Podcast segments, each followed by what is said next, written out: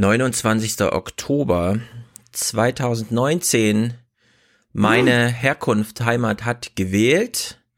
Da wir allerdings hier kein Intro-Intro haben, beginnen wir ganz flapsig mit herzlichen Dank an unseren Präsentator Christian. Aber auch an Caroline. Und an noch einen Christian. Juhu. Uh.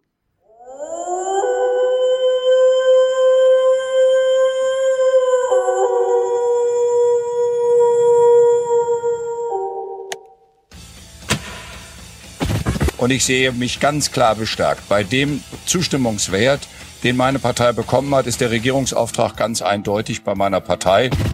Also es fühlt sich heute wunderbar an. Neben der Wahlsiegerin Die Linke finde ich noch eine Wahlsiegerin dahinter, nämlich das Land Thüringen, denn eine starke Linke ist das Beste, was Thüringen passieren kann. Herzlichen Glückwunsch an Bodo Ramelow. Respekt für dieses Ergebnis bei dieser Wahl.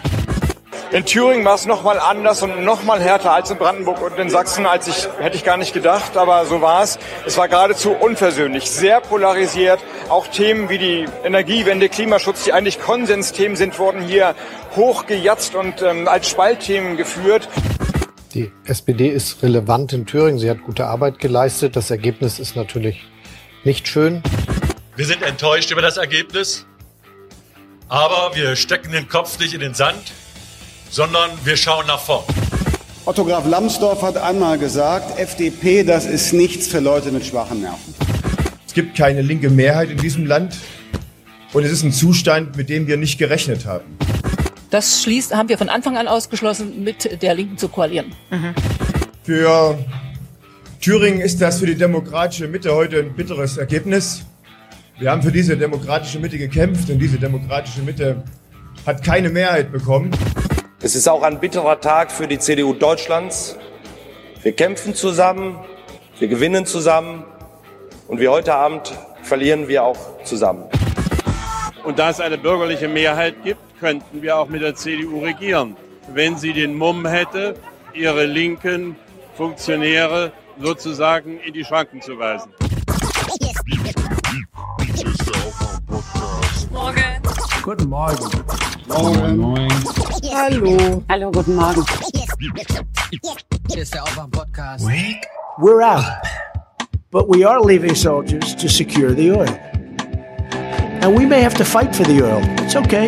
Maybe somebody else wants the oil, in which case they have a hell of a fight. Wake up and clear your brain. Time to listen to what people are saying.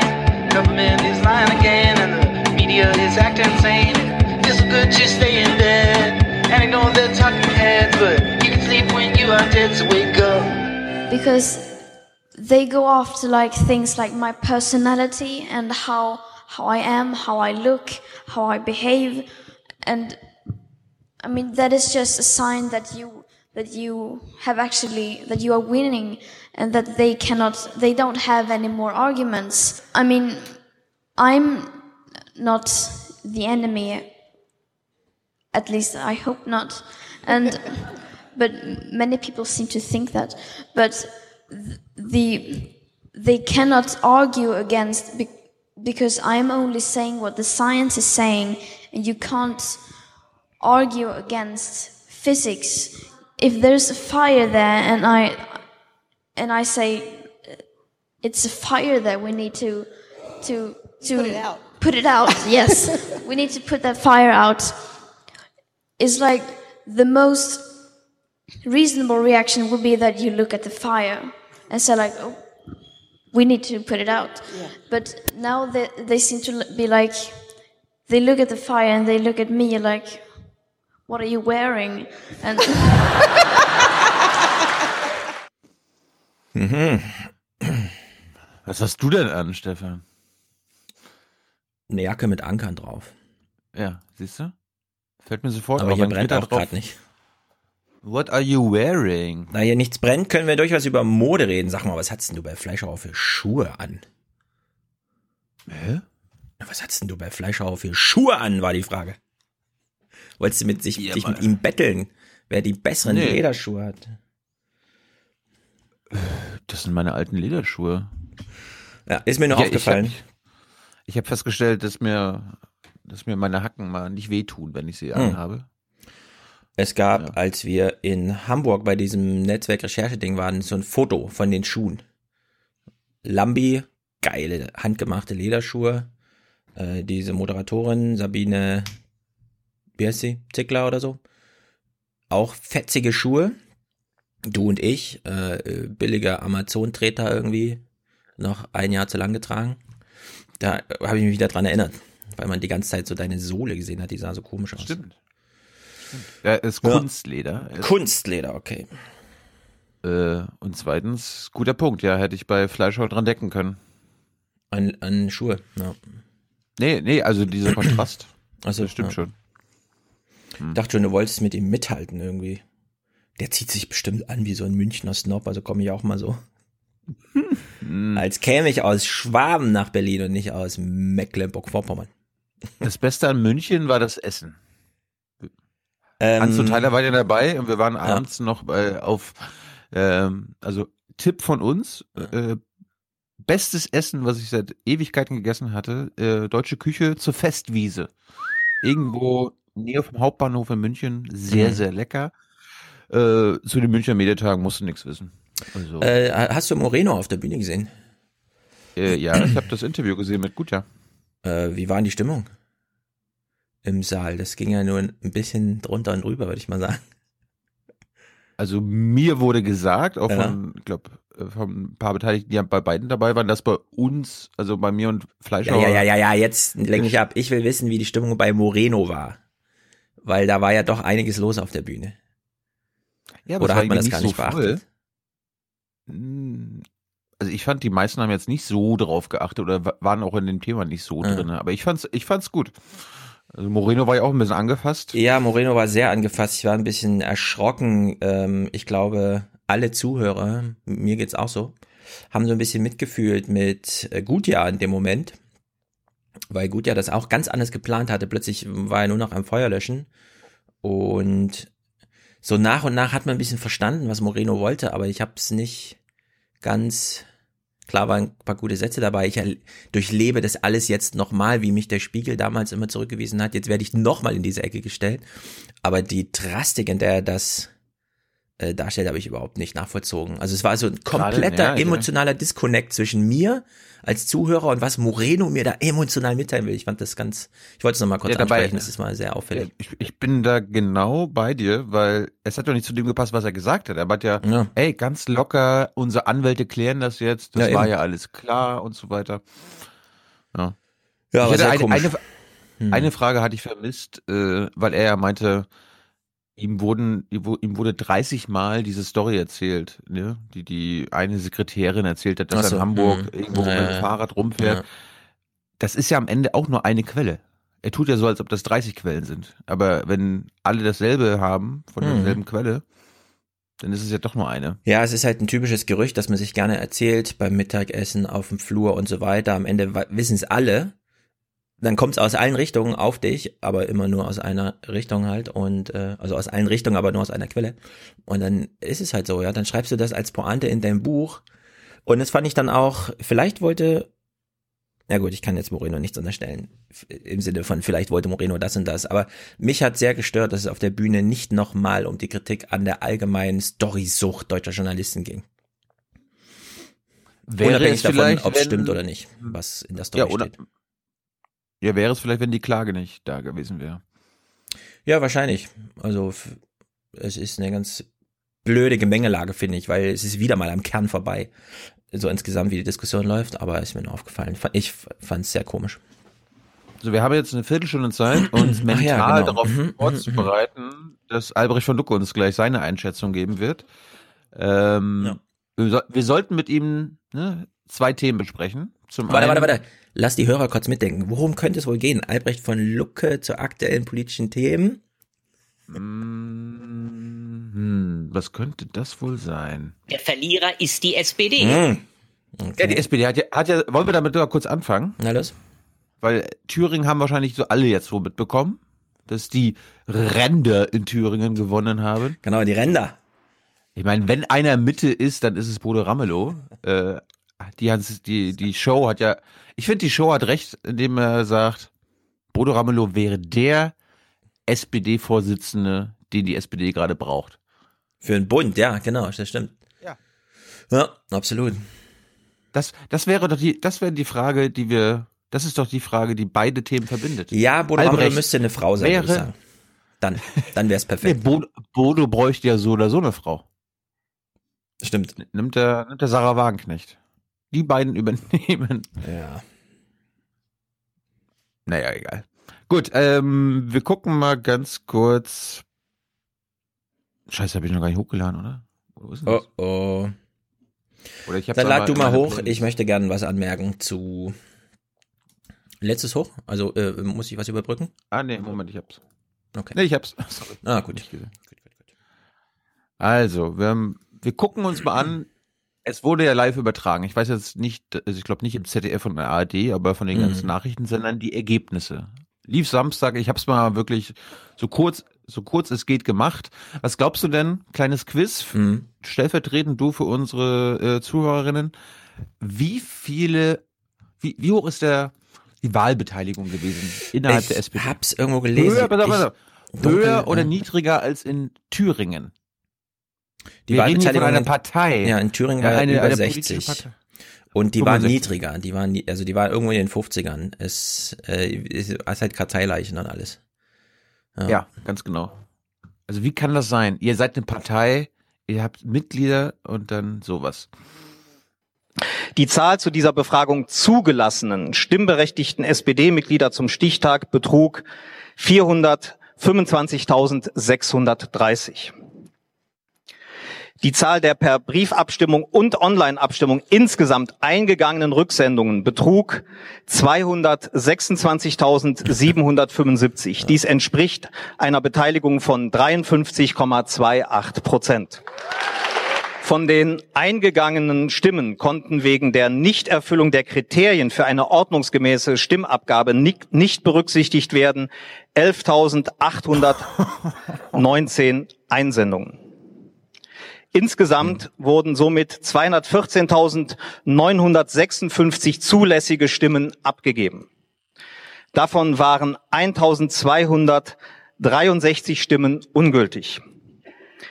Die Gesamtzahl der gültigen Stimmen beträgt somit 213.693.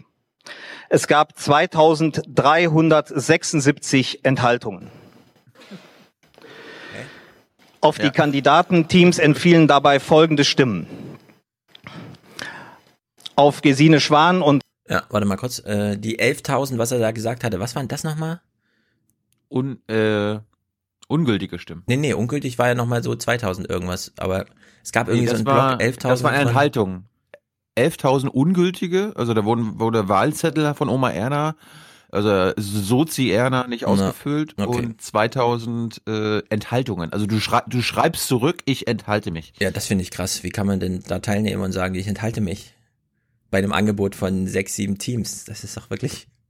Ja, am Ende waren es fünf noch übrig, ne? Also äh, es ist ja immer alles unter Vorbehalt. Es fand auch viel im Internet statt und Christopher Lauer hat die Argumentation richtig gemacht. Der CCC nochmal nachgelegt, Rieger zugeschrieben, Neumann überall.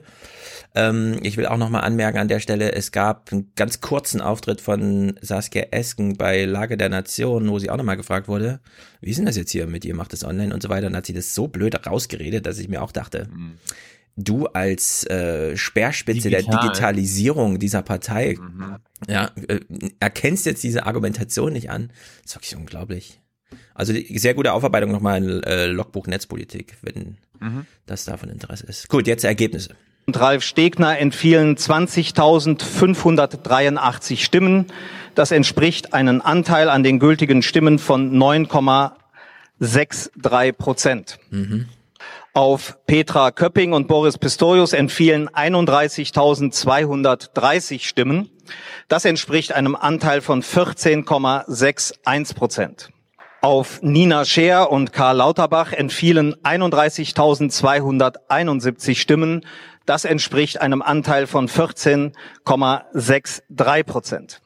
Auf Christina Kampmann und Michael Roth entfielen 34.793 Stimmen. Das entspricht einem Anteil von 16,28 Prozent. Kannst du unsere Zuhörenden kurz ähm, erinnern, wer das Team Rot war? Hast du da einen Sound? Also wer, wer, Oh. wer hat Team Rot gewählt? Rot, das weiß ich. Ähm, also wir, wir kennen eine Wählerin, die äh, leider nicht mehr teilgenommen hat, aber wir, wir erinnern noch mal gemeinsam. Aber meine Oma Mathilde ist dann, als ich in der SPD dann so meinen Weg ging, irgendwann auch SPD-Mitglied geworden und hat bis an ihr Lebensende, da bin ich mir ziemlich sicher, treu und brav SPD gewählt. Gut. Ja, aber vielleicht ist sie, vielleicht ist sie ja zwar schon tot, aber hat trotzdem noch mitgewählt, weil die SPD nicht so, SPD nicht so schnell ist, das rauszufinden, dass dann quasi Ja, sie stand verstorbene noch in der, Ehemann in der ihrem Partei, Namen. genau. Gut, wir hören mal weiter. Auf Saskia Esken und Norbert Walter Borjans entfielen 44.967 Stimmen. Das entspricht einem Anteil von 21,04 Prozent. Auf Clara Geiwitz und Olaf Scholz entfielen 48.473 Stimmen. Das entspricht einem Anteil von 22,68 Prozent. Jawohl. Da Mein keines Favorit. der Kandidatenteam, die gemäß Ziffer 13 der Verfahrensrichtlinien zur Durchführung der Mitgliederbefragung die erforderliche absolute Mehrheit der gültigen Stimmen erreicht hat, Mhm. ist eine zweite Abstimmung zwischen Clara Geiwitz und Olaf Scholz auf der einen sowie Saskia Esken und Norbert Walter Borjans auf der anderen Seite notwendig. Ja, so ein Quatsch. Ja, ich. Nö, wieso? Ja, was heißt ein Stichwahl? Auf dem Parteitag kann halt erstmal jeder antreten, der eine gewisse Anzahl von Ortsgruppen hinter sich hat und damit ist es auch egal, was jetzt hier entschieden wird. Ja, aber jedes Team hatte sich im Vorfeld äh, committed, sich quasi an diese Verfahrensregeln zu halten. Klar könnten sie rein formal sich auch auf dem Parteitag aufstellen, aber ich gehe mal davon aus, die, die die Stichwahl gewinnen werden, da Merkel ruft an. Mhm. Ja, ich gehe mal hin, Merkel ruft an.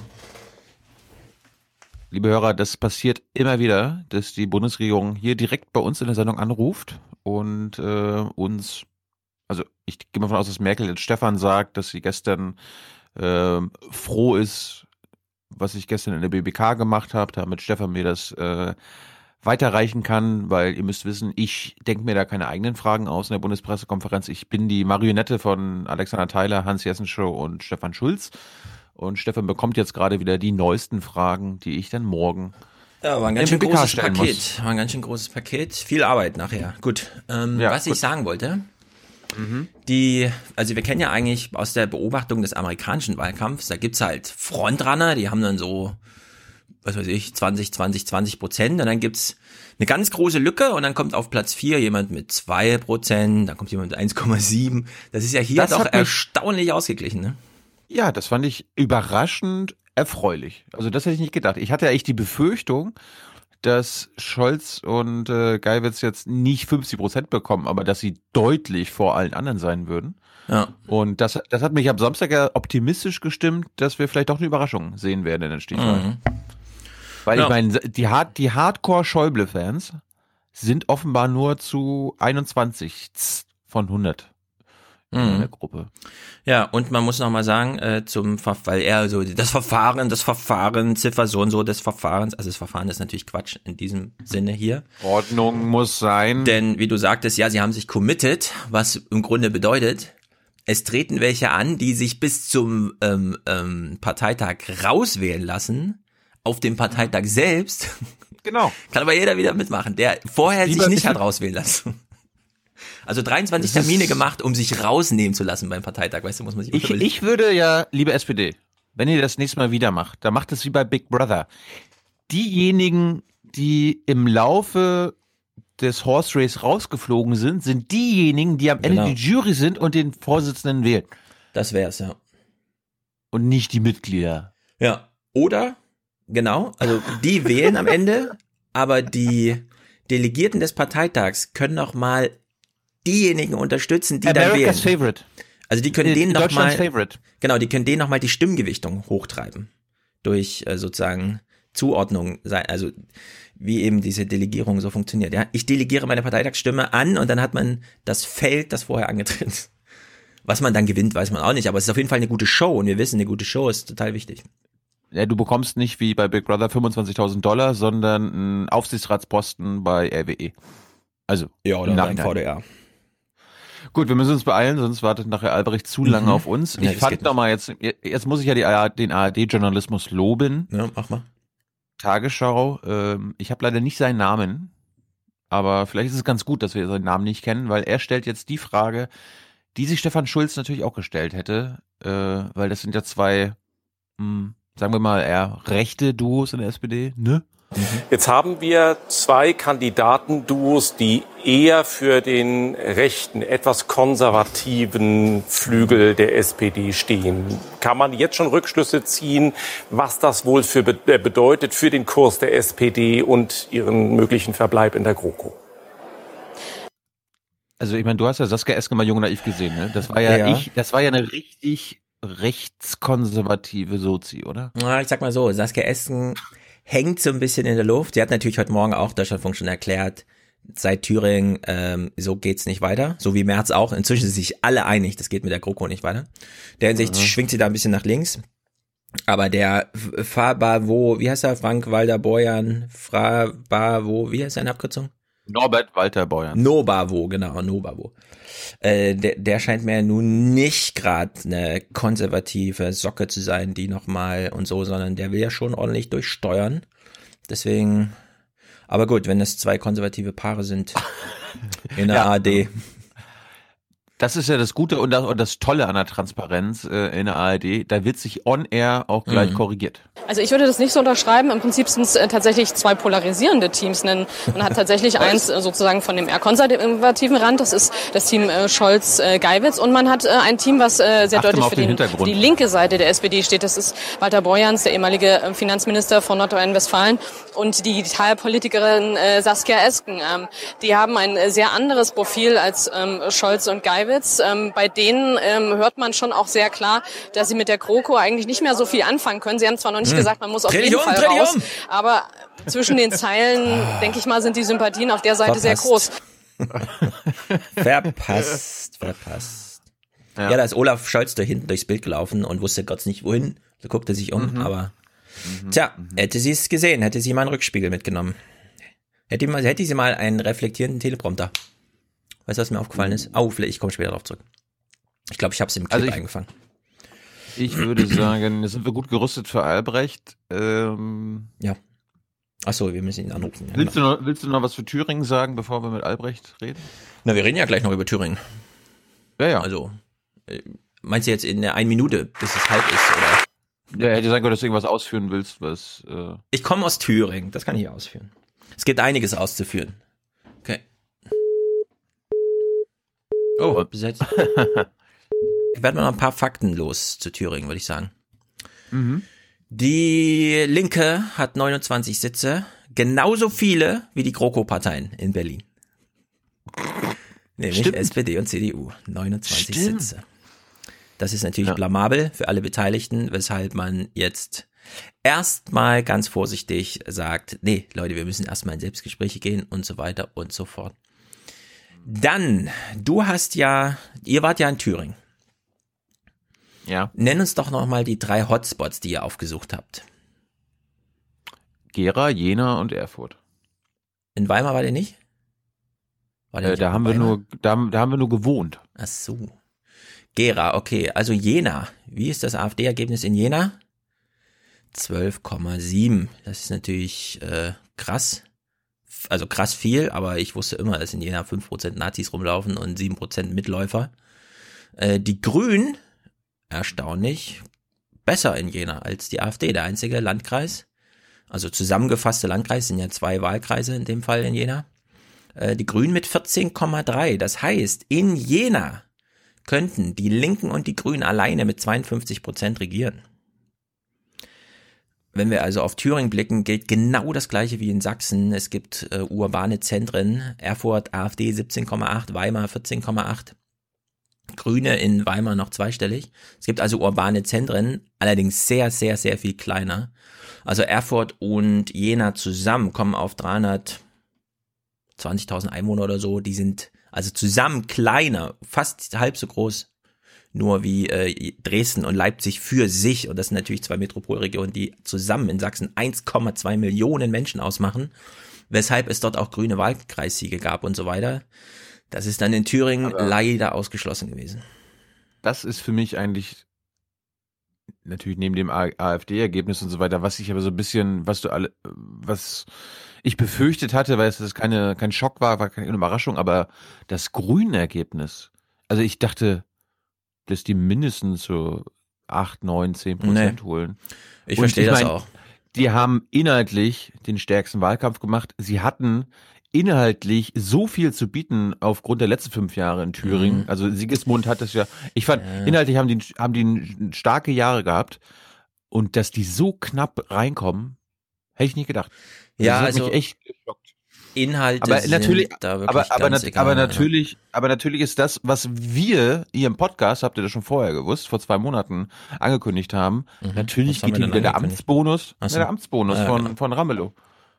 Ja, das ist Das auch ein sehr ich- personenbezogenes Konzept. Also das haben wir jetzt gesehen. Äh, Kretschmer, CDU, Wojtke, äh, SPD, äh, Linke. Es könnte, die Parteien könnte man auch zuwürfeln, ja. Wojtke halt, äh, Kretschmer in die Linke oder wie auch immer. Das ist halt, also Kretschmer Linke vielleicht nicht ganz, aber äh, man kann es, wie gesagt, ein bisschen flexibel zuordnen. Ja, es ist jedenfalls überraschend in Thüringen. Ich, ich finde, also über die Inhalte werden wir da auch noch reden. Ich glaube, Inhalte spielten so wenig eine Rolle diesmal. Herr Schulz, es gibt im Thüringen genauso viele Menschen, die FDP wählen, wie Mhm. Grüne wählen. Das ist doch Ja, auch erschreckend. 5,001 Prozent. Nee, die Grünen haben ein bisschen mehr, aber zwischenzeitlich stand es ja 4,9999. Ja, dann, nachdem du es mal getwittert hattest, habe ich habe ich dann nachts auch immer noch weiter verfolgt. Und das Ja, war es- zwischenzeitlich echt so 5,00002 Prozent. Wurde das, das ist da, das kann nur eine Stimme sein jetzt hier. Nee, war's auch. Äh, Du hast ja 1,1 Millionen Wähler und 50 Prozent, das ist ja dann wirklich 50,0000 sind genau, das ist quasi eins zu eins die Anzahl der Wähler und die Prozente auf die vierte Kommastelle dann runtergebrochen. Also jeweils 50.000 Wähler ungefähr für diese beiden Parteien. Nur, das ist halt wirklich, ähm, wenn du in Berlin lebst, in Frankfurt, wie auch immer, du hast halt mit Leuten zu tun, die auch so ein bisschen und so, und dann ist halt immer so Greta hier, Dings da und so. Wenn du in Thüringen wohnst, in so kleinen Dörfern, äh, du fährst die ganze Zeit durch Grün, alles ist grün. Thüringen ist bewaldet wie nichts. Da, da hast du keine Da- Sensibilität Ah, darum für siehst du die. Wahl. Achso, ich dachte, du, darum siehst du die Wahlplakate nicht, weil die ja grün sind und dann. Ja, wenn da überhaupt welche hängen. auf. Also die, die Grünen, also ich, inhaltlich einen starken Wahlkampf im Sinne von die Grünen Spitze, also die Bundesspitze hatte da ein paar Termine, jetzt auch nicht übermäßig viele, und hat dann halt so Townhall-mäßig mal mit 30 bis 150 Leuten gesprochen. Okay, aber das ist wirklich so wenig ausschlaggebend bei sowas. Das ist einfach, das ist Dorfstruktur, das ist Abseits, äh, Städte wie Suhl, minus 39 Prozent Bevölkerungsentwicklung seit 1990, Gera, ja, von 130 auf 95.000 zurückgefallen. Du hast einfach mit Leuten zu tun, die so langsam spüren, dass es auf sie nicht mehr ankommt. Wie Harari sagen würde, dass sie, Zitat jetzt, überflüssig sind. Dass man sie nicht mal mehr ausbeutet ökonomisch. Ja, Manche wünschen sich zurück in so einen Hardcore-Kapitalismus, wo sie wenigstens noch ausgebeutet werden und der Klassenkampf gegen die Ausbeutung noch zusammenschweißt und sozialen Sinn herstellt, ja. Aber einfach nur noch Konsument zu sein, nur noch ein Bullshit-Job, also Grabber spielt dann zum Beispiel eine Rolle in der Argumentation, das merkt man langsam. Das ist, dass wir jetzt an Punkte in der Gesellschaft kommen, in der wie äh, Karl Marx sagen würde, man jetzt den nächsten Schritt gehen kann und wenn man verpasst, dann staut sich was auf. Und man verpasst den Schritt zu gehen, also staut sich was auf, weil es ist halt äh, wirklich traurig. Die Leute sehen den letzten, sagen wir mal so, die AfD zu wählen, bringt dir nochmal echte Bedeutung. Weil du siehst irgendwie, ach, die AfD scheint irgendwie wichtig zu sein, alle reden über die, na dann klemme ich mal mich dahinter und mach mal einen auf, äh, Den zeige ich in Berlin. ja, so ein bisschen. Ich will, ne, nicht, ja, auch, aber vor allem dieses, ich will eigentlich auch von Bedeutung sein. Ich unterstütze mal diesen Höcke, weil er scheint ja irgendwie von Bedeutung zu sein. Ist zwar alles negativ und so weiter, aber in dem Fall lieber Bedeutung als Habe ich, ja, hab ich nachher noch mal was dazu, ja. Ja, na, ich meine, du hast ja auch dieses, du kannst dich ja, ich bin ja auch fasziniert davon, wie fasziniert du von der AfD bist.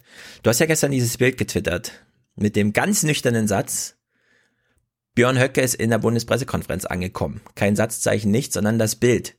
Und das zeigt natürlich auch, Du erkennst auch an, dass Björn Höcke natürlich der wichtigste Deutsche ist. Alle fragen sich am Montag nach der Wahl, was ist mit dem los? Also präsentierst du nochmal deine Bedeutung im Sinne von, ich stehe zwei Meter vor ihm und drücke auf den Auslöser. Das ist genau der gleiche Grund, weshalb Tina Hassel nochmal rausgeht, auch bei Regen, um sich vor dem Bundeskanzleramt zu zeigen, damit alle sehen, sie ist wirklich da. Sie ist von Bedeutung. Thomas Weiler muss auch in Paris auf der Straße stehen. Ja. Er hat mich, er hat mich konsequent ignoriert, das war sehr lustig. Ja, er ignoriert jetzt alle, was soll er auch? Ich meine, die Leute, die ihm wichtig sind, sind die Unsichtbaren und nicht die Leute, die in Berlin eh die ganze Zeit Medienöffentlichkeit haben. Was soll er sich mit denen rumschlagen? Björn Höcke ist der Anwalt der Unsichtbaren und Bedeutungslosen, die ihn nochmal wählen, damit er für sie hm. ihr Leben mit Bedeutung füllt. So, wir rufen nochmal Albrecht an der jetzt mal diesen Podcast mit Bedeutung füllt. Ja, wir testen das mal.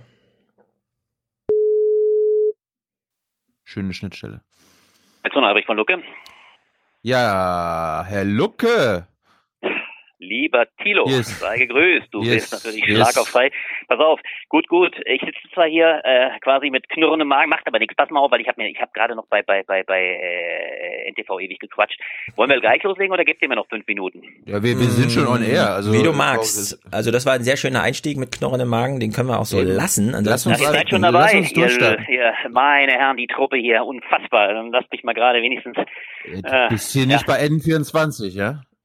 Nee, heute mal, ich bin im fliegenden Wechsel. Aber gut. Ähm, so, was, was sagt ihr? Gleich loslegen oder wie? Wir legen gleich los. Ja. Wir können ja die Hörer Ehrlich? aufklären. Bislang haben wir das immer gefaked mit diesem Klingelton, den wir hatten. Diesmal haben wir es einfach ihr seid, direkt ihr seid so. Kanalien. Ihr wollt mich jetzt schon so derartig äh, auf die Probe stellen, ob ich schlagfertig genug bin. Okay, ja, dann meinetwegen. Dann legen wir los. Warte mal, ich mach mal gerade die Tür zu. Muss mal mhm. gerade die Tür zu machen. Warte mhm. mal eine Sekunde, damit hier nicht der ganze redaktionelle Betrieb alles mithört und mitkriegt und hier also alle stören. Ja. Die, die können das, die können das nachhören später. Wir wollen ja unter uns bleiben, genau. Total. So. Al Albrecht, wir haben, ja. wir haben zwei Themen, die wir mit dir besprechen müssen. Ja. Sind Teil, teils Wesensverwandte, auf der anderen Seite auch nicht. Zum einen ja. das SPD-Mitgliedervotum und zum anderen Thüringen. Ja. ja. Und die einzige, die einzige freie Wahl, die du jetzt hast, ist zu sagen, worüber möchtest du als erstes reden? Dann lasst uns äh, durchaus äh, mit Thüringen anfangen. Okay. Weil wir fallen ja quasi genau in den Raum, in dem das noch akut ist. Wann strahlen, werdet ihr, werden wir ausgestrahlt? Heute, morgen? Nachher, nachher. Nachher. Heute. Ja, dann sollten wir natürlich schon Schlag und auf Fall mit Thüringen anfangen, um dann gewissermaßen die, die SPD mit einzuspielen. Okay, du bist ja der analytische Brückenschläger für alles, was Bundespolitik und daran ähm, folgend sozusagen Landespolitik. Ja. In Thüringen hat die Linke genauso viele Sitze im Parlament wie die GroKo-Parteien des Bundes. Welche Initialzündung in deinem Denken löst sowas aus? Ja, das ist schon mal fulminant natürlich. Und das äh, ist ja äh, die eine äh, absolut bemerkenswerte, äh, das eine Momentum, was ungemein zu Buche schlägt. Die Linkspartei ist also, was ja ständig jetzt beschworen wird, keine Randexistenz. Und das übrigens nicht mal nur im extremistischen Sinne, das ist ja absurd, wenn wir den Gleichschlag von Ramelow und Höcke haben. Darauf ja. werden wir sicher noch zu sprechen kommen. Sie ist auch prozentual und in dem, was sie abdeckt, mit übrigens natürlich auch einem Bodo Ramelow, der im Wahlkampf durchaus nicht immer mit dem Linksparteilogo schwanger ging. Die Plakate hatten es nicht mal äh, auf sich, äh, beziehungsweise hatten es nicht drauf.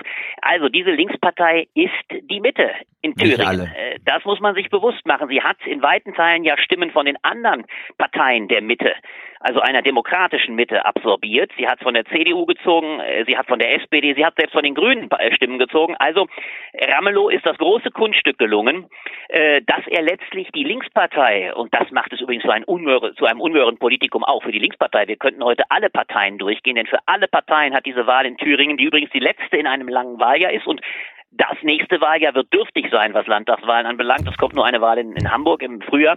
Äh, diese Wahl hat auch für alle Parteien eminente Bedeutung und vor allem zeigt sie natürlich, dass es mit einem sozialdemokratischen Politiker, der nichts anderes ist, Bodo Ramelow, mit einem Mann mit Ausstrahlung, äh, es gelingt, die andere, die eigentliche sozialdemokratische Partei zu marginalisieren, ja regelrecht zu kannibalisieren.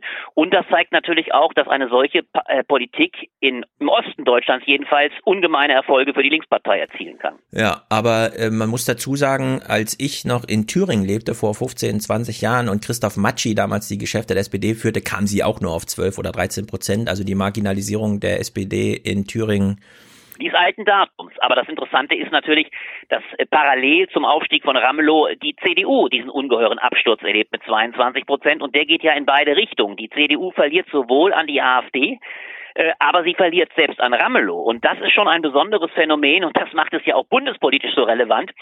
In Thüringen haben wir einen ungemeinen Abfluss, eine, eine, eine Volatilität der Wählerinnen und Wähler. Wir kennen das natürlich aus dem Osten, aber die sogar den großen Sprung von CDU zu Ramelow spielend hinkriegt.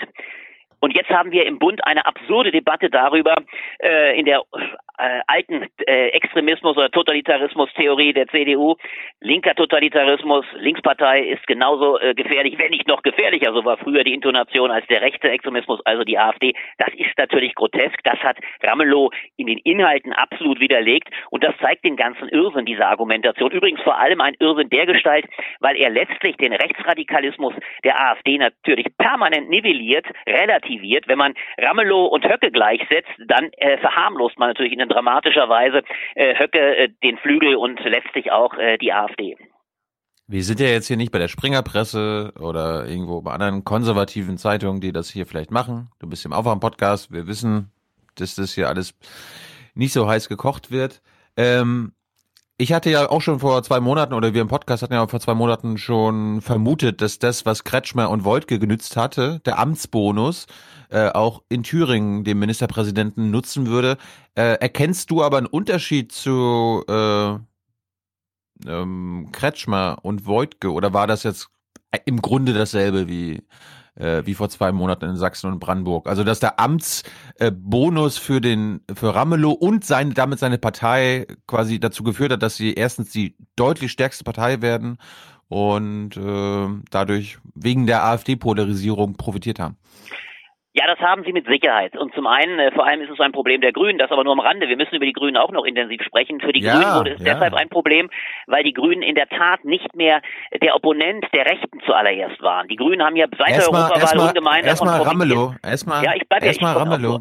Nein, ich bin doch gleich bei Ramelow, deswegen, ich will ja nur quasi den Zug. Das war Ramelow. Ramelow hat gewissermaßen in dieser Dialektik und dieser Logik konnte er als der Linke, das ist ja nun auch die Bezeichnung, da hat es dann wieder gefruchtet, hat er der AfD Prozente abgenommen. Übrigens auch, und das macht es übrigens auch ziemlich subtil und auch übrigens nicht nur unzweifelhaft, er hat ja es sogar geschafft, den Ossi-Versteher gegen die AfD-Sympathisanten zu geben. Am Schluss die nochmal die Stoßrichtung äh, DDR kein Unrechtsstaat, womit er ja übrigens seiner eigenen Argumentation am Anfang der Legislatur fast in den Rücken gefallen ist. Da hat er ja sehr viel kritischer sich zur DDR geäußert und dieser Satz, äh, DDR war ein Unrechtsstaat, war ja in leicht variierter Form regelrecht äh, Teil der Agenda des Koalitionsvertrages, wenn wir uns erinnern. Vor fünf Jahren war es ja schwierig, mit Grünen und SPD eine Koalition einzugehen. Hier hat er sich, hier hat er sich ein Stück weit damit auch den AfD-Wählern wieder geschmeidig angenähert, die mittlerweile eher als DDR-Versteher zur AfD tendieren als zur Linkspartei. Also das ist schon ein besonderes Phänomen. Er hat die ganze Breite ausgeschöpft,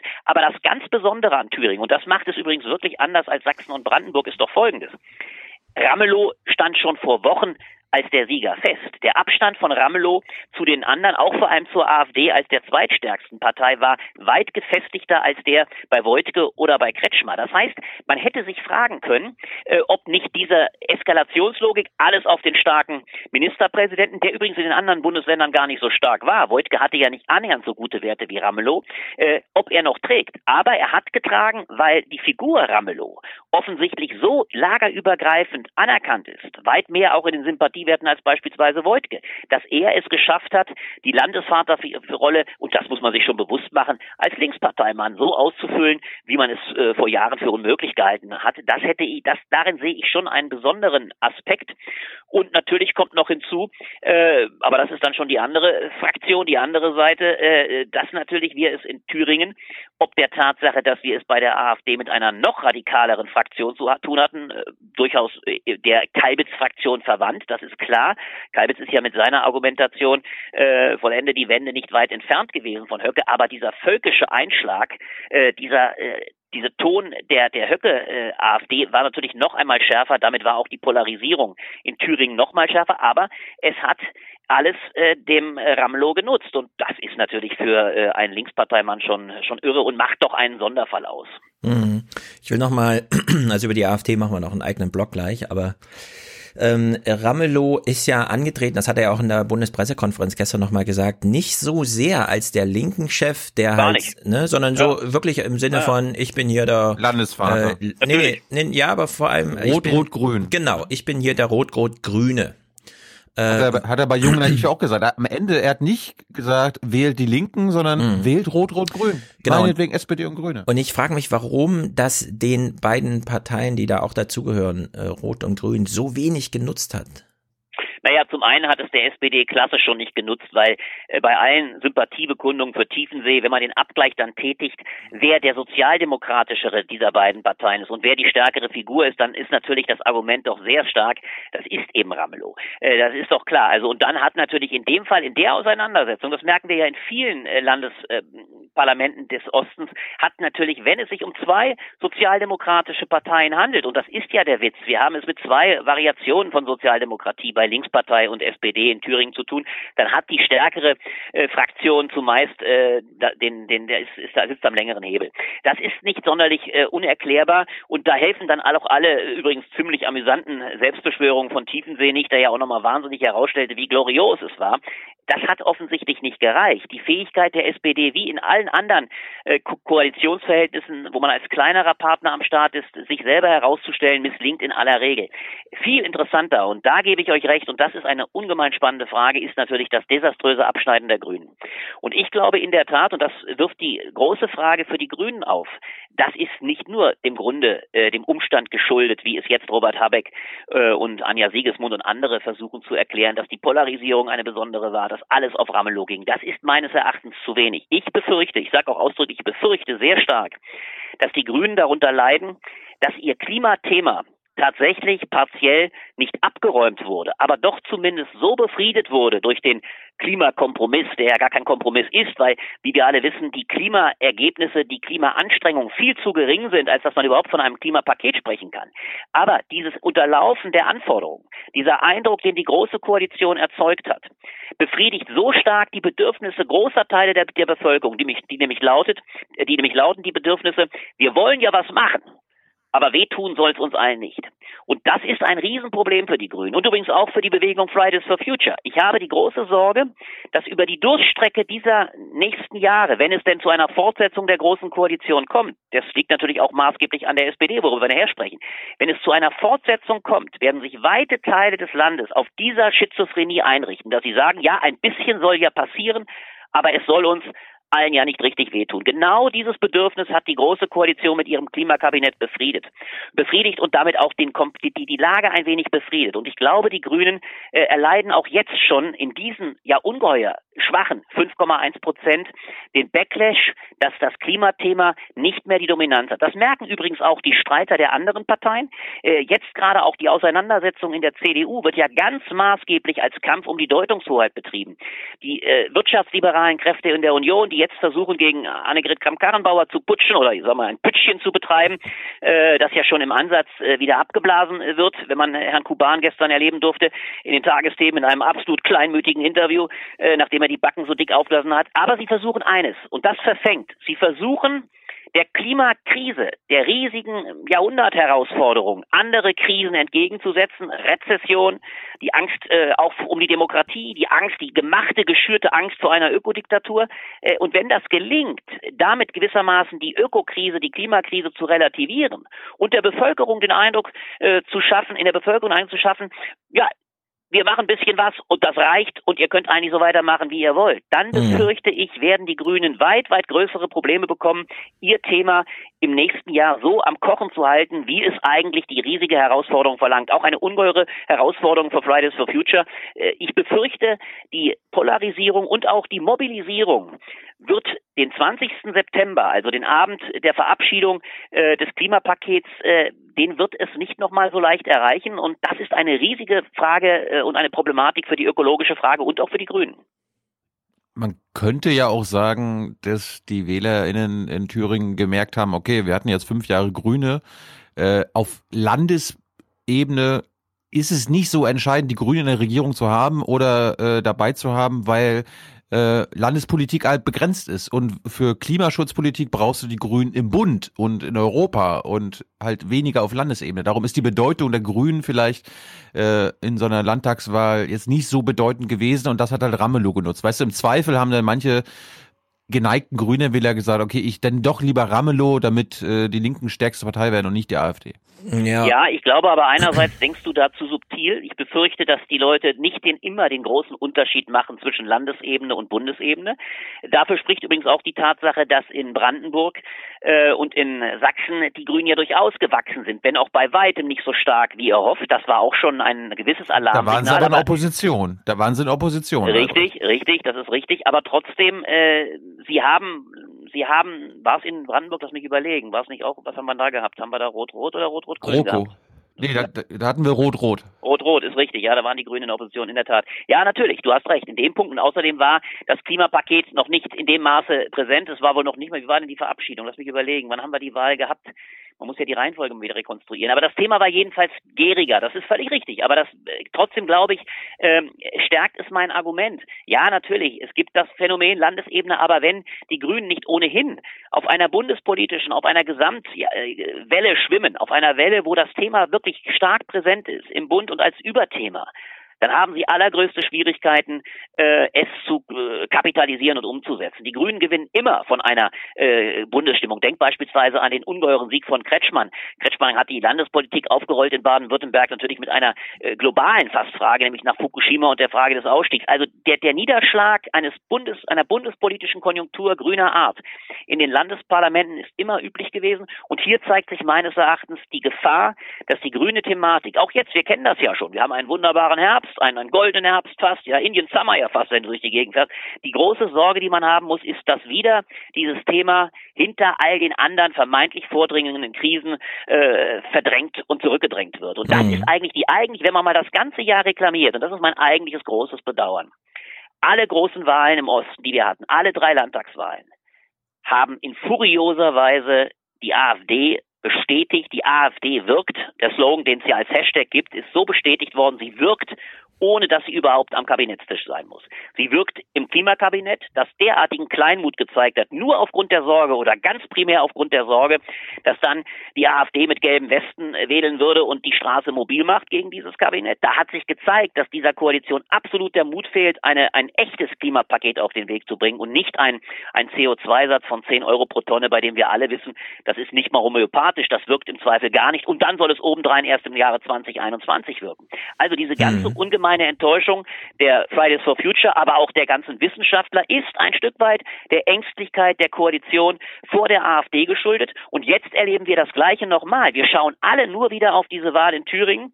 Zuallererst vor dem Hintergrund wächst die AfD. Die ganze große Debatte um die Frage, kann die CDU jetzt möglicherweise wirklich mit der Linkspartei koalieren? Was ja in Thüringen bei einem äh, Ministerpräsidenten Ramelow, äh, wie gesagt, sozialdemokratischster Art, übrigens sogar mit christdemokratischen Einsprengsel, weil er ein bekennender Christ ist, eigentlich eine absolute äh, Normalität sein müsste. All das wird natürlich auch nur unterlassen und die CDU stellt sich aus einem primär strategischen Grund dagegen, weil sie allergrößte Sorge hat, dass dann die Abflüsse die AfD weiter stark machen, stark machen Mhm. wird. Also die AfD hat eine immense Wirkung entfaltet in diesem Jahr und das bei völliger Verkennung der Machtverhältnisse. Sie ist nach wie vor im Osten nur eine 23 bis 25 Prozent Partei und im ganzen Bundesgebiet bei 13 Prozent. Die Mehrheit wird gewissermaßen von der Minderheit der AfD vor sich hergetrieben. Ja. Albrecht, wenn du so drüber schreibst jetzt, also du machst ja immer so ein bisschen langfristige Gedanken, um dann Monats, in diesem Monatsrhythmus zu schreiben.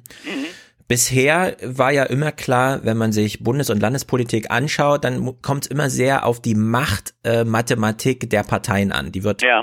kalkülmäßig runtergebrochen auf Stimme, auf Stimmung, äh, also, also Stimm, äh, abgegebene Stimmen und so weiter und so fort.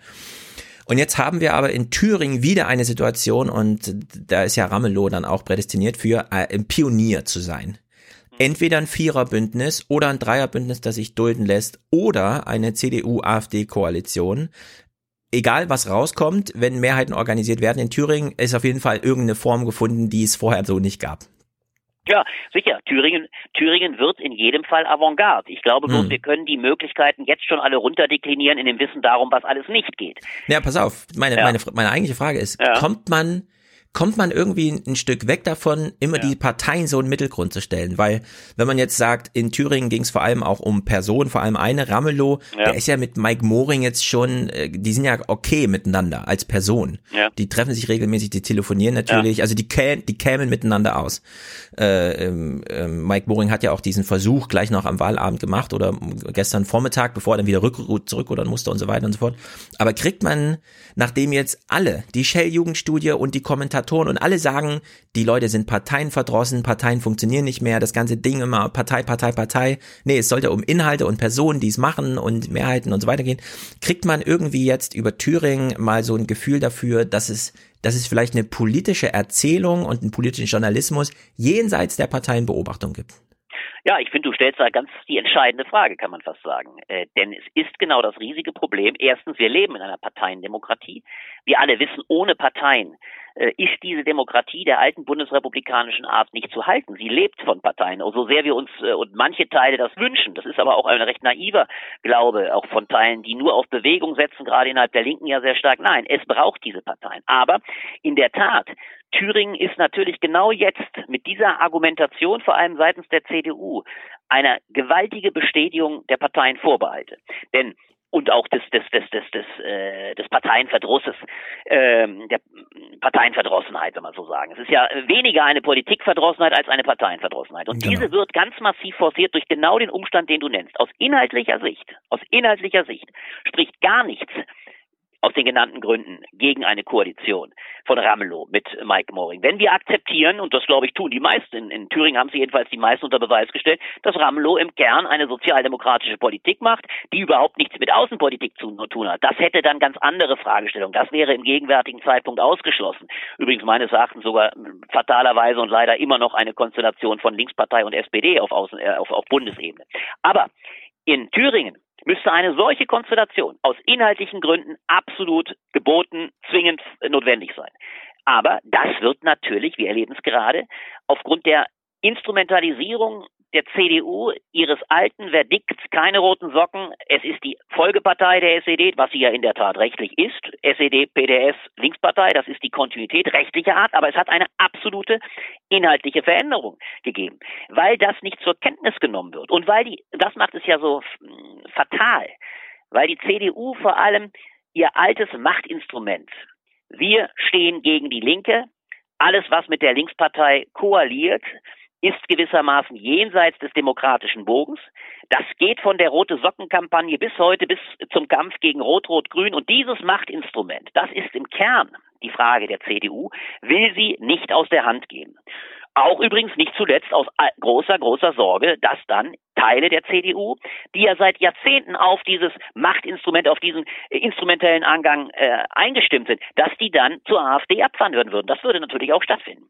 Aber dieser Grund, dieser rein strategisch, machtstrategische Grund, übrigens natürlich eingeübt als die große alte Erzählung der CDU, wir sind die Mitte, und neben uns gibt es den Extremismus von rechts und links, gleichförmiger Art. Das macht die Perversität aus. Also hier am Beispiel, Höck, äh, Beispiel Thürings zu merken, Höcke gleich Ramelow in absurder Weise und wirklich auch zum Teil so noch ausgeschrieben. Äh, das zeigt natürlich, wenn dieser, äh, dieser fatale, äh, diese fatale Nicht-Anerkennung der Lage nicht überwunden wird, dann wird dieses Land letztlich zu einer dauerhaften Minderheitsregierung gezwungen. Das wird ja auch der Fall sein.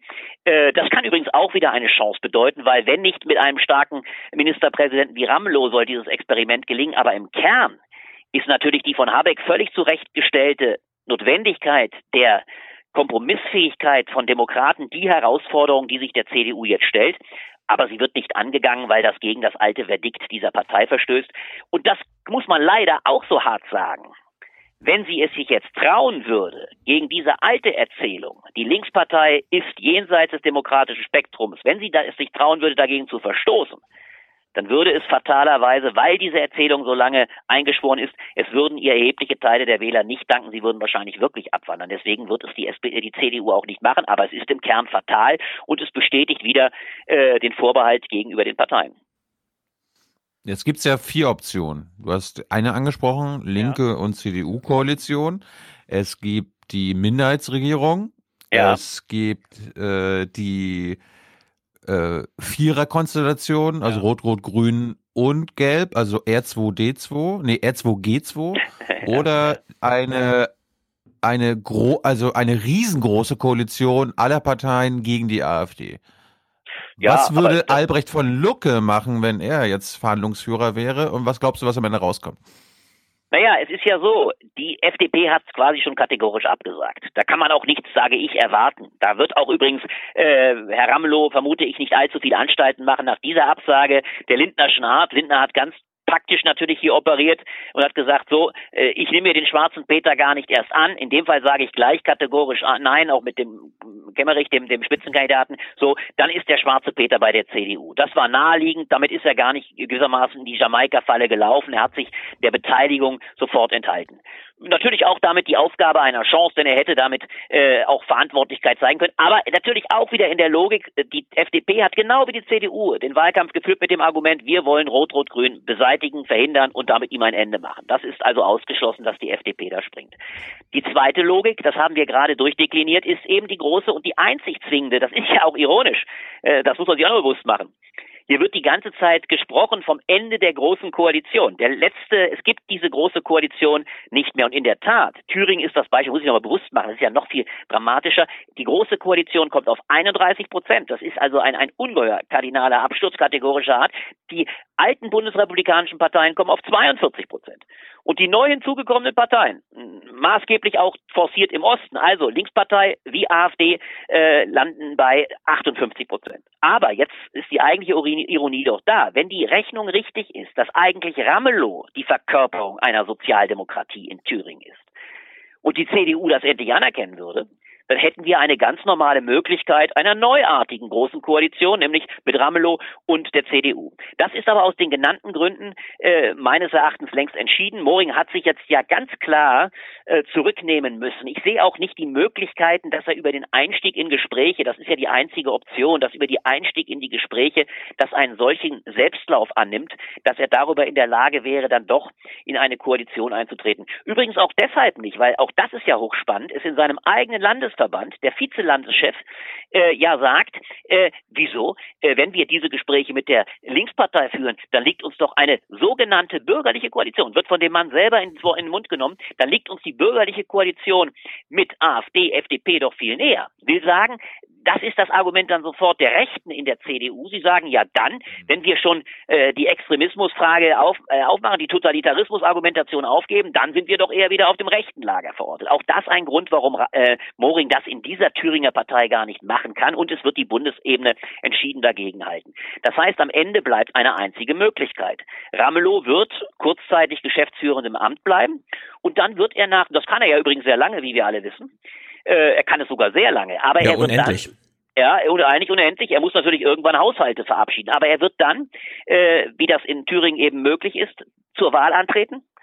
Er wird die absolute Mehrheit nicht bekommen in den ersten beiden Wahlgängen, voraussichtlich. Und er wird, wie es schon manches Mal der Fall war in anderen Konstellationen, eine relative Mehrheit, eine einfache Mehrheit beim dritten Wahlgang haben. Vielleicht durch Wahlenthaltung der CDU, die einfach nicht antreten, oder vielleicht auch durch einige Stimmen aus den verschiedenen Lagern. Das heißt, so unterstelle ich, wird Thüringen regierungsfähig gehalten, weil auf diese Weise, und das macht es ja auch so ironisch, auch die CDU aus dieser Klemme kommt. Denn ich kann mir nicht vorstellen, dass man die Traute hat zu sagen, so, wir lassen Ramelow sogar krachend dreimal durchfallen, gehen auf kürze, in kürzer Zeit auf Neuwahlen, weil ich befürchte und zu Recht die Sorge sehr groß ist, dass man damit letztlich die AfD noch stärker macht. Also es wird das erste Mal dann eine Minderheitsregierung geben, vielleicht eben gar nicht bei formaler Duldung. Ich sehe gar nicht notwendigerweise, dass hier irgendeine Part eine der beiden Parteien, weder FDP, genau, weder FDP wie CDU werden sich zu einer formalen Duldung bereit erklären. Das ist ja das Argument, was Moring auch gleich sagte.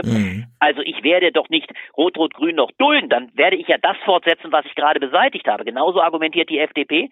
Das heißt, das scheidet aus, es kann eigentlich nur eine Minderheitsregierung geben und die hängt dann natürlich von der großen Stärke von Bodo Ramelow ab, äh, der damit damit äh, alles in der Hand hat und mit seiner Parlamentsfraktion, seinen klugen Leuten, äh, da versuchen muss, äh, jeweils inhaltlich so stark zu argumentieren, dass er seine Mehrheiten organisiert. Ja, da ist, steht aber ein großes Aber der Realität. Wenn man so ein Spiel spielt, also mit zwei Stimmen im Minus ähm, gute Gesetze vorzuschlagen und dann mal zu gucken, welche zwei CDUler oder welche zwei der fünf FDPler oder so da vielleicht mal mitmachen, punktuell. Und es könnten immer andere sein, ja.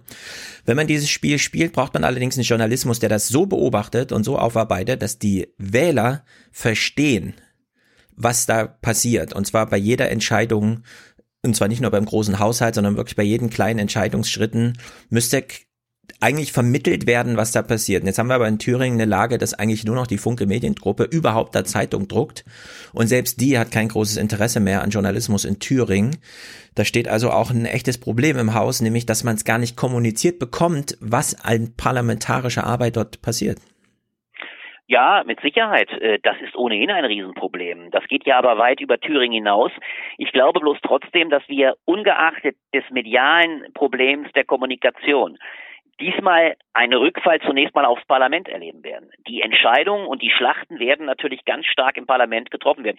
Man kann sogar, ich sag's mal noch zugespitzt, verstärkt sogar eine bundespolitische Beobachtung dieses Labors äh, äh, Thüringen erleben. Da bin ich ziemlich von überzeugt, weil hier erstmalig äh, der Versuch gemacht wird, werden muss, äh, letztlich eine solche Konstellation ohne Duldung, letztlich sogar expliziter Art zu beobachten, die ja tatsächlich äh, Vorreiterfunktion für bundespolitische Ereignisse haben kann und auch für andere Länder zuallererst. Das heißt, ich glaube, wir werden schon primär das Parlament im Mittelpunkt sehen. Dort wird es sich entscheiden. Es wird aber ein, natürlich, äh, wie du sagst, ein, eine weitere Problematik bergen. Und das ist natürlich die Involvierung der AfD. Die AfD wird sich natürlich nicht nehmen lassen und darüber wird dann zu diskutieren sein, bei äh, betreffenden Entscheidungen durchaus mitzustimmen. Zugunsten vielleicht sogar von Rot-Rot-Grün. Also, man wird zu der Fragestellung kommen, muss man sogar äh, AfD-Stimmen in Kauf nehmen, wenn sie richtigen Gesetzen zustimmen. Und ich halte das ehrlich gesagt noch für das kleinste Problem. Man muss das aber alles stark argumentativ deutlich machen.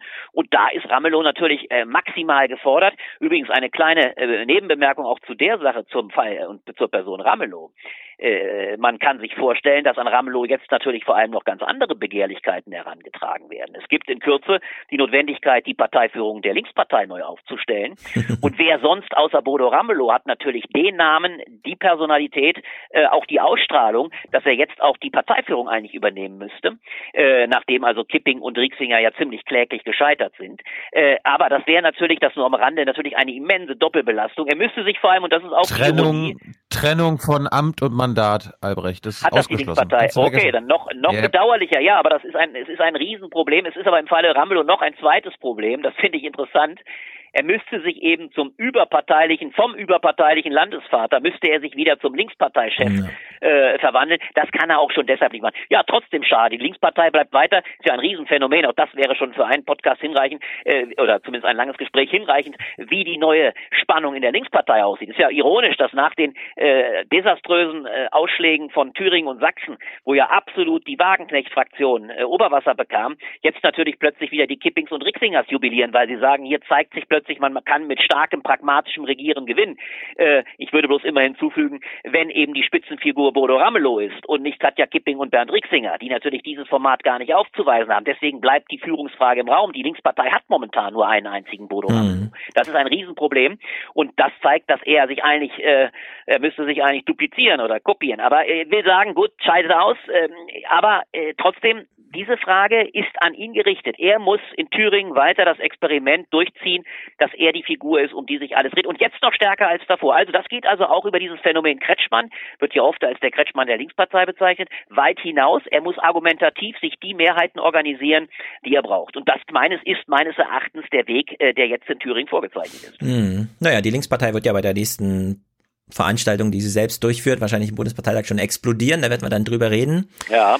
Zur AfD. Äh, ich habe im Grunde nur eine Frage zur AfD, äh, bei, bei der mich interessiert, wie du das einschätzt.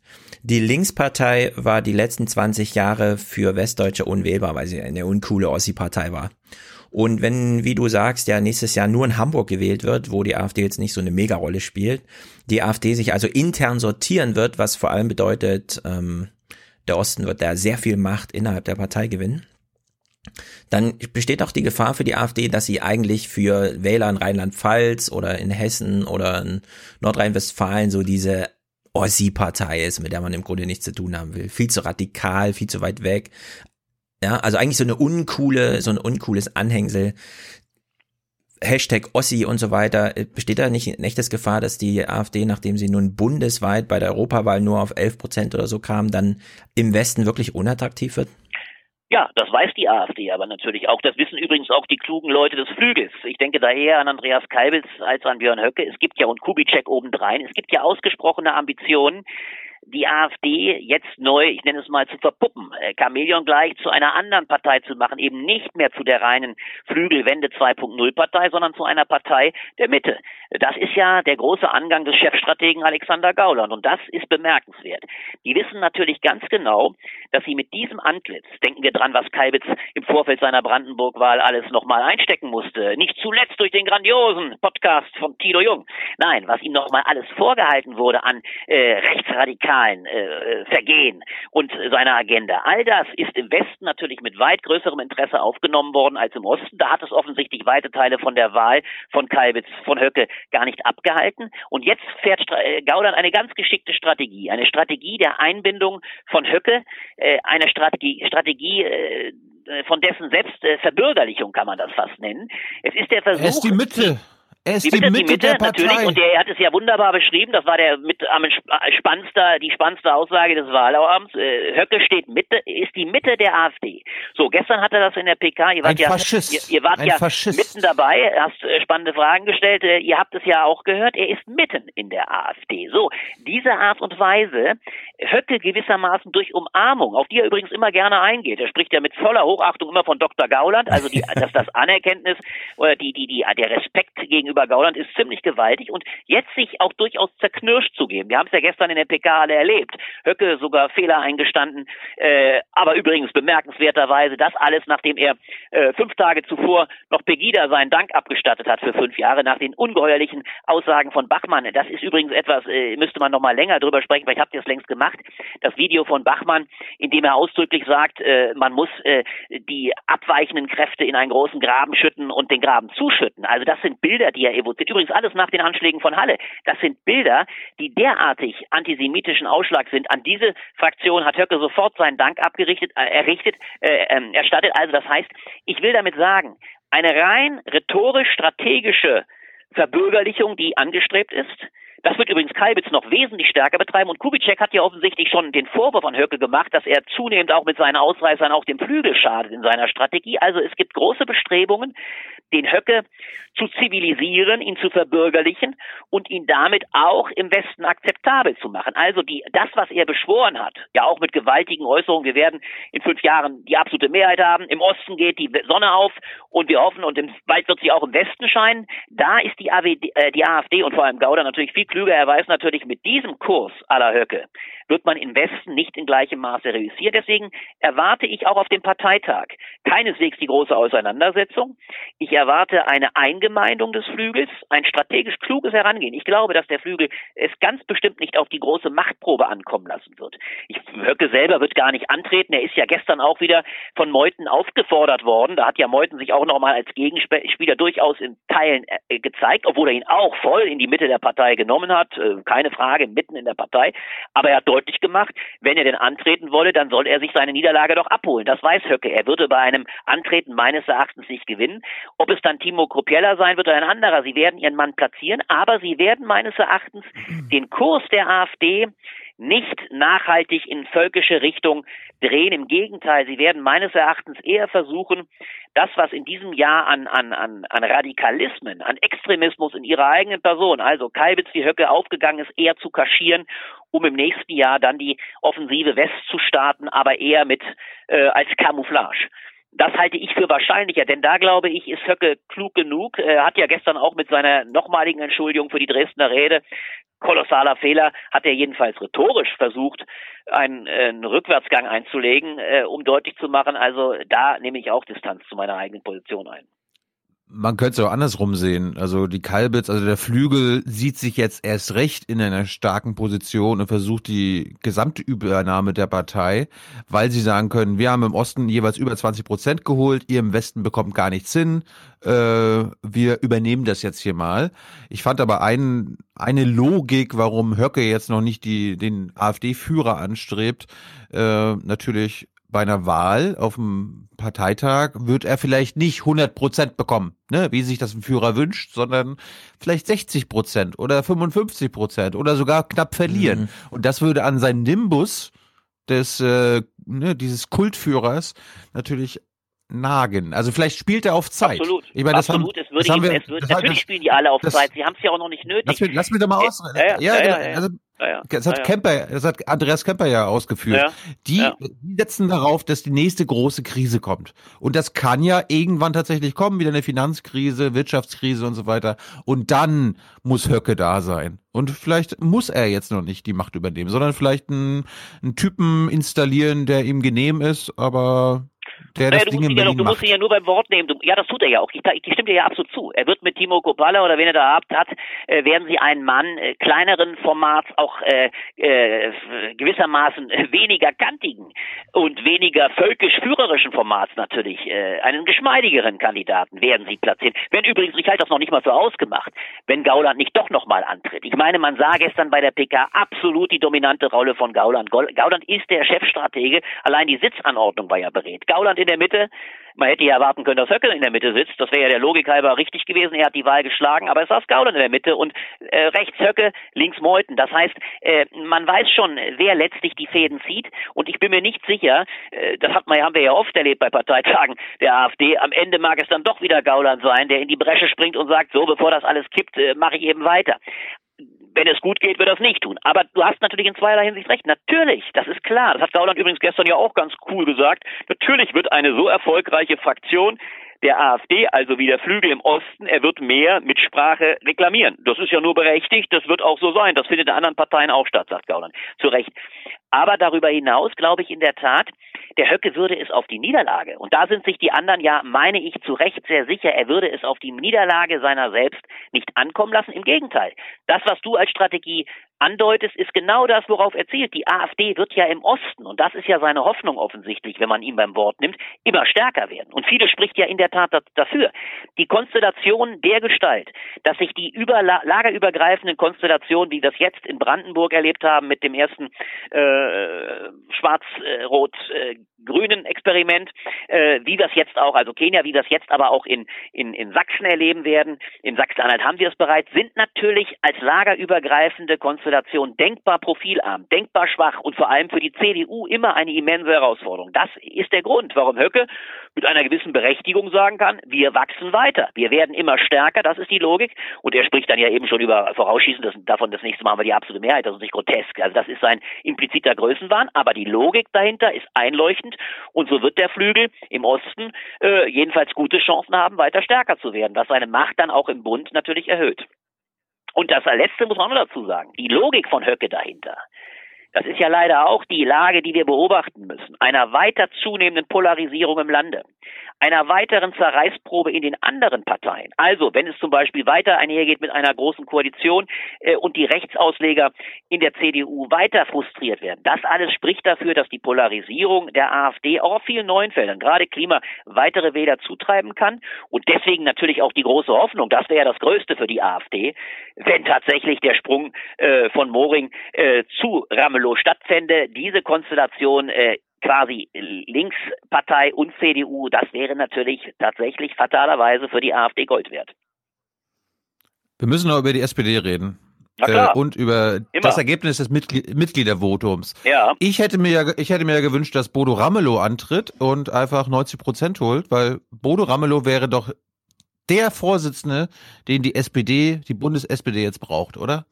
Nein, Spaß beiseite. Wa- Was, was hältst Nein, du das von nehme ich gar nicht als? Spaß. Du hast, du hast völlig recht. Ah. Ich gebe ich geb dir da völlig recht. Das ist das große Dilemma der Sozialdemokratie. Dass sie einen Typen, ich sage wirklich einen Typen wie Bramelow, einen kantigen Typen mit einer absoluten Arbeitervita, zweiter Bildungsweg, Legastheniker, dann obendrein nie äh, ver verkopft und nur nur äh, auf einer Spur nicht orthodox, in der Lage auch andere äh, Ideen aufzunehmen, eben auch seine christliche Seite, das hat die CDU, SPD mittlerweile übrigens auch an anderen Stellen, war ja Nahles auch, das reicht offensichtlich nicht, aber es macht die Figur einfach interessant. Das, was wir bei der SPD sehen, ist natürlich genau das Gegenteil. Und man muss schon sagen, deswegen war ja, war ja das, ja, es ist leider so. Es ist ja in beiderlei Hinsicht so, dieser Wahlausgang der SPD an dem Wochenende war ein doppelter Tiefschlag. Erst der Ausgang der äh, des, des, des, des, des, des, des Mitgliederentscheids. Und gucken wir aber erst vom Ende, natürlich war Thüringen sowieso wieder desaströs. Das hatte man aber vielleicht schon sogar äh, eingepreist mit diesem Unwort. Aber wieder unter zehn Prozent, also das ist natürlich ein Desaster.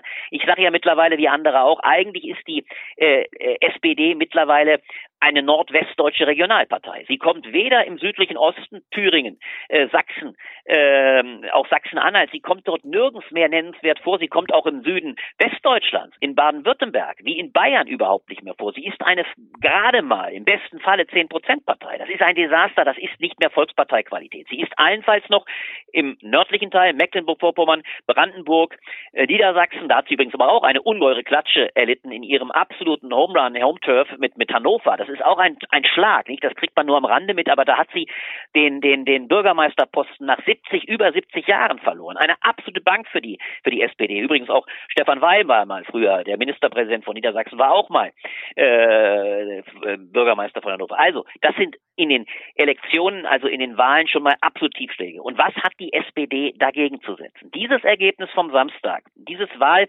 äh, dieser erste Wahlgang, ist natürlich eine doppelte Klatsche. Es ist eine absolute Klatsche zuallererst für Olaf Scholz. Man muss sich das mal vorstellen. Der einzige wirklich bundesweit bekannte Politiker der SPD, der ja auch da von seiner Fraktion immer als die einzige äh, Person auf Augenhöhe stark gemacht wird. Der einzige, der mit Kanzlerkandidateneigenschaften aufwarten kann, so ja seine eigene Selbstbeschreibung. Der kriegt 23 Prozent bei einem bei einer Wahlbeteiligung, die er selber schon eine fast Schande für sich ist, von 53 Prozent. Das heißt, es sind summarisch ungefähr 12 Prozent aller SPD-Mitglieder, die Olaf Scholz gewählt haben. Das ist bei einer Gesamtmitgliederzahl von 43.000, das sind von 430.000 sind das gerade mal 50.000 Stimmen. Das ist ein ungeheures Armutszeugnis für, für diesen Mann, den, der sich selber seit Jahren als den eigentlichen Hoffnungsträger aufbaut und bei dem man eines sieht, er ist eben gerade nicht die Figur, der überhaupt die Partei zu begeistern in der Lage wäre. Deswegen habe ich auch übrigens von Anfang an gesagt, die Kandidatur von Olaf Scholz war der größte Fehler auch für die eigene Richtung, weil der Glaube daran, dass er die alte notwendige Teilung der SPD aufrechterhalten kann, an der Parteispitze irgendeine Figur, die Fantasien auslöst, die in der Lage ist, auch vielleicht sogar eine Vision zu entwickeln, Begeisterung zu entwickeln. Das ist nun denkbar Scholz einer, äh, denkbar einer nicht, das ist nicht Olaf Scholz. Und das zu glauben, diesen Posten auch übernehmen zu können, während er derweil noch die Verkörperung des Pragmatismus als Vizekanzler, aber auch Kanzlerkandidat sein, das ist eine völlige Fehleinschätzung gewesen, hat sich jetzt absolut bestätigt bestätigt. Das Problem ist nur, und das ist die zweite Seite, die Linke hat dieses charismatische Paar leider auch nicht. Äh, es ist ja bemerkenswert, dass Norbert Walter Borjans äh, so stark an Rammel, äh, sag schon Ramelow, an, an Ramelow wär's eben, Entschuldigung bitte, aber äh, äh dass die beiden so stark an, an Scholz rangekommen sind, das ist schon bemerkenswert, ist aber nur Ausdruck der Tatsache, dass Olaf Scholz so wahnsinnig schwach abgeschnitten hat. Die anderen beiden haben sich ja vom Rest des Feldes auch mit ihren 21 Prozent nicht so nennenswert absetzen können. Sie haben also ihren Erfolg maßgeblich den Jusos zu verdanken, die ja ganz, ganz klar von Anfang Anfang an für diese Paarung getrommelt haben. Und jetzt ist die ganz große entscheidende Frage. Hat die SPD die Traute wirklich zu sagen, äh, mit Olaf Scholz im ewigen weiter so gewissermaßen Olaf Scholz als die Verkörperung des letzten Aufgebotes der Schröder-Ära als Generalsekretär. Das ist wirklich der letzte Mann, das muss man sich schon bewusst machen, der nach dem Abgang aller Schröderianer äh, von Steinbrück über Steinmeier bis zu Gabriel, der letzte, der diese Ära noch im Kern als Führungsfigur verkörpert. Will das die SPD weitermachen? In der absoluten Ängstigung und ob der wegen der absoluten Ängstigung, äh, dass man, wenn man es nicht macht, die Koalition beendet, weil Scholz erledigt ist als Vizekanzler, weil vor allem die Wahl der anderen beiden natürlich, und das macht die Richtungsentscheidung aus, zu der ja auch die Jusos jetzt ganz stark treiben, das wäre die Richtungsentscheidung für das Ende der großen Koalition. Saskia Esken hat das ja bereits gesagt, die, die Mitstreiterin von Norbert Walter Borjans. Die Entscheidung fällt also in einer Richtungsentscheidung. Aber leider, leider ist in beiden Richtungen nicht die wirklich überzeugende Paarung am Start. So glaube ich, wird es am Ende darauf hinauslaufen, hat die SPD wirklich die Power, den Mut zu einem Neuanfang?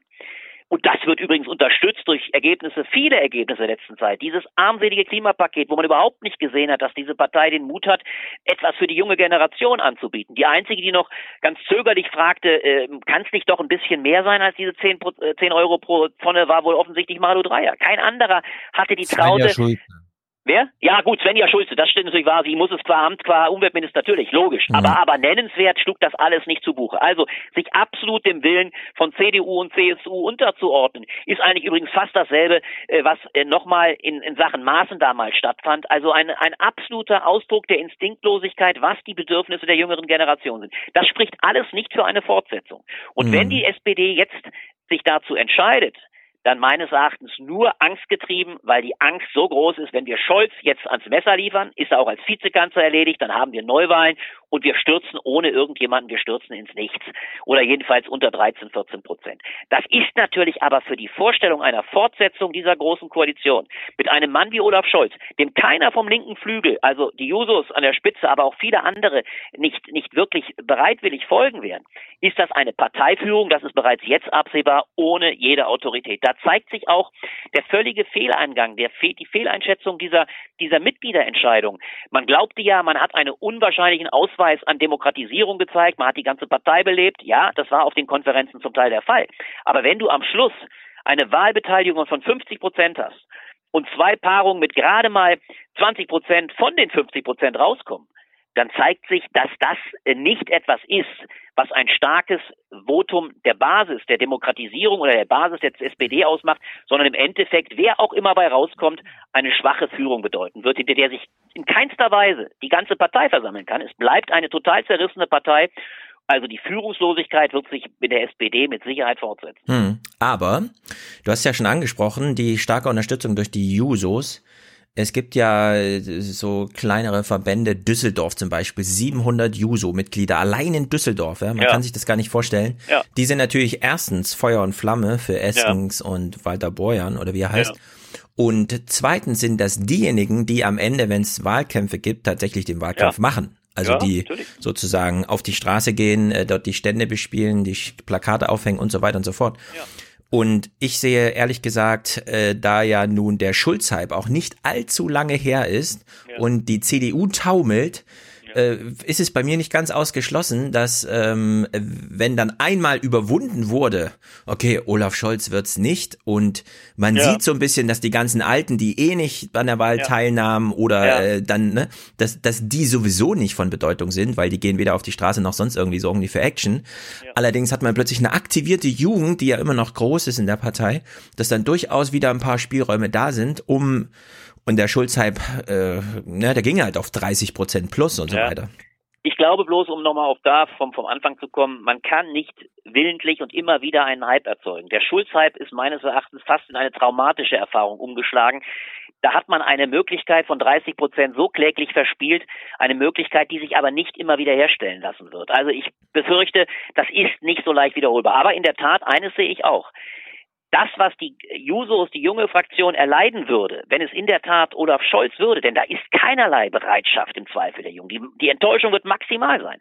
Die Jusos werden regelrecht, äh, ob sie gleich Abgänger werden, es wird erhebliche Abgänge zur Linkspartei geben, weil dort eben ein Bodo Ramelow ist oder auch zu den Grünen. Also die Nichtfolgebereitschaft wird immens sein. Hingegen könnte in der Tat ein gewisser Sanders-Effekt bei einem Norbert Walter Borjans eintreten. Der Borjans muss allerdings dafür noch mehr kenntlich werden. Es war nicht so, äh, und ich halte ihn dafür fähiger und, und auch, auch, auch, auch, auch äh, ja, geeigneter als nun Saskia Esken. Das ist eine solide Netzpolitikerin, die übrigens jetzt schon wesentlich stärker als Borjans ja gesagt hat, mit uns kommt das Ende der GroKo. Borjans hält sich da ja, ja noch weit taktischer und bedeckter.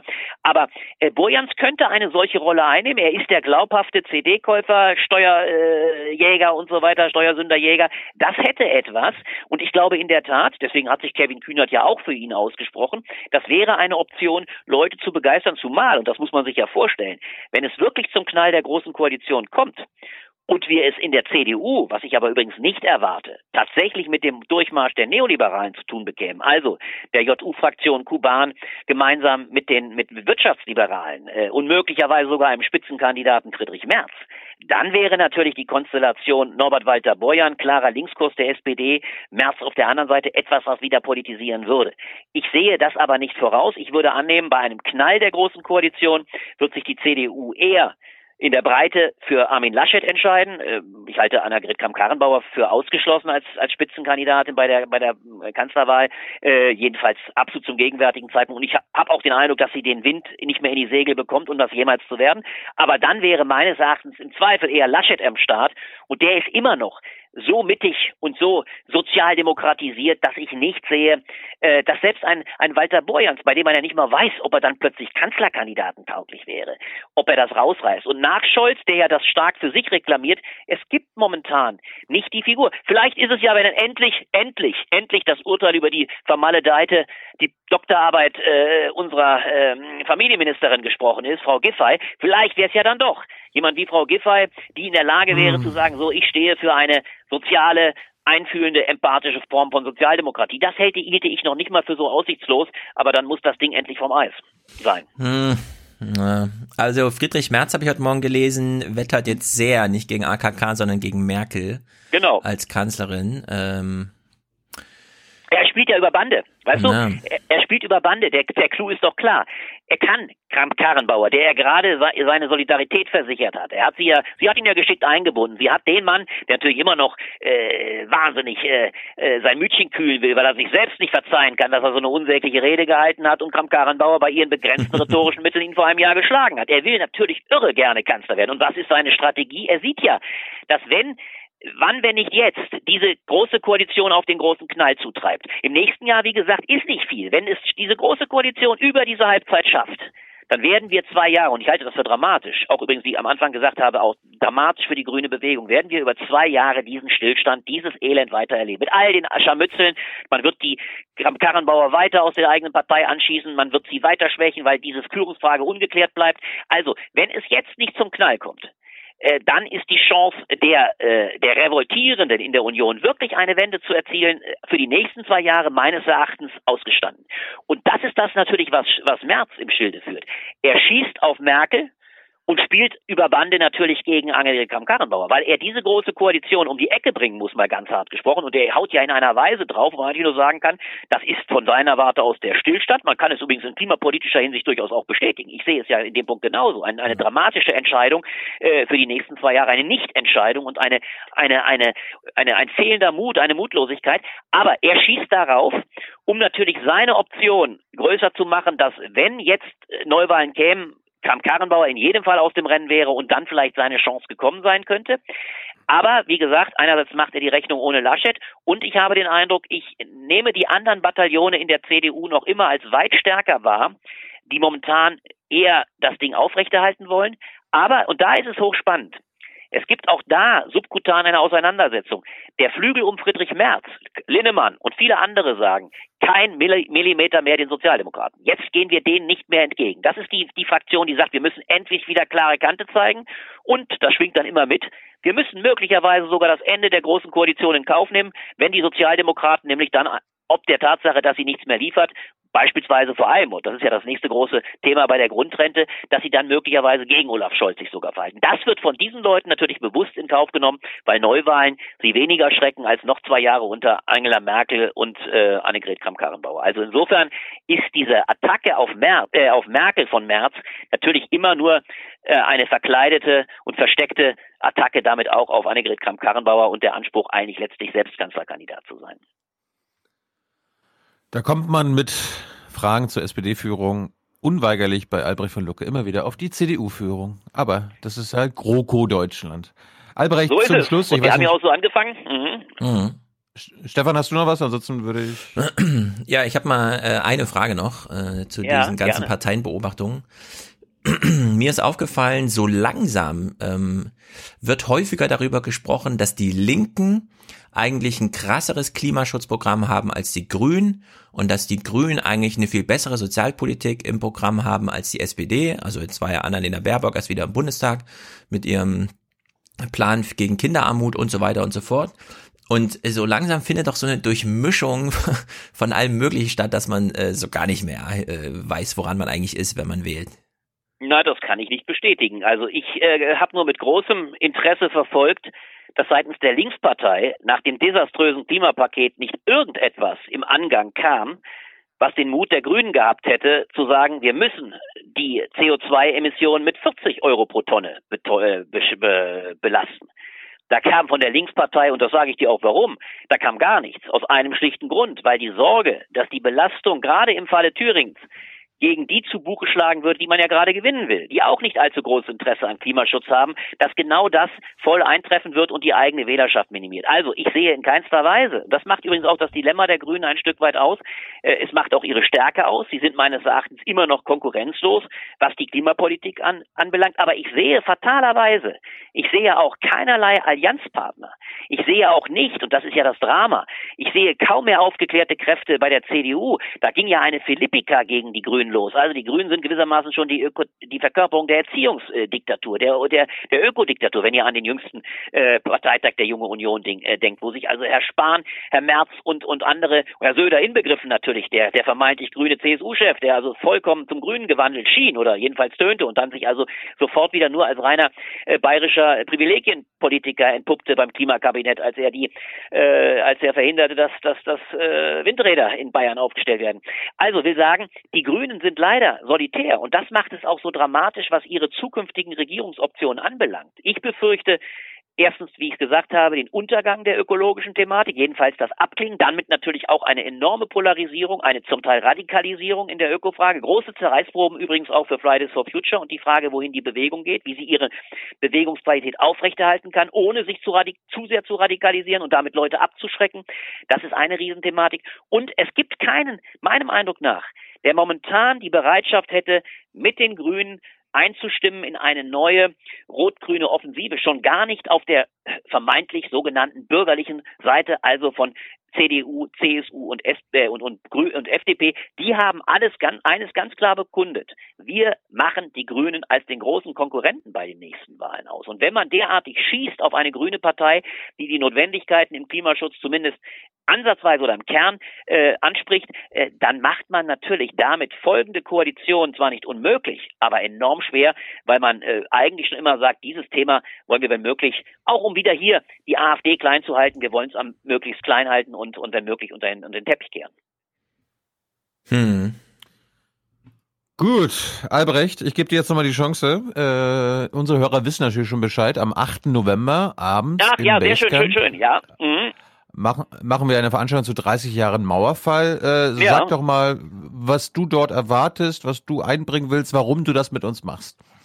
Naja, ich freue mich immer, zu einem so wunderbaren Datum mit dir ein schönes Gespräch äh, haben zu können. Und mhm. äh, es ist vor mhm. allem mein großes Anliegen, dass wir diese, diese Frage 30 Jahre Mauerfall, das war ja noch nicht mal ein Fall, aber jedenfalls Ende, Ende der Bipolarität, Ende des Systemgegensatzes. Die große Erzählung, die dann folgte, jetzt ist äh, gewissermaßen die heile Welt äh, äh ange kommen. Wir werden also so etwas leben wie das Ende der Geschichte. All das interessiert mich weniger nur in östlicher äh, Thematisierung. Das finde ich auch hochrelevant. Wir werden sicher wieder über die Rechtsentwicklung im Osten sprechen, keine Frage. Aber es interessiert mich vor allem auch bei dieser Thematik, was ist in diesen 30 Jahren völlig auf der Strecke geblieben? Warum stehen wir heute nach all den großen Verheißungen von globaler Sicherheit, äh, von globalem Wohlstand, äh, auch von globaler Nachhaltigkeit dann 19, ab 1992 mit der Klimakonferenz von Rio de Janeiro. Also die Verbindung von Umwelt und Entwicklung. Warum stehen wir nach all diesen großen Verheißungen heute völlig am Ende der Illusionen und erleben so etwas wie selbst die Infragestellung? Und das ist das große Drama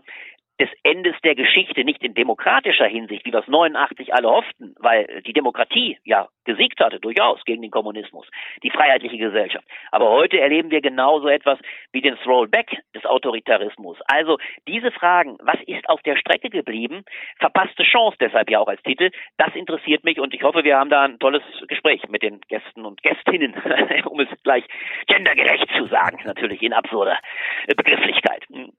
Wir, wir können ja, wir können ja schon mal den Leuten verraten. Stefan weiß ja auch noch nicht. Zwei Gästinnen können wir ja schon mal bestätigen. Zum einen ja. An Annette Simon, die Tochter von Christa Wolf und äh, Psychotherapeutin. Äh, ja, sie die auch in den Text Blättern, Blätt genau. Sag doch mal, schreibt noch eine Werbung für unser schönes Blatt. Hm? Ja, äh, erzähl doch mal, was für ein Text man von dir lesen kann aktuell. Ja, genau. Man hat, wir haben einen sagenhaften Text, damit will ich ein wenig angeben, in den Blättern für deutsche und internationale Politik in der äh, Oktoberausgabe bereits. Äh, der Text heißt Wut schlägt Scham, äh, 89 und der Aufstieg der AfD. Also, oder 89 und die AfD. Darin erklärt sie hoch, äh, hochbrisant, warum sich heute die Wut der AfD mit Vollende die Wende und Wende 2.0 und äh, Revolution mit dem Stimmzettel, wie es Höcke äh, nennt, warum sich diese Wut heute gegen die angebliche äh, Lügenpresse, gegen die angebliche Diktatur der Volksparteien austobt. Und das erklärt sie ein Stück weit auch damit, dass das, was man sich damals gegen die wirkliche Lügenpresse, gegen die damalige Diktatur nicht traute, heute verschobenerweise sich gegen, der, gegen die Demokratie der Bundesrepublik austobt. Das ist nur ein Aspekt, also ein hochspannender Text, der erklärt, aus welchen tieferen Wurzeln äh, rührt die AfD her. Warum ist das nicht nur mit den letzten 30 Jahren zu erklären? Das ist ja ein Erklärstrang, das liegt nur an der Treuhand. Nein, sie schürft da weit tiefer. Toller Text und äh, darüber können wir bestimmt toll sprechen. Und wir können auch schon bestätigen, dass Melanie Stein dabei sein wird, äh, eine Vertreterin, sage ich mal, meiner Generation und Mitinitiatorin von der Initiative Wir sind der Osten. Mhm. Wo Ja, Stefan, Stefan und ich noch nicht dabei sind, aber bestimmt bald dabei sein werden. Aber da reden wir dann mit Melanie mal drüber, warum das vielleicht auch was für uns wäre. Gut, Albrecht, wir sehen uns spätestens am 8. November. Ich freue mich Äh, sehr. Also die, Au die AufwacherhörerInnen und äh, wir. Und äh, wir steigen aus mit dem Albrecht von Lucke Sound. Der Verlierer ist die SPD. Danke, Albrecht. es war mir eine Freude. Tschüss, auf bald. Tschüss. Bis bald. Tschüss. Eigentlich wäre der, der passende Sound wäre ja der gewesen, ne? Sie entscheiden per Applaus. Äh, Olaf Scholz, Liebling des Monats. Wollen wir Ja. auf die Tribüne? So ist es wohl. Ab auf die Tribüne. Ye are many, they are few.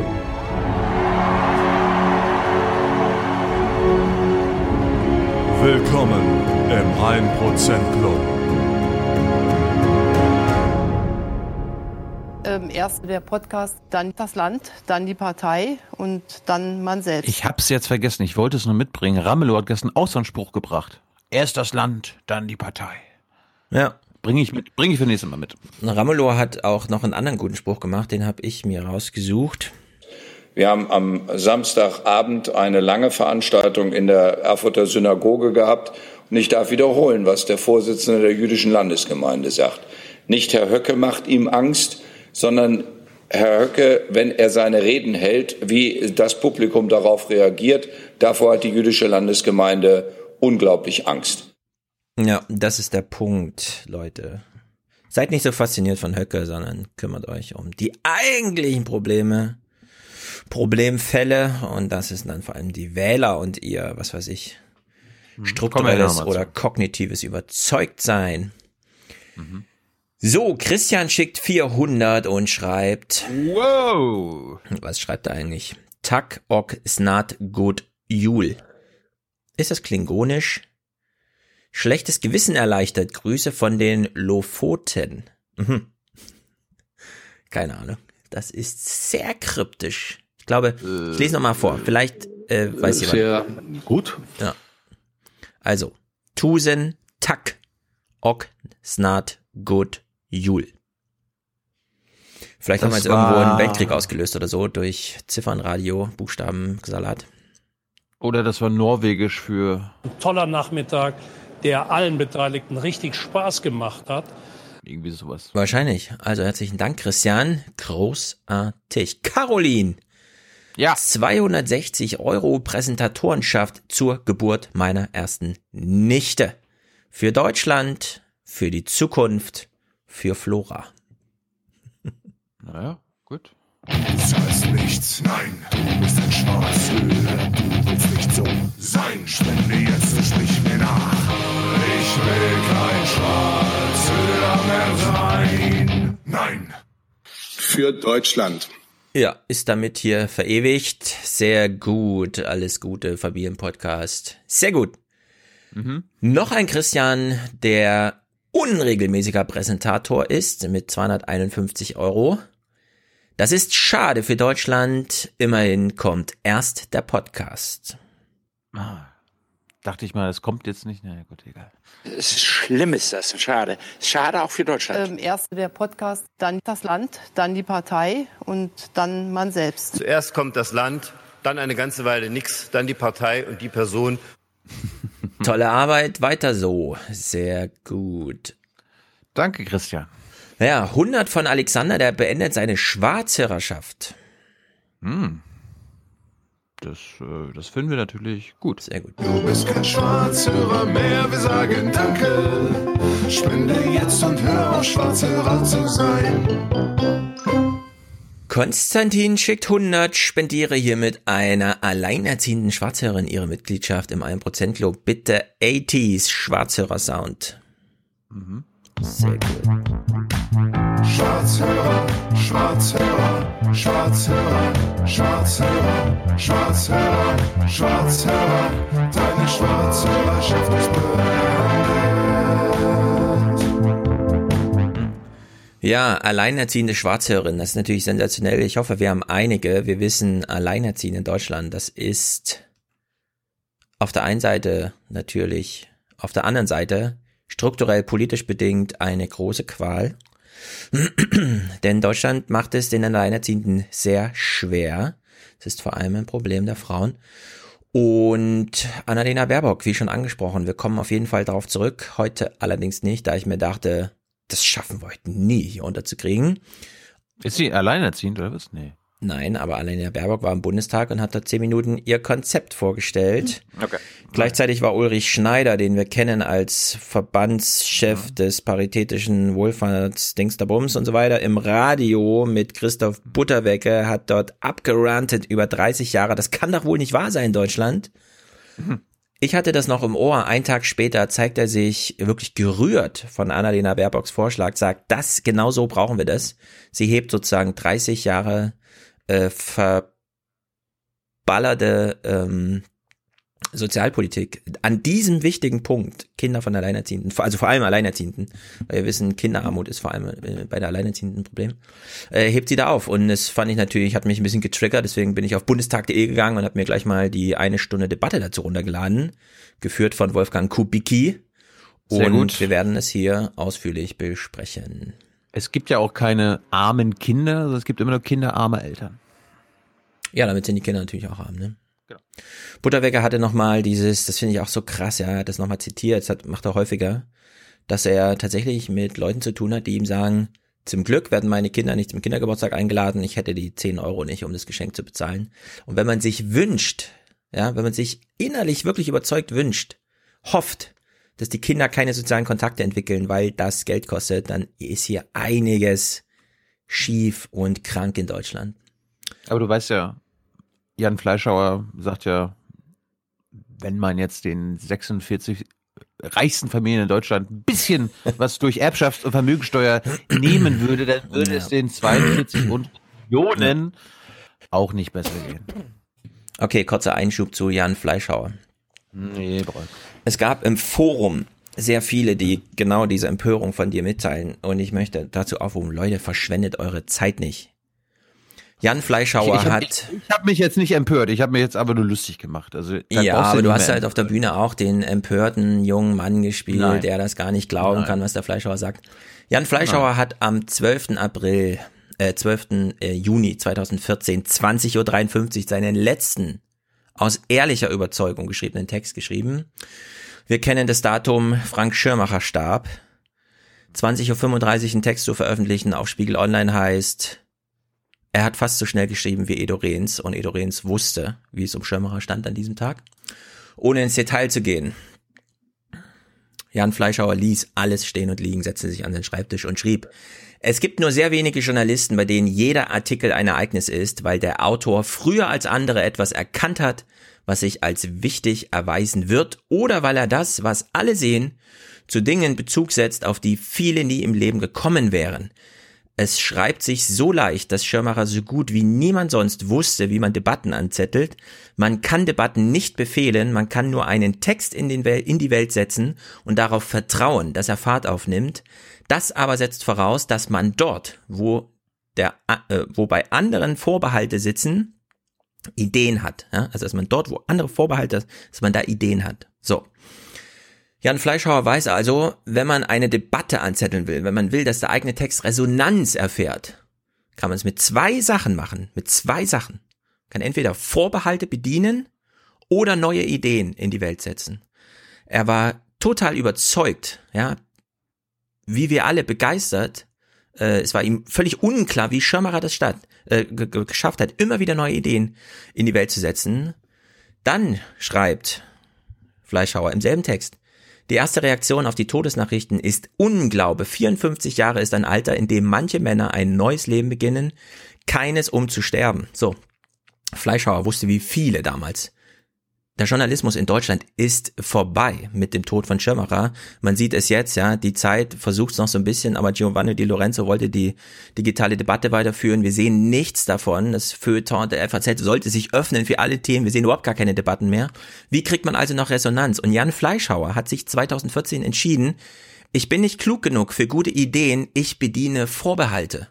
Und das macht er jedes Mal, in jedem Text, auf jedem Gespräch in der Bühne. Also Leute, wenn ihr bemerkt, dass Jan Fleischhauer wieder Vorbehalte, nicht eure, sondern die von dieser dunklen Rentenrepubliksmasse in Deutschland bedient, reagiert darauf nicht mit Empörung. Das ist Zeitverschwendung. Das hat mich so geärgert, wie es im Forum abging. Ich meine, man hätte es auch auf der Bühne anders führen können, das Gespräch, also gleich auf dieser Metaebene. Ja, aber es ist, du hast mich halt nicht vorher nochmal angerufen. Ich hätte dir das vorher nochmal gesagt. Hast ja hier im Podcast gesagt, du rufst mich nochmal an, aber nee, ja, also Leute, bitte verschwendet eure Zeit nicht in der Feststellung, die ihr nochmal allen Leuten auf Twitter sagt, der Jan Fleischhauer bedient ja voll Vorbehalte. Ja, das ist genau das, das ist die Masche. Ja, das, und das Damit rettet er sich jetzt noch sechs Jahre bis zur Rente und dann ist gut. Ja. Und er hat es ja auch offen auf der Bühne äh, erzählt und äh, I was beyond Empörung. Also mir war das ja klar, dass er den Kram erzählt. Äh, ich wollte nur herausstellen, dass da nichts hinter ist. Außer. Ja, aber das äh, weiß man halt. Da ist nichts dahinter. Nee, das wissen viele, glaube ich, nicht. Na, du, wir na, wissen das. Aber die meisten. Ich rufe euch auf, wenn euch so Sachen zu stören wie Fleischhauer, dann schreibt nicht nochmal drunter, oh, ist ja voll krass, wie der sich selbst entlarvt. Ja, ignoriert es einfach. Wirklich, wenn, wenn das letzte, was übrig bleibt, da, im Textjournalismus ist, dass jemand nochmal die Vorbehalte bedient und sich darüber Resonanz abholt, dann ist es wirklich vorbei. Und wenn Hundertschaften der Aufwachenhörerschaft auf diese Masche reinfallen, macht mich das betrübt, Leute. Deswegen reißt euch da ein bisschen zusammen. Denkt ein bisschen glaub, auf der Metaebene mit. Nee, ich glaube gar nicht, dass sie reingefallen sind. Da sind ein paar reingefallen Ach, im Forum, aber das guck ist, doch mal im ist, Forum. Ich, nicht die Masse gewesen. Nö, ich glaube, die, ich glaub, die, ja, Masse, ja. die, Masse, die Masse war überrascht, wie wenig tatsächlich noch dahinter steckt. Also, dass er dieses Prinzip hat und äh, äh, wie er arbeitet, war ja klar, aber selbst ich war überrascht, wie wenig denn dahinter steckt. Ja, wir müssen jetzt lernen, Sachen einfach mal zu ignorieren. Höcke, ignorieren. Fleischhauer, ignorieren. Ich hätte ihn gerne ignoriert. Mein Ziel, ich habe mhm. zweieinhalb Monate mit den Medientagen äh, fast schon verhandelt und ich wollte Ulrich Wilhelm haben. Der mhm. ist ja da quasi der Gastgeber in München. Er ist der ARD-Vorsitzende und der bayerische Rundfunkintendant. Das war mein Wunsch. Dann habe ich den nicht bekommen und dann habe ich kurzfristig gesagt, na dann Uli Hoeneß. den mhm. haben sie dann auch nicht bekommen und äh, ja, ja. entweder wäre es gar nicht passiert oder halt Jan Fleischhauer. Dann, naja. Ja. Ich finde auch, wenn du das Mikro nicht in der Hand hast, sondern der, der Gespräch hat ein Ereignis, dann kann man es auch nicht jung und naiv nennen. Das ist auch nochmal eine Lehre, würde ich daraus ziehen. Ja. So. Gut, nächster Themenpunkt für heute. Philippe schickt uns 100, das macht er jeden Monat und wir kennen seine Unterstützerzeile, die er hier schreibt. Für meine unersetzbare Informations- und Ideenquelle habe ich jetzt einen Dauerauftrag eingerichtet. Bester Podcast, Werbung, neub.eu. Neub ist Max Schrems Laden. Max Schrems hat, aus? der kommt aus der Österreich. Ich danke Ihnen. Vielen Dank für die Möglichkeit. Und er hat vor allem eine ganz gute Doku von ORF spendiert bekommen gestern, die jetzt nur noch fünf Tage online an anguckbar ist, weil sie kann nur sieben Tage geguckt werden, weshalb wir Verlinken. gleich nach diesem Unterstützerdank da auch reinschauen in wichtige Zitate und sie verlinken. Markus schickt 100, wir freuen uns. Wach immer wieder mal auf. Danke. Ah, das ist ein schöner Imperativ. Wach immer mal wieder auf. Danke. Ja, oder meint er sich selbst? Ich wache immer mal wieder Bitteschön. Kann auch sein. Und 100 von Johannes. 100 für euch und 101 Euro an die Spendenaktion der Partei, die Partei zugunsten des kurdischen Roten Halbmondes. Das ist gut. Der kurdische Rote Halbmond ist sozusagen die Schwester- oder Bruderorganisation des Deutschen Roten Kreuzes oder des Roten Kreuzes im Sinne von. Die haben natürlich da krassere Aufgaben, die ihnen aufgezwungen werden, muss man fast sagen, denn selbst mittlerweile Ärzte ohne Grenzen hat sich auch zurückgezogen. Zu Recht natürlich. René schickt 8723. Wir wissen, das ist seine Kirchensteuer. Wir freuen uns sehr. Gehen Kirchensteuer ist wichtig. Jesus aber antwortete und sprach, steh auf, Steh auf. geh hin, dein Glaube hat dir geholfen. Hm. Auch ein Produzent ist Martin mit 58 Euro. Hm, Wegen Merkel, damit sie endlich mal anruft und dergleichen. Aber hat sie doch schon. Ja. Gegen Merkel! Naja. Mhm. Und Theresa schickt 51. Sie hat Arbeitslosengeld 1 verlassen und ist endlich, ähm, das ist dann endlich ihr erster Beitrag fürs Aufwachen. Liebesgrüße an die Berliner Max Michi Kolja mit der engagierten Rentnerin. Hm. Herzerwärmend. Dankeschön. Ehrlich das heißt, sie gesagt. hat ihre, sie hat ihre Schwarzhörerinnenschaft verlassen, ja? Ja. Die Crime Scene ist geklärt. Mhm. Was haben wir? Sir, die Ohren des Opfers sind völlig verbrannt. Scheint, als wäre seine Schwarzhörerschaft beendet. No. Anna Helena unterstützt uns hier ohne weitere Botschaften. Da verstehen wir die Botschaft sehr gut. Genau wie Oliver und Melanie, die investieren nämlich hier in die Zukunft. Claudia unterstützt uns, genau wie Merlin. Geburtstagsglückwünsche für Joscha von Katja und Merlin. Älter werden ist optional, aufwachen ist Pflicht. ja. Wer soll denn gratulieren? Rot, Yogi, Merkel, Trump Mm, Yogi. oder Genscher? Yogi. Ja, herzlichen Glückwunsch und natürlich auch Gratulation von meiner Seite. Er macht zarte Haut. Das ist sehr wichtig. Max jetzt als richtiger Familie, oh, jetzt als richtige Familie und mit gewissem extra geil hier wegen Merkel. Okay, ich nehme an, ist jemand dazugekommen. Sehr gut. Ich finde das nur geil hier. Ja. Grüße. Jan, Markus, Daniel. Oh, Markus schreibt Danke für Ihre Arbeit. Bitte, lieber Markus. Daniel Peter. Die Vernunft kann sich mit großer, größerer, ah, größerer Wucht dem Bösen entgegenstellen, wenn der Zorn ihr dienstbar zu Hand geht. Mhm. Was? Chomsky? Ist das Keine Chomsky Ahnung. oder? Ein großer Denker, ich kenne den Spruch. Aha. Ja, wer weiß. Lukas, 1% vom besten für den besten Podcast. Anna, 1% Elterngeld äh, für die Aufnahme in den 1% Club. Grüße aus Hamburg. Sehr gut. Volker, viele Grüße aus München. Willkommen im Club. I mean, who are we? We're the 1%. We're the 1%. Hm, Stefan. Springend klingt die Münze. Wohlan, Kutscher. Spanne er die Pferde ein und spute sich, denn springend klingt die Münze. Denn Man muss immer nachdenken, immer denken. Denken hilft ungeheuer. Lesen ist auch gut, aber denken ist noch viel wichtiger als lesen. Ja, Podcast hören ist noch wichtiger, er gesagt. Sehr gut. Kai. Ähm, S wünscht sich einen Jobsegen. Leider nur ein Anfangsinitial.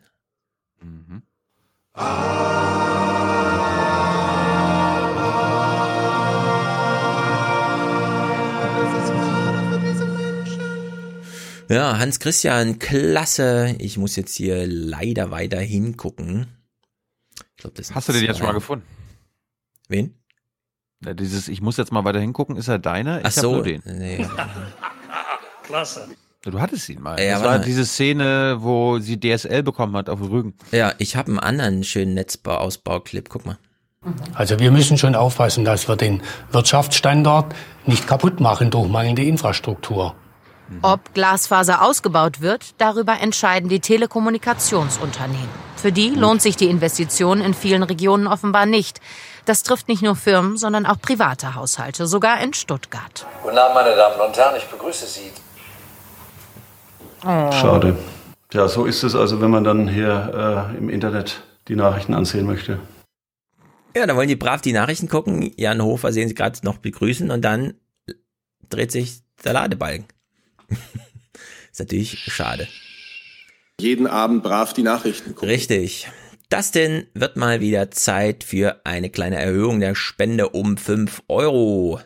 Es kann nicht sein so, dass es vorher nur 10 waren. Sehr gut. Mhm. Das kann nicht sein so. Julian, Sandra und Aaron Fridjof. Oh jetzt. Ceterum censeo unionem Christianum popularem esse delendam. Ich hab's mir gemerkt. Er ist im Übrigen der Meinung, dass die CDU zerstört gehört. Mhm. Aha. So, Ja. Tommy. Horseland, Horseland. Ja, das passt ja zu Albrecht von Lucke. Hausland,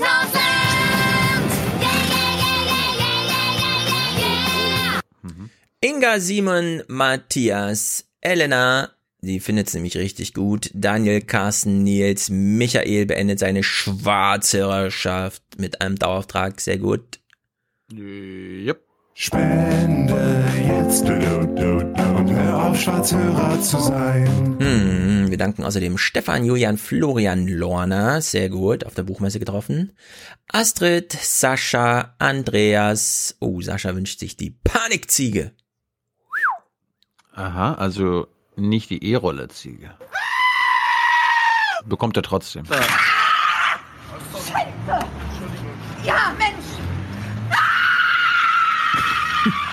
Ja, jemand hat uns eine Mail geschrieben, die Frau sei angeblich verwirrt. Da würde ich mich doch sehr gegen so eine Ferndiagnose verwahren. Diese Frau ist nicht verwirrt, sie reagiert völlig normal auf einen Assi, ja, der auf einem Tretroller auf dem Fußgänger über, also Fußgängerweg vor ihr sich auf die Fresse legt. Die ist nicht verwirrt, die Frau, die ist völlig bei Sinn. Andreas, we are the one percent. Na, hören wir nochmal. I mean, who are we? We're the 1%. We're the 1%. Mhm. Wir streben hier Revolution an. Für Deutschland ist das eine Revolution. Bernhard schreibt, gut, dass ihr auf dem Markt seid. Ihr regelt das. Alles Gute und jetzt nicht mehr schwarz. Jawohl. Nicht, äh, wie viele Autos gekauft werden, bestimmt nämlich nicht der Ministerpräsident, sondern der Markt. Du bist kein Schwarzhörer mehr, wir sagen Danke. Spende jetzt und hör auf, Schwarzhörer zu sein.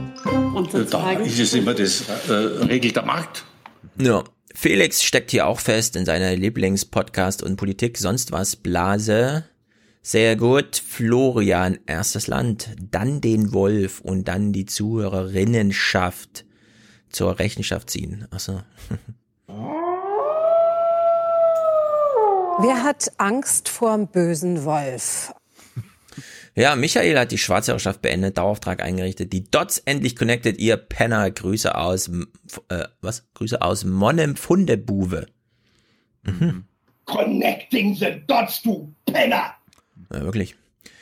Christine sei ihr noch gedankt, genau wie Valentina und einigen ungenannten Kerlen, die uns auch noch die Tribüne voll machen. Sehr gut. For the many, for the many, not, not the few, the few.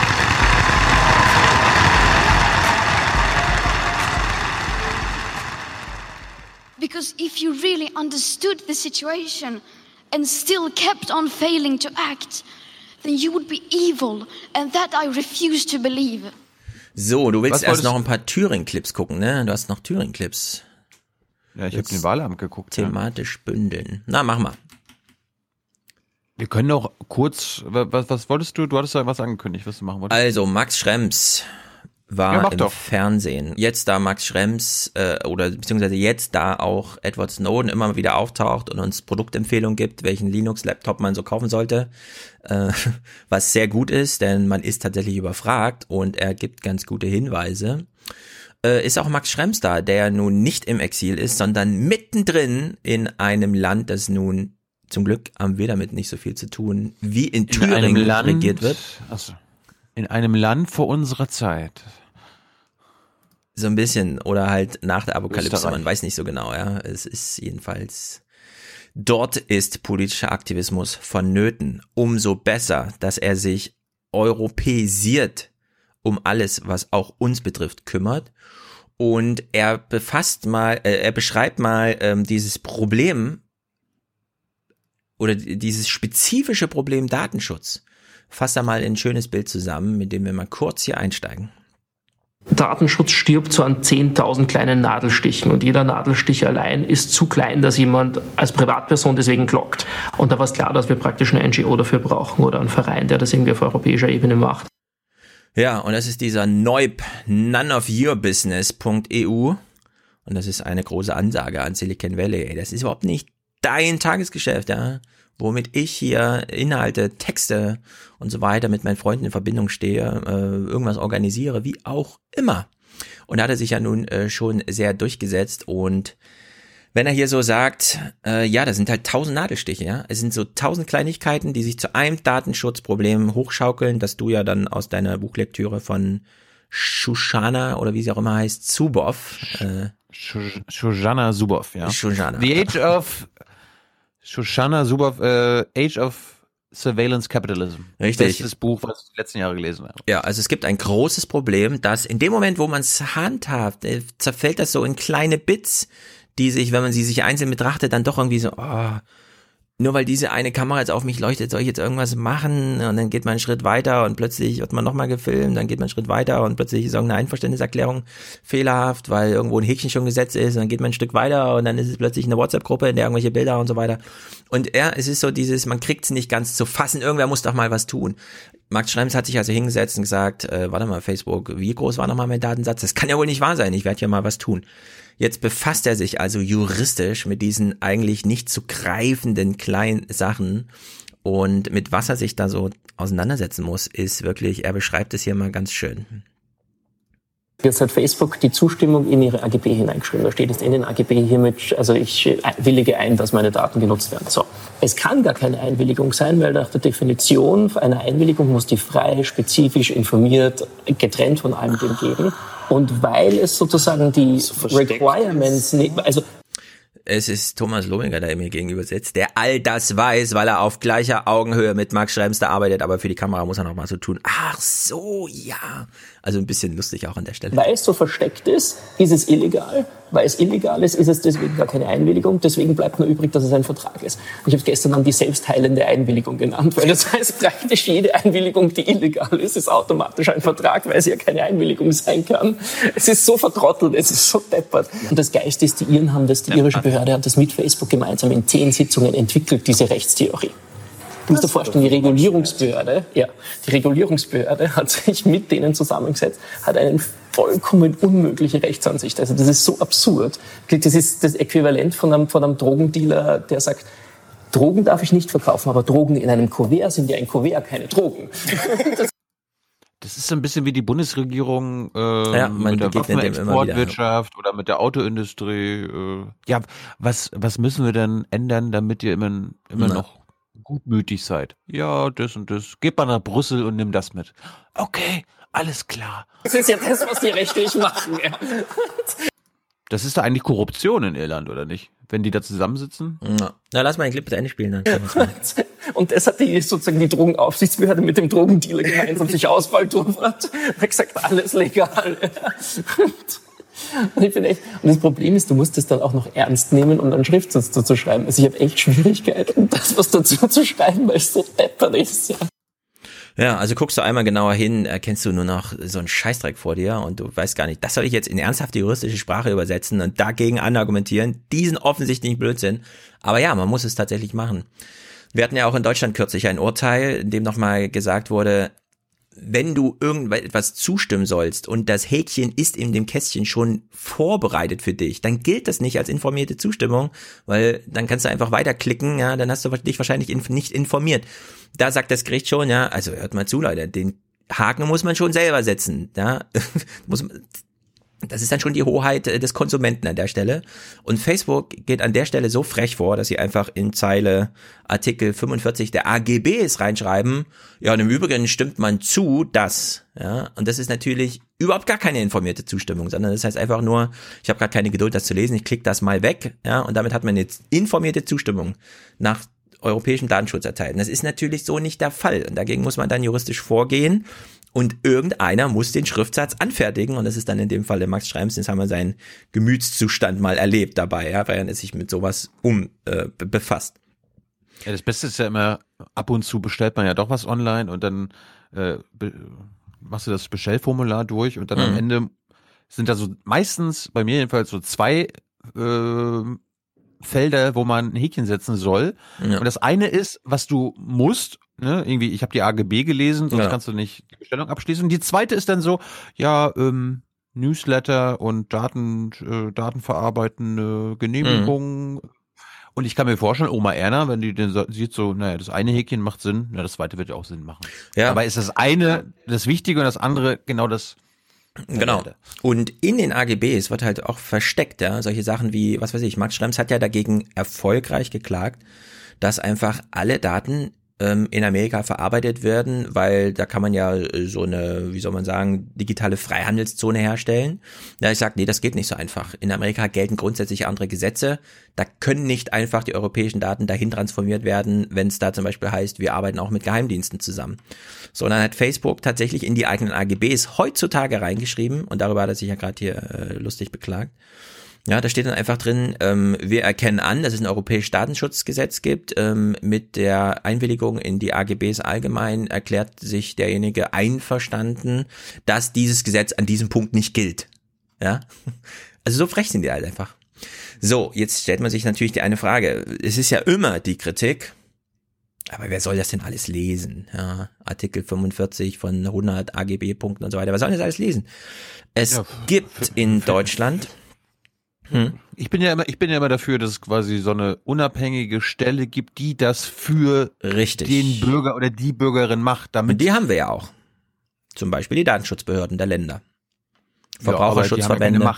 Also die haben ja fast gar keine Macht. Wir müssen, ja, wir müssen Macht unbedingt schon. Wir müssen, hm? wir müssen nochmal daran denken, Ulrich Kelber einzuladen. Der hat ja schon zugesagt. Für den ja, Podcast. Ulrich Kelber ist ganz, ganz, ganz wichtig. Also Ulrich Kelber hat schon Macht. Das Problem bei ihm ist, er hat kein Personal. Also diese Arbeit. Welche, ich wollte versprechen, dass ich mich kümmere. Achso. Wir kümmern uns. Mhm. Ja, also Ulrich Kelber ist äh, ganz wichtig, gerade auch als Vorreiter des der Zusammenarbeit mit den ähm, Kartell. Und wir sehen ja jetzt gerade, ja. wie in Europa das zusammenarbeitet, ne? Also Wettbewerbsrecht und äh, digitales Zeug. So, Ulrich Kelber wäre zum Beispiel ein Ansprechpartner für ich habe gar nicht die Zeit, das alles zu lesen. Kannst du mal für mich darauf gucken und mir sagen, kann ich da gefahrlos zustimmen, ja oder nein? So, jetzt hat aber Ulrich Kelber nicht genug Personal. Das beklagt er ja auch. Er hat ne, die Datenschutz, ähm, die Berichte des Datenschutzbeauftragten kommen jetzt jährlich und nicht mehr zweijährlich. Das ist ja auch so eine Neuerung aus der Datenschutzgrundverordnung. Da beklagt er ja jedes Mal in der Bundespressekonferenz, ich habe zu wenig Personal, hier fehlt's, hier fehlt's, hier fehlt's. So. Und er beklagt natürlich, dass die Behörde, die ihn quasi übersteht, ja. sich einen Scheiß, quasi einen Scheißdreck drum kümmert. Genau, das kommt dann immer noch dazu. So. Aber er könnte, ja, also wenn er die Kapazität hat, alles zu lesen, er kann mittlerweile, zumindest die Landesdatenschutzbeauftragten können mittlerweile ordentlich, äh, ähm, also nicht nur 25.000 Euro mal in Rechnung stellen, sondern die können ordentlich zulangen. So, jetzt haben die allerdings zu wenig Kapazität. Deswegen springt zum Beispiel neu.eu, also Max Schrems Laden, da ein. Dadurch, dass wir probieren, die Beschwerden sehr gut zu recherchieren und so nehmen wir in Wirklichkeit dem Staat die Arbeit ab. Das ist eigentlich auch gut zu sehen, dass die Behörden das sehr positiv bisher aufnehmen, weil die halt mit hunderten Beschwerden zu tun haben und viele davon sind halt eher fraglich oder halt irgendwelche wirklich auch ein bisschen Querulantentum oft. Und unsere Beschwerden sind halt dann normalerweise doch sehr am Punkt und werden eigentlich auch dementsprechend ganz gern gelesen. Ja, also man kann sich das so vorstellen, äh, Ulrich Kälber macht morgens seinen Briefkasten auf, 150 Beschwerden aus Thüringen zum Thema bla bla bla bla. So. Mhm. Und dann kommt nachmittags der Briefbote und gibt noch einen weiteren Brief aus Österreich ab. Und dann sieht er, oh, der ist von neu.eu. Dann hofft er, hoffentlich der, der eine fertige Argumentation für all die Probleme, die wir da gerade in Thüringen auf dem Tisch haben. Er macht den Brief auf, sieht drei Seiten ordentlich vorbereitet, könnte er quasi vor Gericht direkt vorlesen. Ja, das ist diese Arbeit, die Neu.eu hier macht.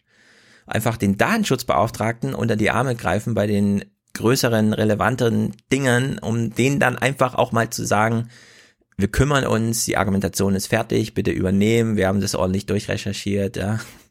Also das ist äh, sozusagen, das ist schon parastaatlich eigentlich, was hier stattfindet. Das ist wirklich krass.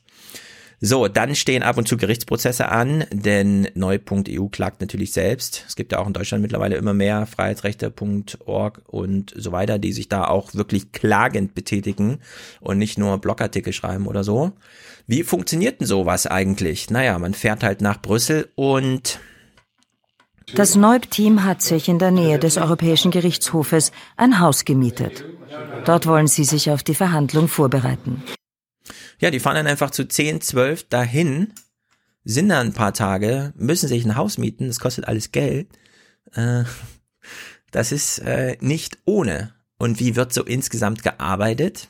Moment, Moment. Mhm. Das vergesse ich sonst. Äh, der NDR, NDR SAP hat mit Rezo ein Interview geführt. Mhm. Dafür sind sie nach Aachen gefahren. Mhm. Weil Rezo aber seine, seine Privatsphäre wichtig ist so wie deine und meine uns auch wichtig ist. Bei dir sieht man nicht, wie es bei dir aussieht. Bei mir sieht man nur mein Büro. Aha. Und das ist auch gut so. Und was, haben, was hat dann der NDR gemacht? Setzen die sich denn irgendwo rein, draußen, öffentlichen Ort und reden mit Rezo und machen Interview? Nein, sie haben eine extra Wohnung in Aachen gemietet, um ein Interview zu führen, was sie dann am Ende auch nur auf einer Couch führen. Das hm. fällt mir jetzt gerade ein. Ja, das also, wird immer häufiger so gemacht. Warum auch nicht, ehrlich gesagt. Ja, warum musst du denn für den ganzen Drehtag eine ganze Wohnung mieten? Ja, also was heißt Wohnung mieten? Man kann ja ein Hotelzimmer einfach für, also ein etwas größeres, ja. was sich filmen lässt, 300 Euro oder was, und dann ist man ja eigentlich durch. Ja, oder man setzt ja einfach an öffentlich verfügbaren Plätzen. Das geht ja auch. Nee, das verstehe ich schon, dass man da so ein bisschen unter sich bleiben will.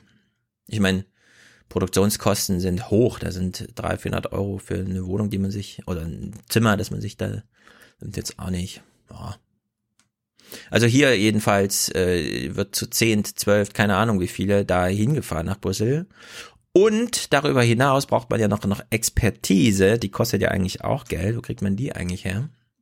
Das größte Problem ist, wir haben kein Geld, also man braucht irgendwelche Leute, die das auch noch pro bono zur Verfügung stellen und gleichzeitig gut sind, weil du streitest gegen die US-Regierung, Facebook und Co. Und es wäre schon sinnvoll, dass deine Argumente dann wasserdicht sind.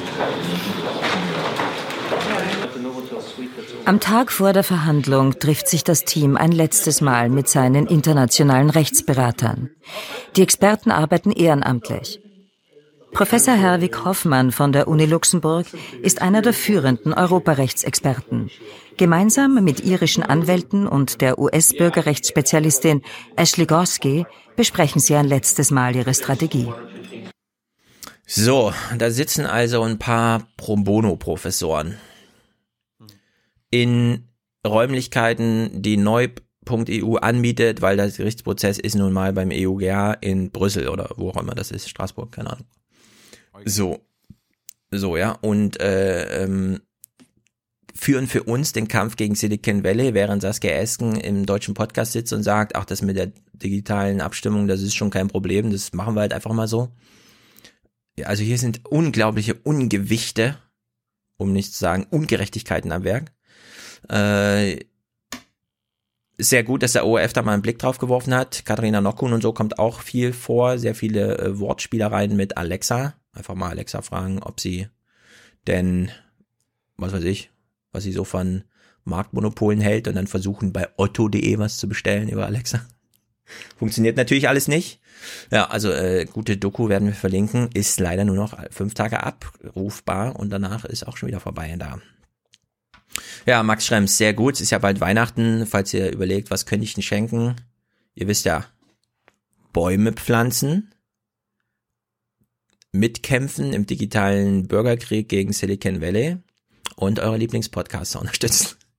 Das ist ja Dreiklang, dann seid ihr fein raus, dann ist 2020 mit gutem Gewissen startbar, würde ich sagen.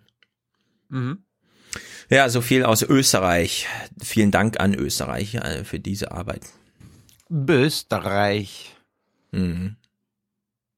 So, Thüringen, Thüringen, Thüringen. Na los. Dann gucken wir mal, ne?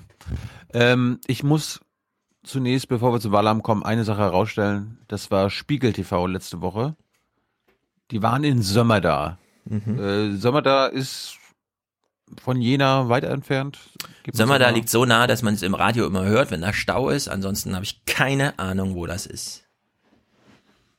Ja, irgendwo in Thüringen. Eher kleinerer Ort. Und äh, die haben dort Wahlkämpfer begleitet, unter anderem einen Direktkandidaten der SPD.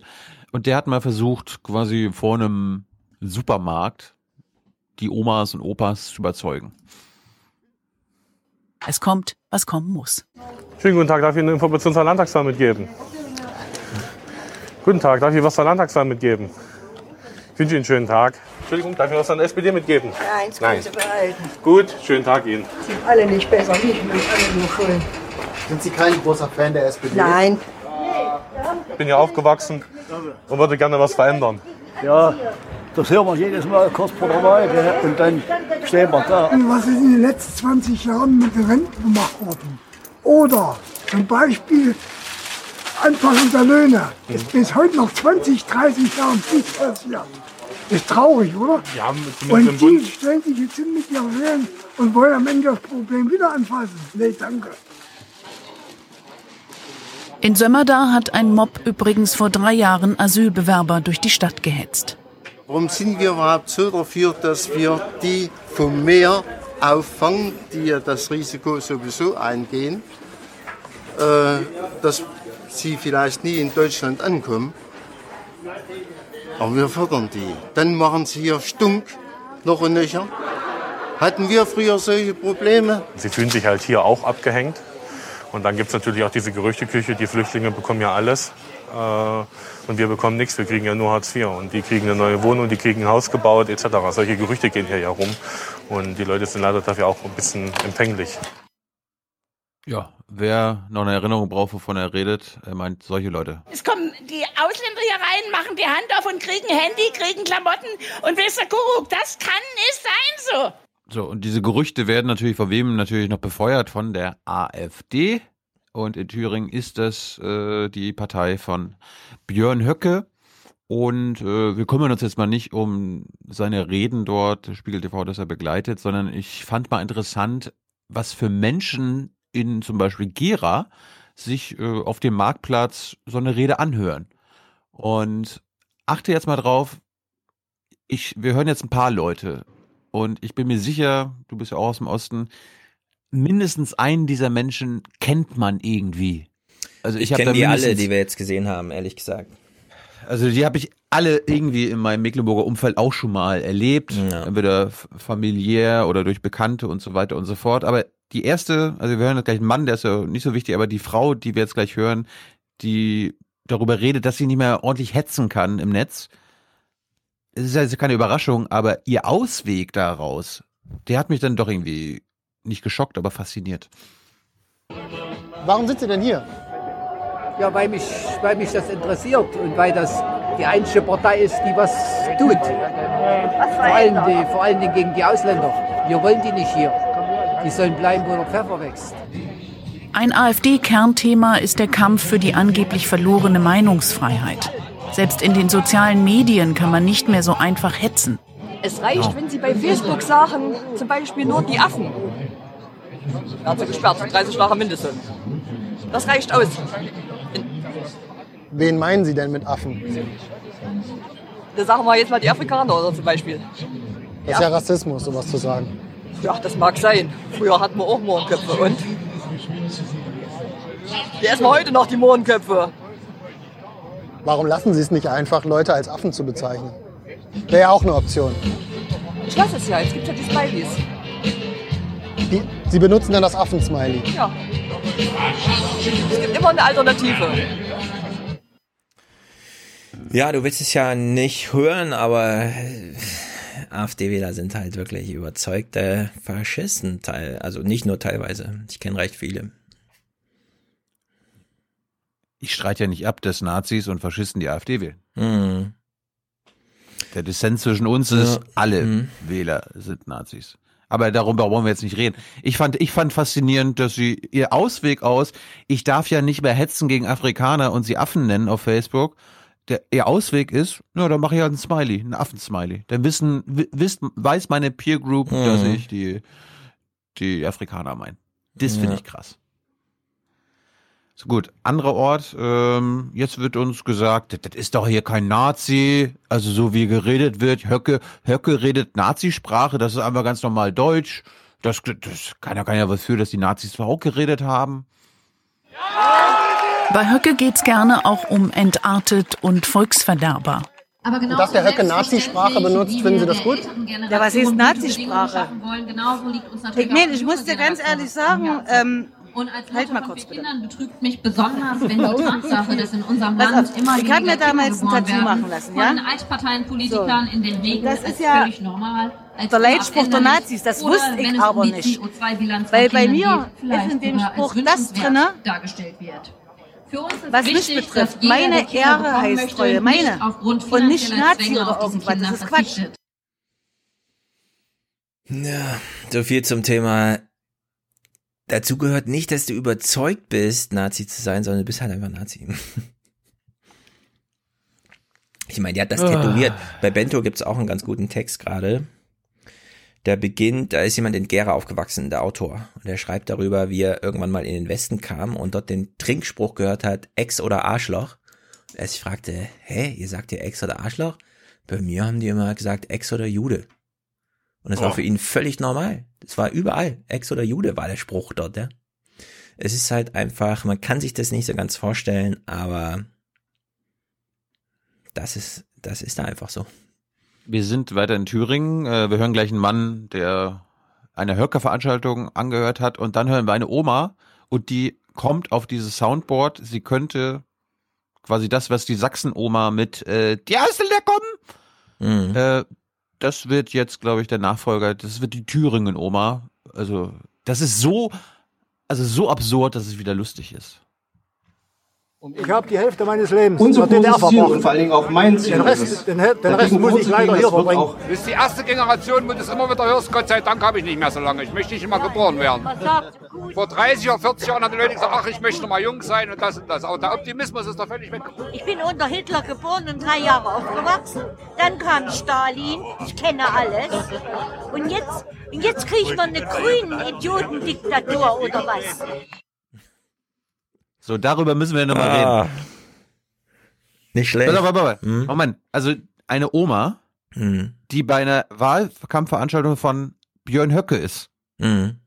regt sich darüber auf, dass sie ja schon unter Hitler, Stalin gelebt hat und jetzt quasi eine Ökodiktatur fürchtet. Ja. Jetzt ist sie aber bei einer, Mhm. bei einer Höcke-Veranstaltung. Also ist sie dann, also verzichtet sie dann auf die Ökodiktatur und will dann doch wieder Hitler haben oder was? Ja. Oma, was meinst du damit? Ich bin unter Hitler geboren und drei Jahre aufgewachsen. Dann kam Stalin, ich kenne alles. Und jetzt, und jetzt kriege ich noch eine grüne Idiotendiktatur oder was? Da steckt so viel drin. Also sie meint ja auch, da, dann kam Stalin, also kam Stalin Hm. in die DDR. Ja, Und was hat sie alles, was hat sie alles mitgemacht? Also Ja. mein neuer Lieblingssound. Sorry. Ja, da steckt, also ich will es spiegeln, da steckt gar nichts drin, gar nichts. Äh, jede, jede auch nur minimale inhaltliche Auseinandersetzung damit ist völlig Banane und auch nicht zielführend und würde auch die Oma nicht im Denken ändern. Ja. Nein. Es, es sind wirklich Inhalt, es geht hier wirklich nicht um Inhalt, es geht um dieses Gefühl, dass es egal ist, ob man lebt oder nicht. Wie vorhin schon mal gesagt, ähm, Menschen machen Bullshit-Jobs, obwohl sie wissen, dass es so ist. Und sie fühlen sich überflüssig, weil sie nicht mal mehr als Auszubeutende noch gebraucht werden. Das große Getriebe funktioniert ohne sie. Sie müssen nicht mal als Schmierstoff noch irgendwo mit anhelfen. Ne? In der DDR hat natürlich jeder einfach einen Besen in die Hand gekriegt, weil da gab es keine Arbeitslosigkeit, da wurde einfach verordnet. Da gab es die Zuweisung von Menschen an Betriebsstätten und dann wurden da diese Bullshit-Jobs gemacht. Und es waren halt wenigstens noch Jobs, ja. Und jetzt sitzt halt einfach auf der Straße und dann gibt's, ich meine, wenn da ein Wahlkampf ist und da wird eine dreimal drei Meter große Bühne für Björn Höcke aufgebaut, ist das das größte Volksfest, was dieser Ort innerhalb eines Jahres erlebt.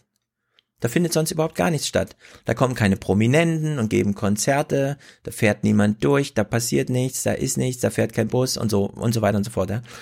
Es gab gestern, ähm, es gab gestern einen streitbaren, aber sehr guten Text in der Zeit von David Hug, heißt er, glaube ich, der genau das anmerkt. Ähm, wir können jetzt, 2019, nach der Wahl in Thüringen, nochmal genau das gleiche machen wie vorher. Nämlich sagen, mit der AfD-Wahl habt ihr euch in die Bedeutung der bundespolitischen Kommentierung gebracht, weil die AfD muss jetzt jeder kommentieren. Also ja, da ist man sozusagen im Kreis der bedeutungsvollen AfD-Wähler.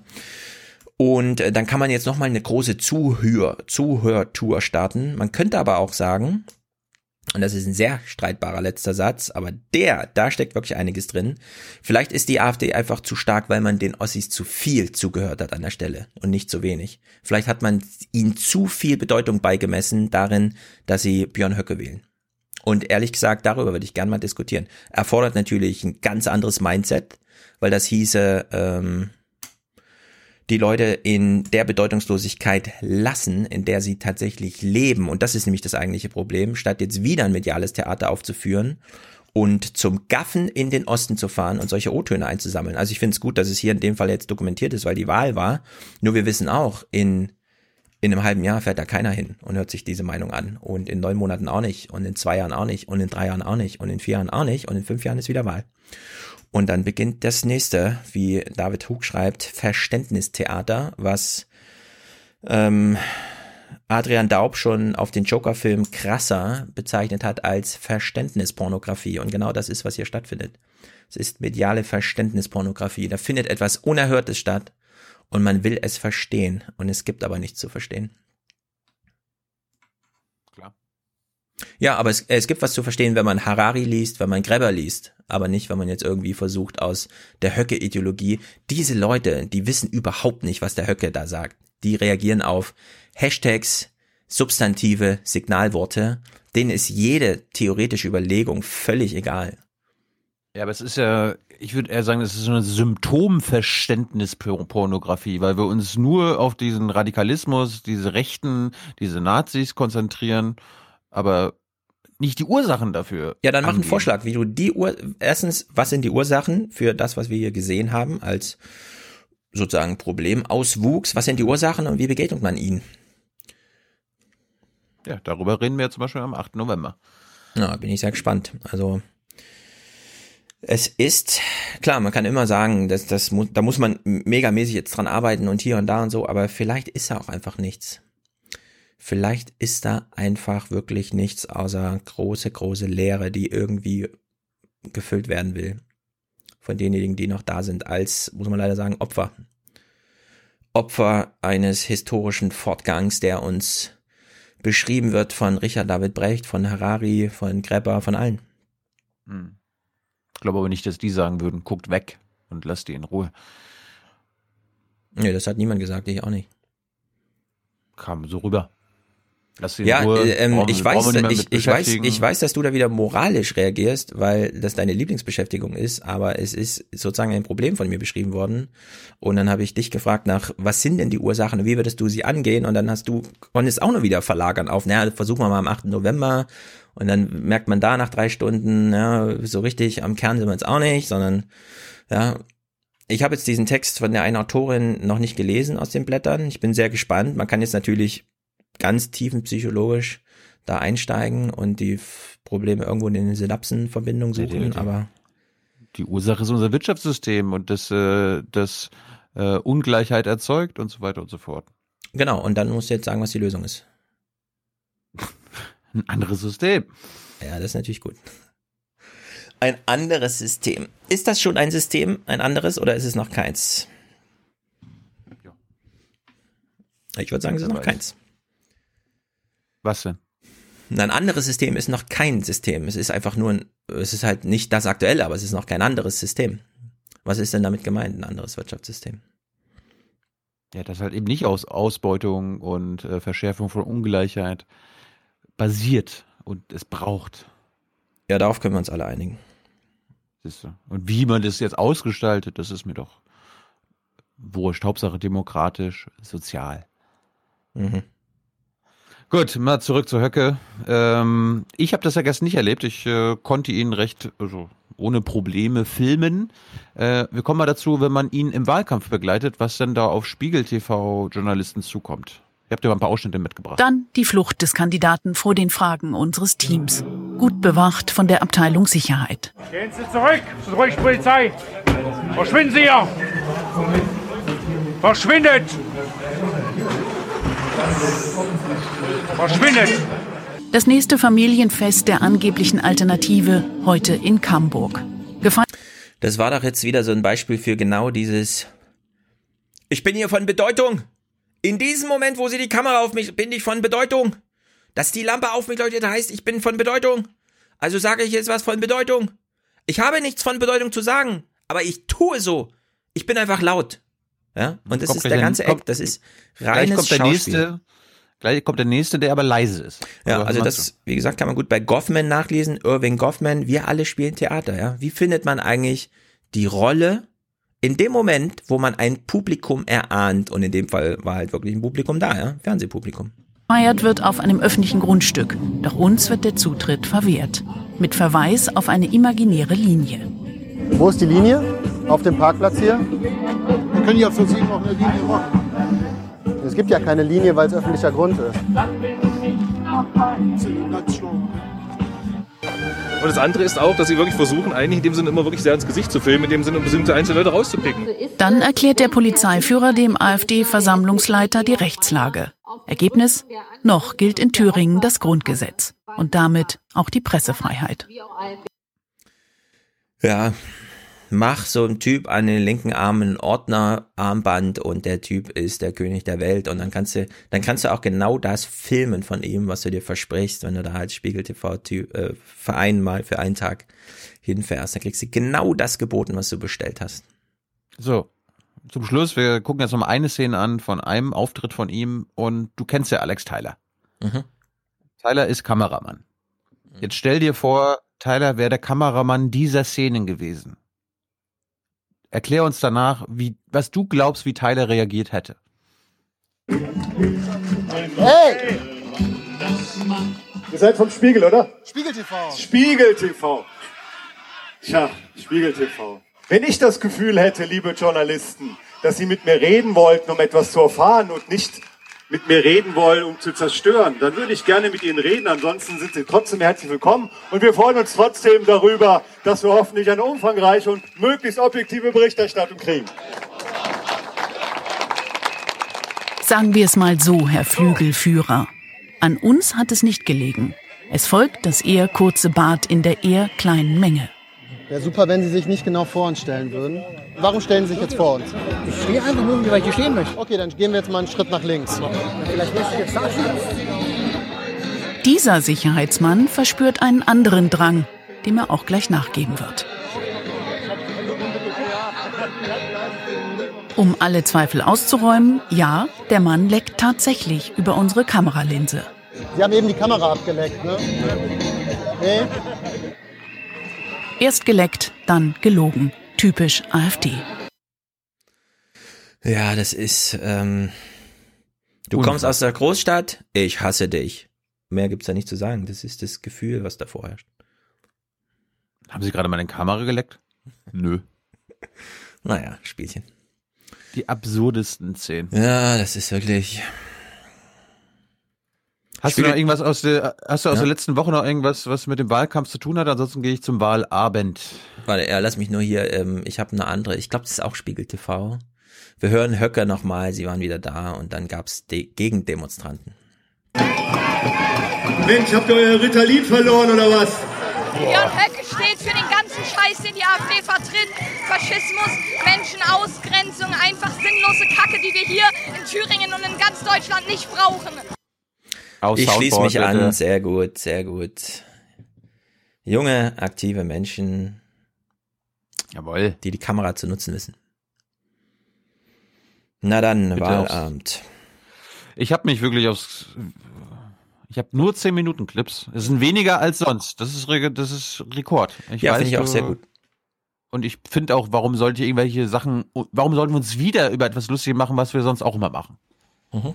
Darum, ich habe versucht, so gut es geht, neue Sachen bzw. irgendwelche interessanten Sachen mitzubringen. Ja, sehr gut. Und wir haben, und wir haben die Hans-Jessen-Show jetzt ja nicht dabei. Das heißt, es kann alles ein bisschen schneller gehen. Straff, straff, straff. Sehr gut. Eben. Aber jetzt eine Kritik gleich am Anfang. Jörg Schönborn findet deine Heimat jetzt nicht so spannend, kommt mir das vor. Der hat keine Zuständig, äh, was können wir denn von diesem Wahlabend heute erwarten? Auf dem Papier ist es eine Wahl in einem kleinen mitteldeutschen Bundesland. 2,1 Millionen Menschen leben hier. Also das klingt jetzt nicht so wahnsinnig aufregend, aber Das ist super aufregend. Es ist ähm, das Bundesland, in dem 90 Prozent der Menschen im Grunde nicht in urbanen Zentren leben. Gera ist kein urbanes Zentrum. Äh, es sind äh, die ältesten Landkreise Deutschlands. Suhl, der älteste im Durchschnittsalter, äh, höchste Durchschnittsalter Deutschlands. Teilweise acht Jahre älter als andere, ähm, Heidelberg zum Beispiel, äh, Landkreise. Landkreise, die in 30 Jahren 40 Prozent Bevölkerungsrückgang erlebt haben. Aber wenn er meint, da ist nichts Interessantes zu erfahren, kann man nur sagen, schade ARD. Bisschen, bisschen Intelligenz wäre nicht schlecht gewesen an so einem sehr langen Wahlabend, in dem man auch ein paar Strecken zu füllen hat. Es ist schlimm ist das, schade. Schade auch für Deutschland. Die AD denkt sich, naja, wie können wir Oma Erna jetzt abholen? Also die jetzt Politik guckt, aber nicht aus Thüringen kommt. Hm, vielleicht mit einer Straßenumfrage. Man fragt einfach ein paar ThüringerInnen, worauf sind sie denn stolz in Thüringen? Hm. Worauf bist du stolz? Stefan, wenn du, eine, wenn du jetzt ein Mikro bekommen würdest, was würdest du antworten? Auf Bratwurst und Klöße. Gut. Der Thüringer ist stolz auf sein Land. Auf die Kultur, auf die Landschaft, auf die wunderschönen Städte. Goethe, Schiller natürlich und eine ganz herzliche. Goethe ist Frankfurt am Main. Hier steht das Städel, hier hängt das Toskana-Porträt. Hallo Weimar. ja, ja. Kultur der Menschen. Auf unsere Küche, also ich finde, die ist deftig und gut. Und auf die Bratwurst natürlich. Es ist einfach Jawohl. ein schönes Land mit schöner Natur. Thüringen ist das Jawohl. wunderschönste Land Deutschlands, muss man einfach sagen. Wenn man auf Grün steht, steht ja nicht jeder auf Neben Grün. Mecklenburg-Vorpommern. Ne, ist leider abgewaldet, Mecklenburg-Vorpommern. Ist nitratverseuchter, abgewaldeter, flacher Boden ohne Action. Nein. In Thüringen geht's hoch und runter, da stehen Bäume. Wir haben zum Beispiel die Drachenschlucht. Mike Moring hat sich ja nicht nehmen lassen, in Eisenach durch die Drachenschlucht zu laufen. Das ist also ein alter Bach, der rechts und links 12, 13, 15, 18 Meter hohe. Man muss manchmal mit der rechten Schulter zuerst durchgehen, weil es so schmal ist. Sensationell, sensationelle Natur in Thüringen. Oder, wenn man es eher klassisch mag, geht man ins größte Villenviertel Deutschlands nach Eisenach. Hm. Da wurde jetzt, glaube ich, die nächste Straßenumfrage nicht gedreht. Die AD hat sich nochmal gedacht, wir fragen mal die ThüringerInnen, wie, denn, wie sie denn die Bilanz von Rot-Rot-Grün in ihrem eigenen Bundesland sehen. Ich war überrascht eigentlich, wie gut das funktioniert hat. Wenn ich zum Beispiel an das äh, Die Bananen sind nicht ausgegangen, ist gut gelaufen. größte Projekt, wenn ich mich recht entsinne, denke, äh, erinnere, äh, die Gebietsreform denke, das ist ja ein bisschen stecken geblieben. Das meine ich mit nicht so beeindruckend. Ich bin ganz klar bekennender Rot-Rot-Grün-Wähler. Bin sehr zufrieden mit der Regierung. Als die schlechteste, die wir seit 1990 hatten. Warum? Ähm, weil viele gute Dinge, die gemacht hätten, wir Wer ist das? Hast du es auf Twitter gelesen? Das ist der Fraktionsgeschäftsführer der CDU, der hier einfach als normaler Mann auf der Straße angesprochen wird. Was? Ja. Nee, hab ich. Da wird gleich sein Name eingeblendet vielleicht oder äh, Nee. das ist der Typ, der Mike Morens Was? parlamentarischen Geschäfte führt im, im Thüringer Landtag. Ja? Was? Kein Quatsch. Ja, aber das, das passiert, wenn vielleicht, vielleicht war das ein Berliner Team, das einfach äh, quasi in Thüringen gedreht hat und dann das nicht wusste. Nee, ja, eben. Krass. Äh, spul nochmal zurück, ich will sein Statement nochmal in voller Länge und ohne meine Unterbrechung hören. Spül du mal zurück, weil sonst äh, ist Okay. So. Bin sehr zufrieden mit der Regierung. als Okay. die schlechteste, die wir seit 1990 hatten. Warum? Ähm, weil viele gute Dinge, die gemacht hätten werden können, mit hohen Steuermehreinnahmen nicht umgesetzt wurden. Ich bin kein Altlinke. Wenn man es weiß, hört man es auch raus, wie er da so grinst. Ja, ja, klar. Es ist die schlechteste Regierung. Viel, was Steuer und so, weißt du, wurde nicht umgesetzt. Das ist einfach, ähm, Liebe- naja gut, passiert halt. Liebe, ARD, liebe ARD, das Das kann nicht sein so. Nee, das kann wirklich nicht sein. Ich suche nochmal den Namen raus. Wähler, aber ist okay, glaube ich. Wir hatten Zweifel natürlich, aber ich denke, wir sind ganz gut durchgekommen. Wir sind ganz gut ganz durchgekommen. gut durchgekommen. Dann habe ich mir äh, gedacht, ja, ich kann ja nicht nur ARD gucken, wo quasi Bundesoma Erna äh, zugesendet wird. Ich guck mal in den MDR rein. So, pass auf, jetzt MDR. lese ich dir den Namen vor. Oh. In der, also ich lese einen Tweet von Konstantin vor. In der Tagesschau-Wahlsendung gibt es eine Bürgerbefragung, in der ein Bürger R2G Ist er ja auch. kritisiert. Ist er er- ist, ein ist er- Bürger, genau. äh, Wie gesagt. Was er verschweigt, er ist Jörg Geibert, Landtagskandidat der CDU und parlamentarischer Geschäftsführer der CDU-Fraktion Thüringen, sowie ehemaliger Innenminister. Das ist unglaublich eigentlich, das ist unglaublich, aber gut. So ist das, wenn Das man nur ja zum, sowas passiert, wenn du keine Journalisten vor Ort hast, die sich auskennen. Ja, die den parlamentarischen Geschäftsführer eines nicht mal 100 Mann starken und frauenstarken Landtags äh, nicht im Blick haben, die einfach nicht sehen. Warte mal, der, der redet zwar hier jeden Tag, aber ich habe den nie gesehen, weil wir waren da nie da. Das ist, das ist dieser Gaffer-Journalismus, ja. Wenn du nach Thüringen fährst, um Straßenumfragen für die Wahl zu machen, dann passiert sowas. Aber da muss es doch irgendeinen geben beim MDR, eine äh, Sendungsleitung, Würde man die denken, das noch mal oder? gucken. Ne? Ja, großer, großer Fehler an der Stelle. Ich fand den MDR äh, an dem Sonntag besser, inhaltlich besser. Die haben sich ein bisschen mehr mit dem, auch mit der, also mit Inhalten beschäftigt. Das ist bei Schönborn ja immer nur Thema, wenn er Umfragen dazu hat. Also er redet dann über die Medienwirkungsforschung der Inhaltsvermittlung der Tagesthemen oder der Tagesschau. Äh, beim MDR war das ein bisschen anders. Ich habe das mal ein bisschen zusammengefasst. Das ging über mehrere Stunden, haben sie immer wieder was eingeblendet. Ähm, die war mal im Land unterwegs, ja, wo du sagst, 90 Prozent der Thüringerinnen wohnen auf dem Land. Ja, also 85. Noch, Er hat ja wir eben hören gesagt, mal rein. 2,1 Millionen und 330 leben in äh, Jena und Thü- äh, Erfurt und der Rest ist im Grunde Land. Du kannst pausieren, wann immer du willst. Mit Einkaufsmöglichkeiten ist hier halt schlecht. Ne? Ich meine, wer ein Auto hat, ist kein Problem, aber für die Älteren ist es halt hm, schwierig. Ne? Alles so Sparkasse, alles was so halt gebraucht wird. Ne? Wir könnten mit mal uns für die Zukunft aufstellen. Das ist ja so ein Punkt, wo ich sage, in den letzten sieben, acht Jahren, wo es uns tatsächlich richtig gut ging, haben wir uns in Deutschland überhaupt nicht aufgestellt. Denn das ist doch, ist doch ein Armutszeugnis für, für die, die eigentlich die, die, die Arbeit machen sollten. Ne? Und ich denke immer, die beschäftigen sich mehr mit sich selber. Sieht im Moment im Wald nicht gut aus. Aber was will man machen, ne? Ist der Klimawandel bringt halt so mit sich. Ja, Haben Sie das Gefühl, dass da was gemacht wird? da wird was gemacht, auf jeden Fall. Muss ja. Ne? Stirbt der Wald, stirbt der Mensch. Die dörfliche Entwicklung insgesamt ist für mich man leider geht zu viel den Berg runter. Wenn ich davon ausgehe, wir haben im Ort nichts mehr. Wir haben weder eine Kneipe, noch haben wir eine Einkaufsmöglichkeit, nichts mehr. Und die Eltern, die haben eben das Problem, müssen sich Hilfe suchen, werden gefahren oder es kommt jemand und verkauft ein bisschen was. Das ist so meins. Das liegt auf der Hand. Die Schule geschlossen, Gewerbegebiete versprochen, nicht gekommen. Die Straßen, naja, wie in ganz Gera im desolaten Zustand. Und die Leute haben einfach von den Altparteien die Nase voll. Die gehen ja weg, weil, weil keine Arbeit ist. Das, Das ist und wer einmal äh, weg ist, der Da bleibt kommt er so weg. schnell nicht wieder. Wenn man hier mal eine Wohnung sieht, äh, da kriegt man echt einen Grauen. Und in Thüringen wird ja alles neu aufgebaut. Es wird ja alles modernisiert, was sie halt hier nicht machen. Ja, ich mache jetzt einen Vorschlag. Du sagst ja immer nur ein anderes Wirtschaftssystem. Ich schlage jetzt eins vor. Erstens, wir entschulden alle Kommunen. Es wird Ja, ein al- Sonderschuldenberg im Bund eingerichtet und dieser wird mit 50 Milliarden Erbschaftssteuereinkommen, Aufkommen pro Jahr abgetragen. Das wäre mein Vorschlag für ein anderes Wirtschaftssystem. Ist ja kein anderes Wirtschaftssystem. Ist einfach nur. Ja, es können auch alle ihre EC-Karten äh, löschen und sonst irgendwas machen, aber ich wäre erstmal dafür. Sure. Bin ich dabei. Gut. Äh, zurück zu Schönborn. Der Zahlen-Wizard aus der WDR-Küche hat er auch wieder dieses Mal immer wieder gebracht. Habe ich als weggelassen, dass er wieder in der Zahlenküche war.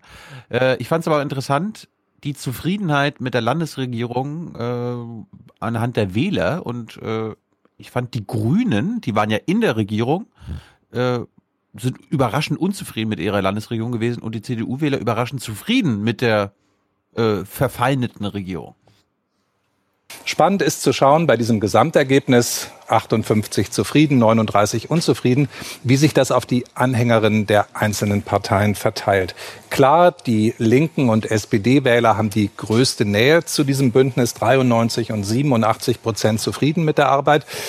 Bei den Grünen hat man bei diesen Zahlen schon Zweifel. Regieren die wirklich mit? Nur 58 Prozent sind da zufrieden mit der Arbeit, haben vielleicht auf dem Klima- und Umweltgebiet mehr erwartet oder anderes. Jedenfalls hier ist schon ein gewisser Groll zu spüren. Umgekehrt muss man das bei der CDU bewerten. Sie ist die Oppositionspartei und trotzdem knapp die Hälfte der CDU-Wähler sagt, die haben gute Arbeit gemacht. Skeptisch wirklich sind nur die AfD-Wähler. Ja, wie mit Lucke besprochen, es macht überhaupt keinen Sinn, hier äh, fundamental ideologische Linien zwischen Ramelow und Mike Morin zu ziehen. Wenn sieben von zehn Thüringern sagen, äh, ich finde das falsch, dass der Mike Morin vorher gesagt hat, er regiert nicht mit der, mit der Linken, ja, das ist doch einfach, die sollen das mal überwinden. Farbe Wer war- überwinden. Was für, also was für eine Parteimitgliedschaft hatten die Vorgänger im Amt des Ministerpräsidenten in Thüringen? Ja, immer CDU. Richtig. Und darum ist Ramelows Beliebtheit jetzt nochmal von höherer Relevanz. Ich habe vorhin gesagt, 70 Prozent halten ihn für einen guten Ministerpräsidenten. Da ist der historische Vergleich ganz interessant. Bernhard Vogel hat es mal auf 73 Prozent geschafft. Dieter Althaus hat die 70 Prozent Marke gerissen. Christine Lieberknecht ist bei weitem nicht in diese Größenordnung gekommen. Das zeigt, welche Popularität er entwickelt hat. Ja, Ramelow als CDUler hätte dort 53 Prozent geholt, glaube ich.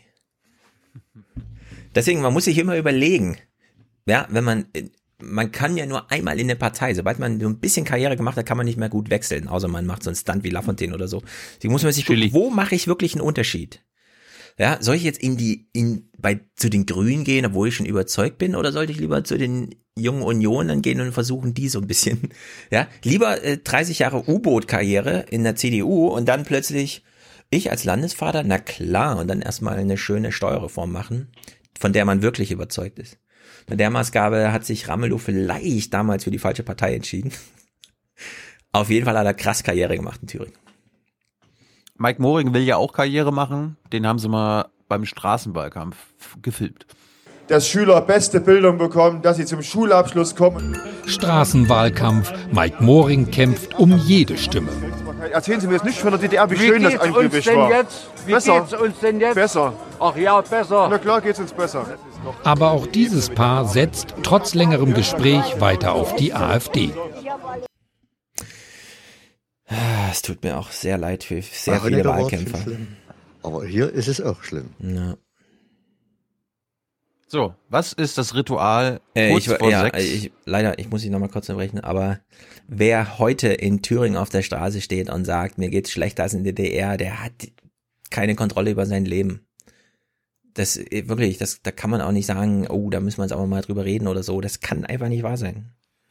Ja, außer du bist äh, früher in der S im Politbüro der SED gewesen. Da kannst du sagen, mir Na geht's gut. heute schlechter als. Das kann man dann gerne sagen, aber da müsste man dann mal drüber reden. Da auch nochmal der Hinweis, äh, in dem ersten Thüringer Landtag waren ja auch Stasi-Mitarbeiter, ehemalige. 35 in der CDU, 11 in der PDS. Das habe ich geretweetet gehabt heute. Na. Waren das 35? Also immer sehr viele schöne äh, Ja. Zahlenspiele, die da so gemacht werden jetzt mit. Genauso, genauso viel wie bei der FDP übrigens. PDS hatte 11, FDP auch 11. Ja, also ja, weil es jetzt schon wieder heißt, äh, der soll man nicht mit der SED koalieren und so, ja, aus westdeutschen CDU-Mündern. Ah, ist wirklich schlimm. So, zurück zur ARD. Ähm, da fragen wir uns ja eh immer wieder. Ach scheiße, jetzt habe ich den Sound nicht. Tina, Tina, wo bist du denn hier? Was ist Wahrheit und was ist Propaganda? Was präsentiert uns Tina Hassel 5 vor 6? Also bevor die offiziellen ersten Prognosen gemacht werden dürfen in der ARD, Stefan. Sie präsentiert uns nochmal Antworten, äh, nee, Wahlbeteiligung natürlich, glaube ich. Das ist das Letzte, was man noch anmerkt. oder? Nein. Also kurz doch- vor der sagst- 18 Uhr Prognose. Da weiß Tina Hassel doch schon. dass, Achso, ja, ja, da äh, weiß ich im Grunde schon. Die kennt ja die Zahlen, ja. Aber dann tut sie quasi so, was ein Ergebnis, was sie noch nicht weiß, aber irgendwie doch weiß, äh, bedeuten könnte. Hören wir mal rein. Nein, die Regierungsparteien verfolgen mit erheblicher Nervosität, wie heftig sie auch diesmal wieder abgestraft werden. Wir haben es ja gerade von Jörg Schönborn gehört. Und wie stark die Ränder in Thüringen werden, links wie rechts. Denn sollte es tatsächlich Oh. zu einer politischen Blockade kommen, weil eine Regierungsbildung gegen Linke und AfD nicht mehr möglich ist, bräche in Berlin eine Diskussion los, die die Bundes-CDU und die Kanzlerin unbedingt vermeiden wollen, nämlich ob eine Zusammenarbeit mit der Linken doch denkbar sein müsste, obwohl ein CDU-Parteibeschluss das ausschließt. Das wäre eine schwierige Debatte unter einer ohnehin angeschlagenen CDU-Vorsitzenden. Ich möchte gern anmerken, ich erinnere mich, ich habe diesen Ausschnitt tatsächlich live gesehen und dreimal zurückgespult, um ihn mir nochmal anzugucken. Tina Hassel verspricht sich in diesem Abschnitt fast zweimal, also sie verspricht sich fast und zwar zweimal. Und ich habe mir das dann nochmal richtig rangezoomt. Sie liest dieses Statement ab. Es ist eine Frage, also nochmal kurz, wir müssen eine Minute äh, totschlagen. Sie bekommt äh, von einer jungen Journalistin in der Zentrale sozusagen nach Berlin ja, diese Frage. Und es ist tatsächlich ein absolut durchgeskriptetes Gespräch gewesen. Ich finde das so peinlich, dass sie nicht in der Lage ist, sowas einfach mal live zu machen, was sie da sagen will, sondern sie liest dieses Statement ab. Das, also das finde ich einfach absurd. Dafür habe ich kein Verständnis. Dafür, dass ich Es sie im Radio mache, ja, die Leute so sehr rechtfertigen dafür, dass sie mal aus Versehen ein Interview nicht live senden, ohne es anzumerken, sondern wir haben es schon vor fünf Minuten geführt aus Gründen und so. Äh, ja, da gab es eine Riesendebatte vor Jahren und hier wird einfach äh, so ein Gespräch hingefaked. Und es sollte ein Gespräch sein. Ja, liebe ARD, lasst es doch einfach. Oder lasst Tina es komplett, doch ja. Nach sechs ihre Einschätzung abgeben aus Berlin. Ja, vor allem diese GroKo-Brillen die ganze Zeit. Das ist schlimm, schlimm, schlimm, schlimm, schlimm. Ja, das war der Punkt. Am Ende kommt sie wieder auf AKK. Ja. Am Ende geht, dreht sie alles auf Bundeshorse Race. Ja, das hören wir nachher auch bei Syrien, wie alles nur noch GroKo, GroKo, GroKo. Da sterben Menschen, da geht's um riesige geopolitische Veränderungen. Ah, GroKo, GroKo, GroKo. Ich habe mal dann umgeschaltet auf Phoenix, die haben ja auch Wahl, Wahlabendberichterstattung gemacht. Äh, hier geht's nochmal um die Frage, naja, wäre es nicht besser gewesen, dass manche Nichtwähler zu Hause geblieben wären, anstatt die AfD zu wählen? Rainer Haseloff. Wir haben ja die Wählerwanderung gesehen. Äh, Der geringere Teil ist ja zum Beispiel von der CDU zur AfD gegangen. Also der starke Anstieg der AfD ist nicht aus der CDU-Wählerschaft gekommen, sondern der kommt zu großen Teilen aus der Nichtwählerschaft. Wir haben eine Wahlbeteiligung, äh, die ist ein Spitzenwert. Äh, Und demzufolge muss man auch sagen, wir haben bisher immer damit gerechnet, dass viele, viele Leute zu Hause bleiben und haben gedacht, das ist das gesamte demokratische Spektrum. Und jetzt gehen sie zur Wahl und zeigen, was sie wirklich denken oder wollen oder an Protesten absenden wollen. Und damit müssen wir uns als Demokraten auseinandersetzen. Sehr wichtig, sehr ehrlich. Mhm. Es war Wir haben damit einkalkuliert. gerechnet, dass sie zu Hause bleiben. Genau, es war einkalkuliert. Wir haben aber von allen, äh, die du gefragt hast, gehört, es ist wichtiger, wählen zu gehen, auch wenn das die AfD bedeutet. Und es ist auch wichtiger, weil diese Leute sind jetzt parlamentarisch repräsentiert. Sie werden nicht länger in dem Maße marginalisiert wie bisher. Sie sind jetzt sichtbar, wenn auch über Radikalisierungsschritte, die wir inhaltlich ablehnen. Aber sie sind jetzt da. So funktioniert Demokratie. Jetzt muss man sich was überlegen. Und wir haben es ja vorhin in Thüringen mit Albrecht besprochen. In Thüringen muss man sich jetzt wirklich was überlegen, weil da ist jetzt Pionierarbeit erforderlich. Erzwungen dadurch, Menschen aus der Nichtwählerschaft heraus in den parlamentarischen Betrieb reinzuführen, auch wenn wir die Repräsentanz, über die sich das manifestiert, nicht gut finden. Aber im Prinzip ist es jetzt eine positive Entwicklung. Schönborn kann uns das nochmal mit Zahlen unterfüttern. Deshalb schauen wir uns mal an, wer aus dem Nichtwählerlager von 2014 besonders viele Menschen an die Urne locken konnte. Die AfD hat mit 80.000 fast die Hälfte dieses zusätzlichen Wählerkuchens für sich geholt. Die Linke ist stark in der Mobilisierung 47.000, die CDU 33.000 und die SPD kommt mit ganzen 14.000 zusätzlichen Stimmen aus diesem Nichtwählerlager nach Hause. Mhm. Finde ich eher interessant, dass die Grünen keine Nichtwähler äh, geholt haben. Also gerade ne Klimawandel und Ja, Klimawandel ist in Thüringen einfach nicht. Das ist, das ist Nee. da, ist krass, Ja. aber so ist es. ja, pass auf. Ausbau der Windkraft habe ich ja auch äh, in jedem Interview abgefragt. Ist halt leider. Und jetzt achte mal auf die grünen Wähler. In Thüringen auch sehr verhalten beurteilt werden. Windkraft hier in der ländlichen Region ein großes Thema im Wahlkampf. Eigentlich ein Schlüssel für die Fortsetzung der Energiewende und für wirksamen Klimaschutz. Das ist fachlich ja kaum umstritten, aber gerade mal 46 Prozent sind für den weiteren Ausbau der Windenergie, selbst die Grünen Wähler nur zu zwei Dritteln. Ja. Jeder vierte Grünenwähler ist gegen den weiteren Ausbau von Windkraft in Thüringen. Ah. Gut. Nach 18 Uhr. Nach Mhm. 18 Uhr, wir hören uns einmal. Ich habe ich hab eigentlich alle O-Töne, die habe ich alle weggelassen, nämlich uns nur ins Intro gepackt. Also wer da noch mal ein paar O-Töne vom Abend haben will, war jetzt inhaltlich eh nichts drinne. Äh, der FDP-Mann, erste Reaktion, nachdem er das Ergebnis bekommen hat. Ein Bündnis mit der Linken vorstellen, das hatten Sie ja vor der Wahl noch ausgeschlossen. Das schließe ich auch am heutigen Abend aus. Das ist ein politisch vollkommen anderer Ansatz. Und wir haben gesa- immer gesagt, wir wollen die Regierung Ramelow beenden. Ja, also da wirst du mit 5,000 zerquetschte irgendwie reingewählt. Und dann sag, also das ist mir eigentlich egal, äh, ob mich hier jemand gewählt hat oder nicht. Ich mache einfach Opposition. Opposition ist in solchen Situationen auch Arbeitsverweigerung, sag Ja, ich einfach mal so. Aber das will die FDP ja. Ja, genau. Nö, wir lassen es mal bei Stunk und so. Wir machen einmal im Jahr ein Interview der Woche beim MDR Radio und dann sagen, wie scheiße wir alles finden, aber ansonsten halten wir uns hier raus. Wirtschaft. Genau, Wirtschaft, Wachstum und so und äh, Arbeitsplätze, Wachstum. ja, und der Rest ist dann. Arbeit. Mhm. Arbeit. Gut, äh, die lustigste Koalitionsbedingung an diesem Abend hat äh, Alexander Gauland formuliert. Und da es eine bürgerliche Mehrheit gibt, könnten wir auch mit der CDU regieren, wenn sie den Mumm hätte, ihre linken Funktionäre sozusagen in die Schranken zu weisen. Ja, wenn wir noch gute? Karikaturisten hätten, ja. die würden nur noch ihn malen mit so einer riesigen Nase und seiner Hundekrawatte. Bürgerlich, Mitte, bürgerlich, bürgerliche Mitte, mitterliche Bürgerlichkeit. Da geht mir die Meinungsfreiheit langsam zu weit. Ja. Herr Gauland. Wink, wink. Schönborn hat uns mal erzählt, äh, ob welche Männer und welche Frauen, nee, wie viele Männer, wie viele Frauen AfD gewählt haben und was für berufliche Hintergründe die haben. ein Männer-Frauen-Gefälle haben. Äh, Die AfD kommt bei Männern auf 29 Prozent, dort 16 Prozent Zuwachs gegenüber der letzten Wahl, bei Frauen nur auf 18 Prozent. Und auch was so die Tätigkeiten angeht, gibt es ein Profil, das deutlich ist.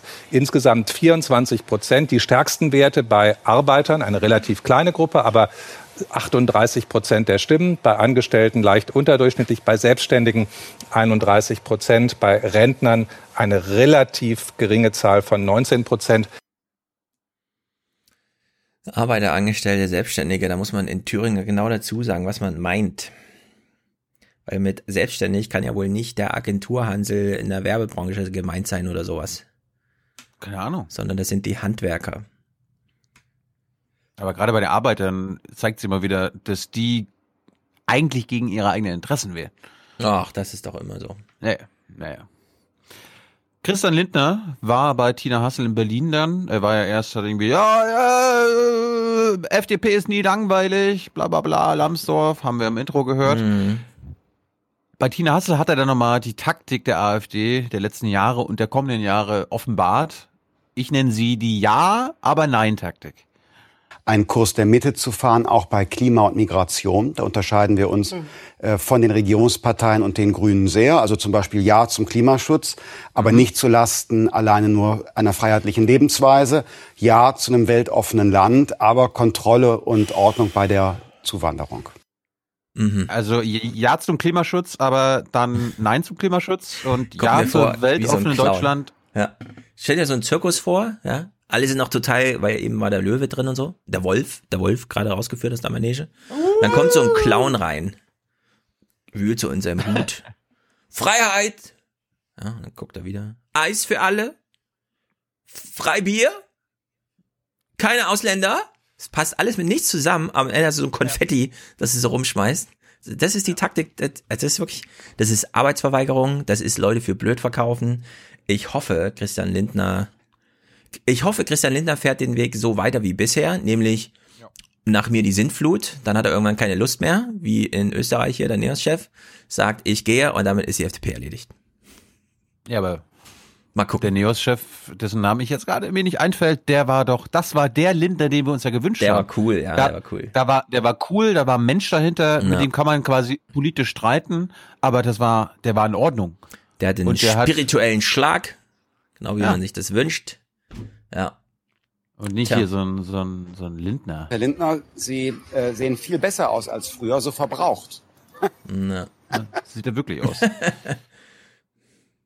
Was ich dann nutzlos fand, irgendwie der, M der MDR hat sich gedacht, äh, wir machen mal in Erfurt eine Straßenumfrage nach dem Ergebnis.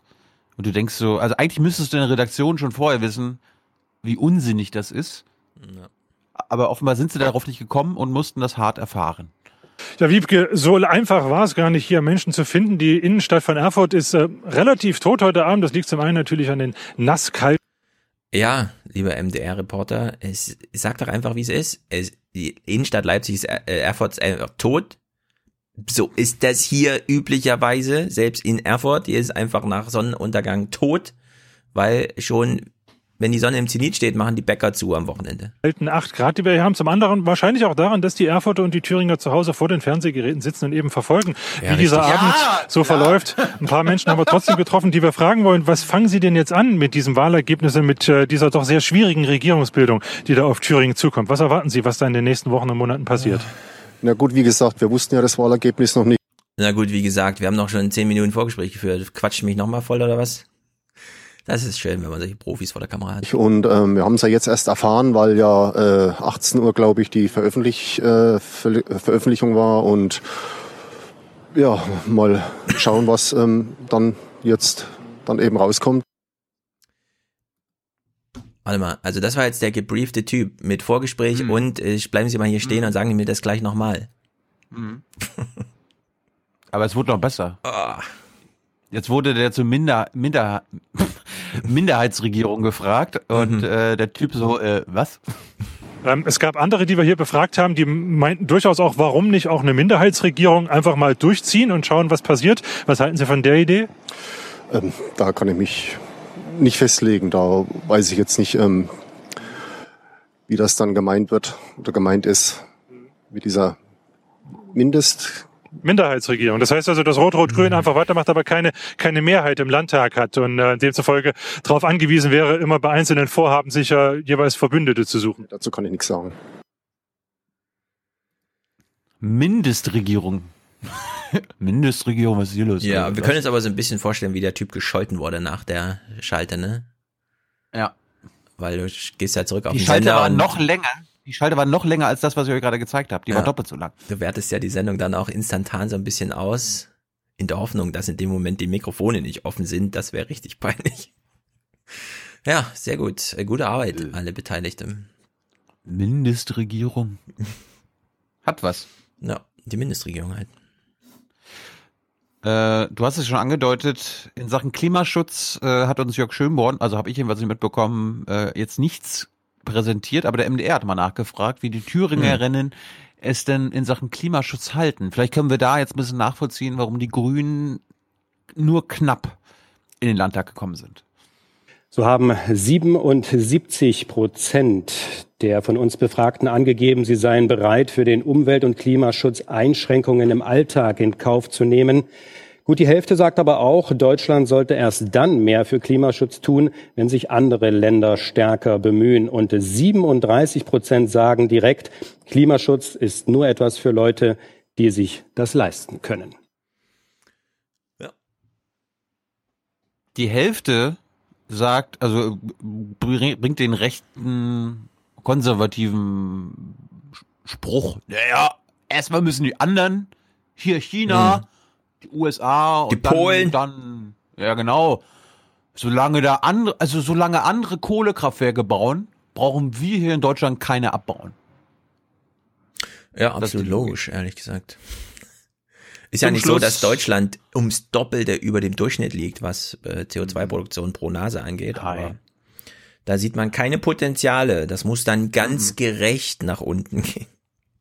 Ist ja auch gerecht nach oben gegangen mit dem CO2-Ausstoß. Ja. Wir haben ja, wir wollen ja jetzt auch nicht 2040, 2050 äh, keine CO2, keine CO2 mehr ausstoßen, sondern in 19.000 Jahren. Wie wir es schaffen können, dass Deutschland bis, 20 bis 2050 klimaneutral ja. wird. Das war die stellvertretende Regierungssprecherin. Zum Schluss was fürs Herz. Anja Siegesmund hat sich gedacht, naja, wenn es jetzt ein Urteil gibt, dann nutze ich das aus. Na, wir haben gut miteinander regiert, SPD, Linke und Grüne und hatten einen. Äh, Warum honoriert das der Wähler nicht? Einen sehr engagierten Wahlkampf, aber am Ende hat es sich in den letzten Tagen auf die Frage zugespitzt, wer wird stärkste Partei? Und im Wahlkampf haben wir vor allen Dingen eins erlebt, ein sehr polarisiertes äh, Thüringen. Und es schmerzt mich zu sehen, äh, dass die AfD mit einem Faschisten an der Spitze so hohen Zuspruch in Thüringen erfahren hat. Neu im Landtag ist jetzt auch die FDP.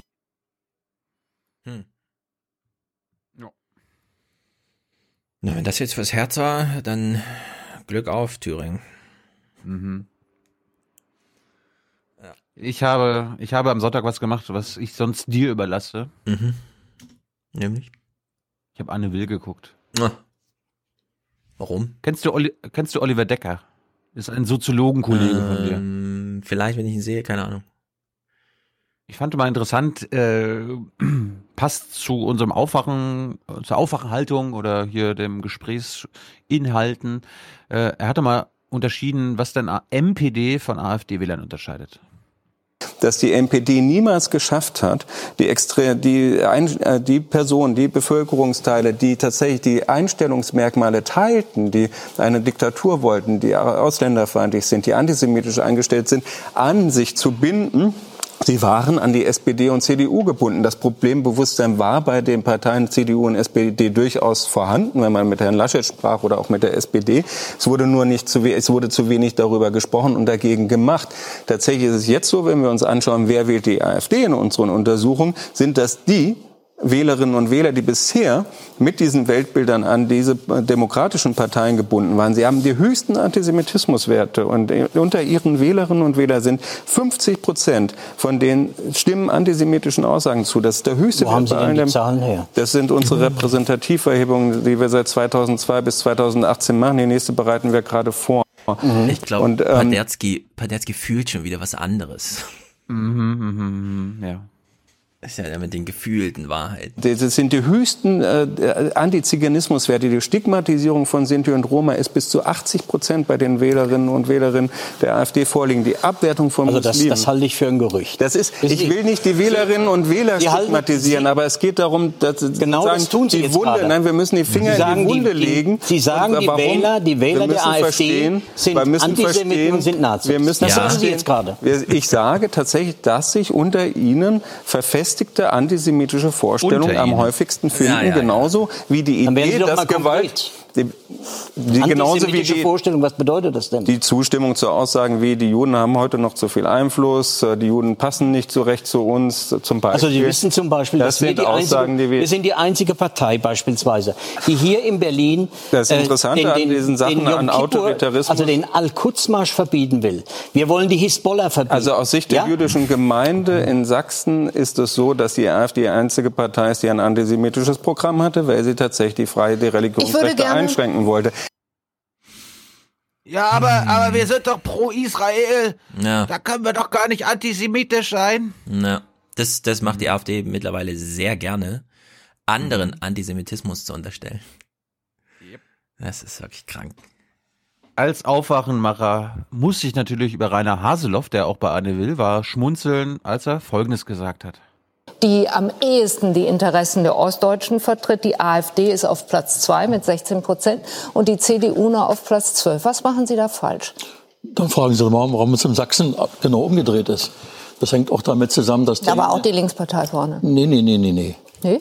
Heute aktuelle, ich habe ARD und ZDF geguckt ständig. ja, Also Ja, wenn dann. Das erste Mal Das in diesem Jahr so kontinuierlich. Das erste Mal in diesem Jahr. Spaß beiseite. Was war jetzt da? Rainer Haseloff hat mal am Stück ARD und ZDF Ach so, ja, ja. Er hat ja auch nicht so gutes ARD Internet, ZDF hast du doch gelernt. Naja, stimmt auch wieder. Was äh, nochmal gut war, und äh, jetzt lobe ich mal Sarah Wagenknecht, sie hat mal das mh, heraus, herausgepickt, was wir, was uns ja auch immer stört, ne? SPD, besonders CDU tut ja auch so, ja, wir machen doch so eine geile Politik, Stefan Schulz. Die Journalisten, die Medien äh, berichten einfach nicht darüber. Die berichten über irgendwelche Randthemen. Die berichten nicht so, wie sie das sollen, über die Erfolge der Regierung. Also erstens sind es keine Erfolge, aber egal. Die bilden sich ein, dass sie Erfolge haben. Und die Leute kapieren das einfach nicht, was wir Geiles alles in den letzten Jahren geschafft haben. Und äh, Haseloff bringt mal das Argument und dann zerlegt Sarah Wagenknecht das. Die Koalition hat noch nie, Frau Wagenknecht, so viel soziale Leistungen. Das können wir wirklich zwischen Daumen und Zeigefinger mal ausweisen, weil wir nämlich fast schon die schwarze Null überall Aber die kratzen. Ungleichheit die hat, weiter. Die hat noch nie so viel versucht, gerade, gerade in dem Bereich. Aber wir haben auch die versucht. höchste Steuerbelastung in Ja, Deutschland. das und mag ja alles sein, aber trotzdem bis zum individuellen Empfinden der Menschen haben wir in dieser Legislaturperiode noch nie so viel versucht, auch an sozialen Themen abzuräumen. Bis hin zur Grundrente, die wir auch abräumen werden. Und trotzdem ist es nicht rübergekommen, weil irgendwelche Marginalthemen oder Streitereien zwischen Außenminister und Verteidigungsministerin und wie auch immer das Bild dermaßen dominieren, Es ist wirklich. Flüchtlinge, Erdogan, Amerika, Syrien, äh, Marginalthema, ich streite. Wirklich, ey, das ist unglaublich. dass ich sage, äh, das ist auch für diejenigen, die Wahlkämpfe führen müssen, vor Ort nicht einfach, dann durchzudringen.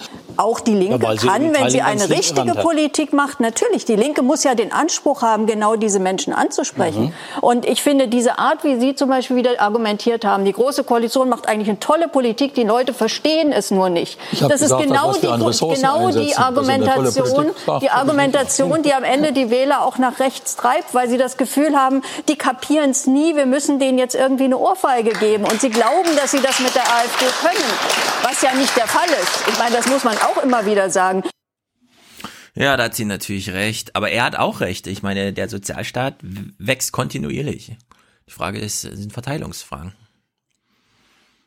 Förderst halt vor allem äh, so Mittelstandsfamilien irgendwie beim Hausbau und dem ganzen Kram. Ja? Also da fließt unglaublich viel Geld aus allen Richtungen. Äh, der ganze Dieselkram, das läuft ja alles unter Sozialstaat, damit die Pendler und so weiter. Und trotzdem hast du halt äh, 20 Prozent Kinderarmut, 22 Prozent, 25, es wächst halt auch immer mehr.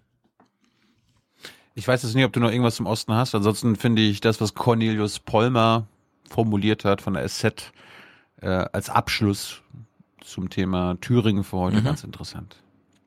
Ich finde es schön, wenn wir auch mal dann weiterdenken, wie, wie wollen wir das denn angehen, wie wollen wir denn leben in Zukunft. Und da habe ich persönlich auf meine Heimat bezogen auch so eine Sorge, dass langsam so ein Tipping Point erreicht wird, dass wenn man sich demografische Daten anschaut, wenn man sich anschaut, dass vielleicht jetzt eine konjunkturelle Abschwächung äh, demnächst mal kommt, da frage ich mich irgendwann, ob äh, Politik noch die Gestaltungskraft hat, das, was wir jetzt als verletzt oder mit Brüchen versehen wahrnehmen, wieder zu kitten. Und äh, diese Frage ist für mich unbeantwortet.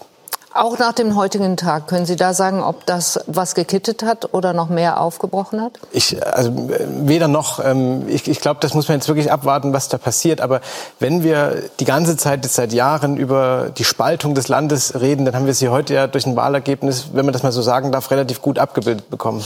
Das stimmt. Ja, hat er recht, solange, ich hatte halt das Problem zu, so, solange Merkel da einfach drüber sitzt über allem und immer dieses GroKo, GroKo, GroKo, ist das halt so.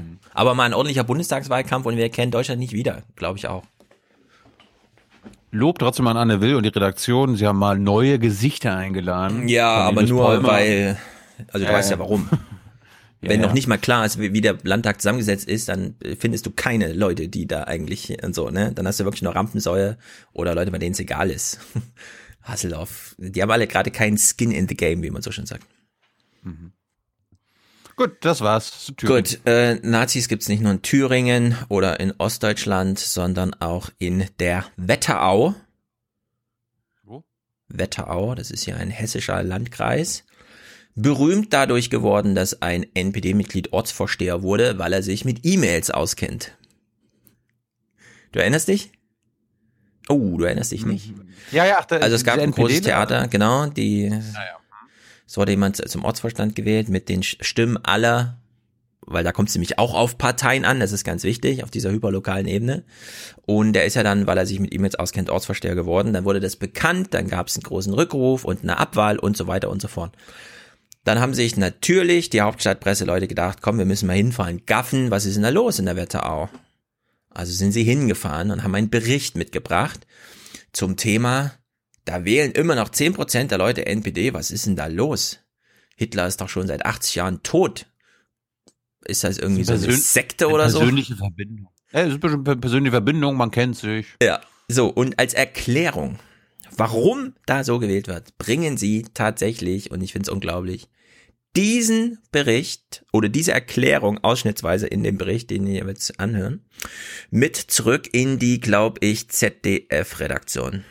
Diese revolutionär-konservative Tradition reicht zurück bis in die 20er Jahre. Damals litten die Wetterauer Bauern unter hohen Steuern und einem globalen Preisverfall für Agrarprodukte. Viele verarmten und mussten ihre Höfe zwangsversteigern. Die Wut auf die sogenannten Bonzen der Weimarer Republik war groß.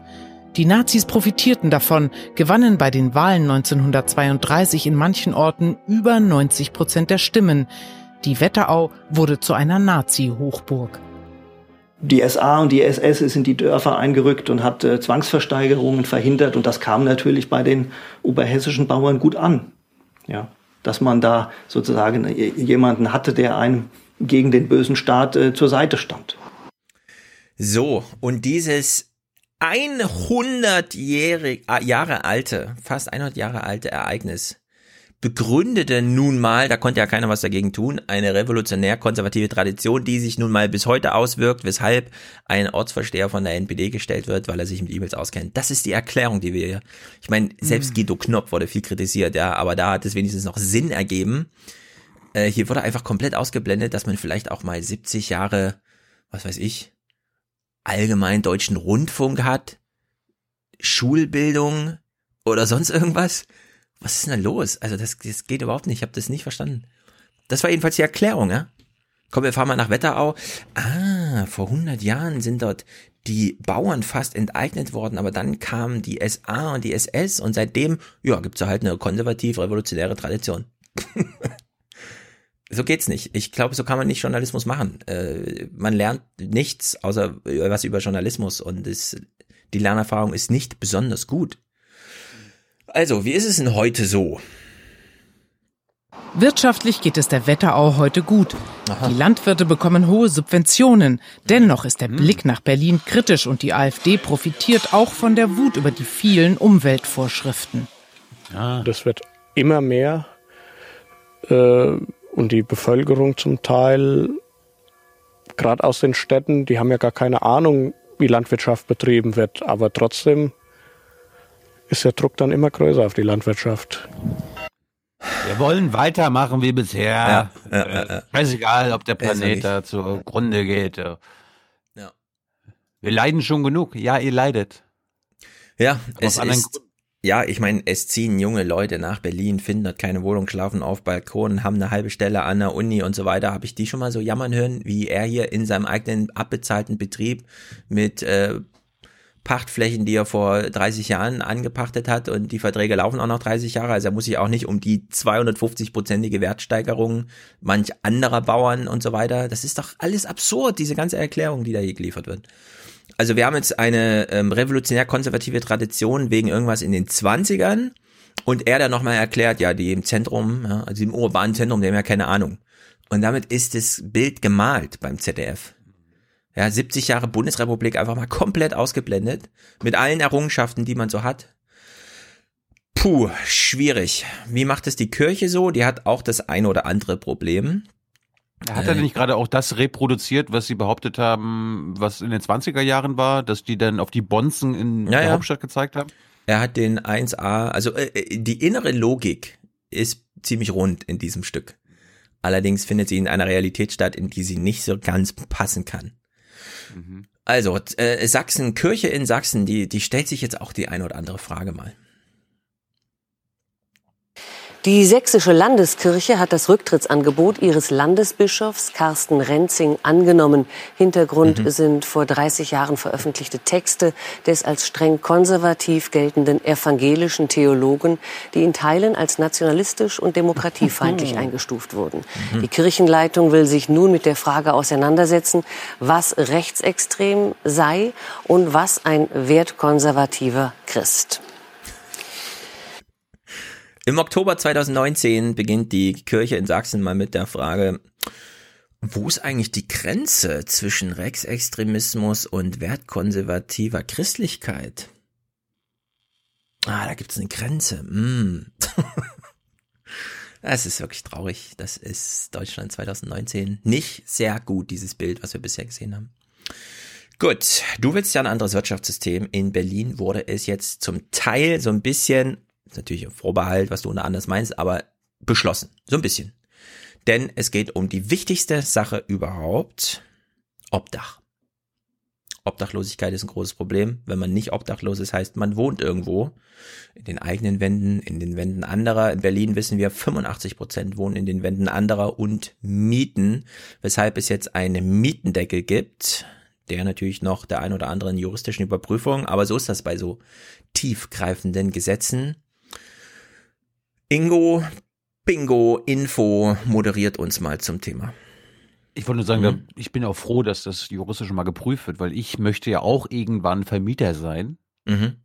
Und dann möchte ich ja auch von den Pfründen profitieren, die die heutigen Vermieter haben. Also so Oh. denke ich ja. Ich, das ist ja die FDP-Logik. Ja, genau. Wir lernen jetzt gleich mal Vermieter kennen. Sei gespannt. Wir lassen uns mal einführen von Ingo. Tolle Menschen. Das sind tolle das Menschen. sind die besten Menschen überhaupt. Der Berliner Das sind- das Mietendeckel, sind der die soziale Miete Menschen. Soziale Menschen? Das sind die sozialsten Menschen. Andere Menschen Obdach geben. Oh, das, das ist das stimmt. Sozialste, was du machen kannst. Das überprüfen wir gleich mal. Also, Eine Ingo. Lanze, Lanze für Vermieter. Ja, Ingo führt uns mal. ein. für anderthalb Millionen Wohnungen begrenzen und teilweise sogar wieder runterschrauben soll. Wohl kaum eine Initiative der rot-rot-grünen Landesregierung spaltet die Hauptstadt so wie das seit Monaten heiß diskutierte Gesetzesvorhaben, auf das sich die Berliner Regierung am Freitag nach Zehmring einigte und das sie morgen dann offiziell beschließen und auf den Weg bringen will. Ja, du musst halt sehen, 85% zu 15% Vermieter, weißt du?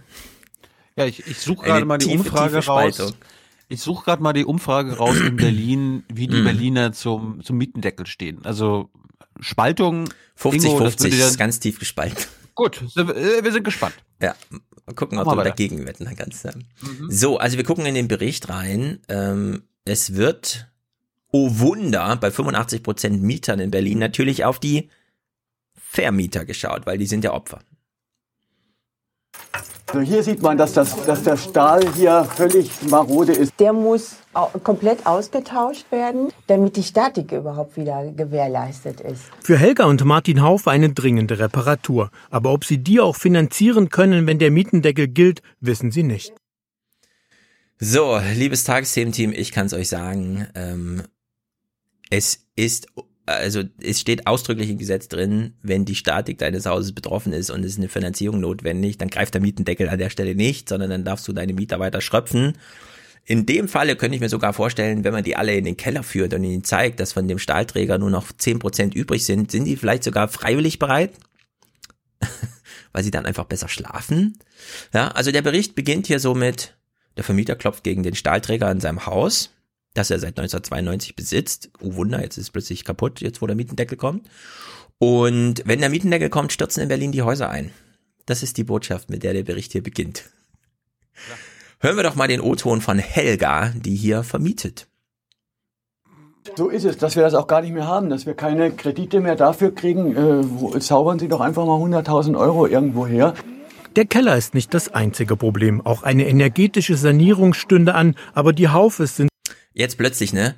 Es kommt ein Mietendeckel. Oh, wir wollten gerade energetisch sanieren. zutiefst verunsichert und verärgert angesichts des Mietendeckels. Sie fragen sich, wie viel weniger Einnahmen er ihnen bescheren wird und wie sie künftig Kredite und anstehende Baumaßnahmen noch finanzieren sollen. In Zukunft wird es sein, dass ich ganz konkret ähm, hier ähm, versuchen werde, nicht mehr viel Geld in dieses Haus zu stecken.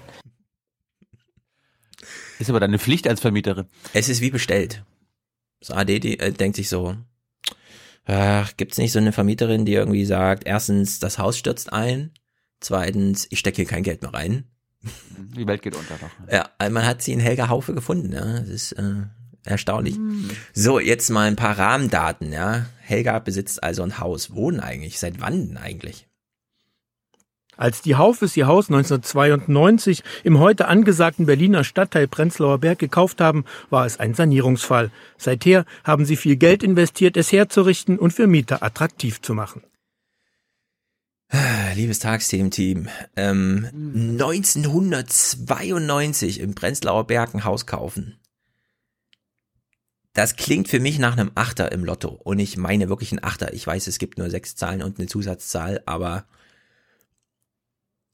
ja, also 1992 ein Haus mit zehn Mietparteien kaufen und das 2019 vermieten, das ist einfach, das, das ist, ähm, als hätte man äh, eine Gelddruckmaschine im Keller. Ja. Das meinte doch mal Richard David Precht immer. Wenn du, wenn du Vermieter bist eines Wohnhauses, hast du es geschafft. Ja. Dann brauchst du brauchst nicht mehr arbeiten. Ja, vor allem Prenzlauer Berg. Äh, äh, Also mir fällt jetzt kein anderer Stadtteil von irgendeiner anderen deutschen Stadt ein, in den man von 4000, 5000, 6000 Prozent Werksteigerungen ausgeht. Ja. Hm. Äh, Das, das wird hier gerade als großes Drama verkauft, ja. Das kann man sich nicht vorstellen. Dann immer die Frage, wieso wählen die eigentlich alle AfD? Ist unglaublich. Naja, hören wir mal weiter. Es, es gibt jetzt also eine Neuerung. Mietobergrenzen orientieren sich dabei am Mietspiegel von 2013. Kosten, die mehr als 20 Prozent darüber liegen, sollen dann als Wucher gelten. So, Mietgrenze, ja, also äh, Mietdeckel heißt einfach, es gelten die Preise von 2013 plus 20 Prozent. Wo ist denn hier bitte das Problem? Ich weiß nicht, was mir die AD hier gerade mitteilen möchte. Ich weiß, bei der AD arbeiten nur Leute, die auch alle vermieten. Ja? Sozialismus. Aber, aber das, das geht, also diese Art von Berichterstattung geht. Hier werden die relevanten Zahlen überhaupt nicht genannt. Für welchen Preis haben die 1992 dieses Haus gekauft, würde ich gerne wissen. War das schon sechsstellig? Ich nehme mal an, nicht. Ja, da mindestens zehn Parteien sind da drin. Man hat acht äh, Briefkästen im Video gesehen. Die Reihe der Briefkästen ging auch noch ein bisschen weiter über den Bildrand hinaus. Also hier stimmt doch so einiges nicht, liebe AD. Ich finde sowas richtig blöd. Und jetzt unvorbereitet, wir haben äh, nur sinnlosen Kram weggelassen, nichts Relevantes, keine wichtige Kennziffer. Jetzt hören wir uns mal den O-Ton des Vermieters an, den wir eben schon eine Weile gehört haben. Er macht hier mal so einen richtig krassen Spruch.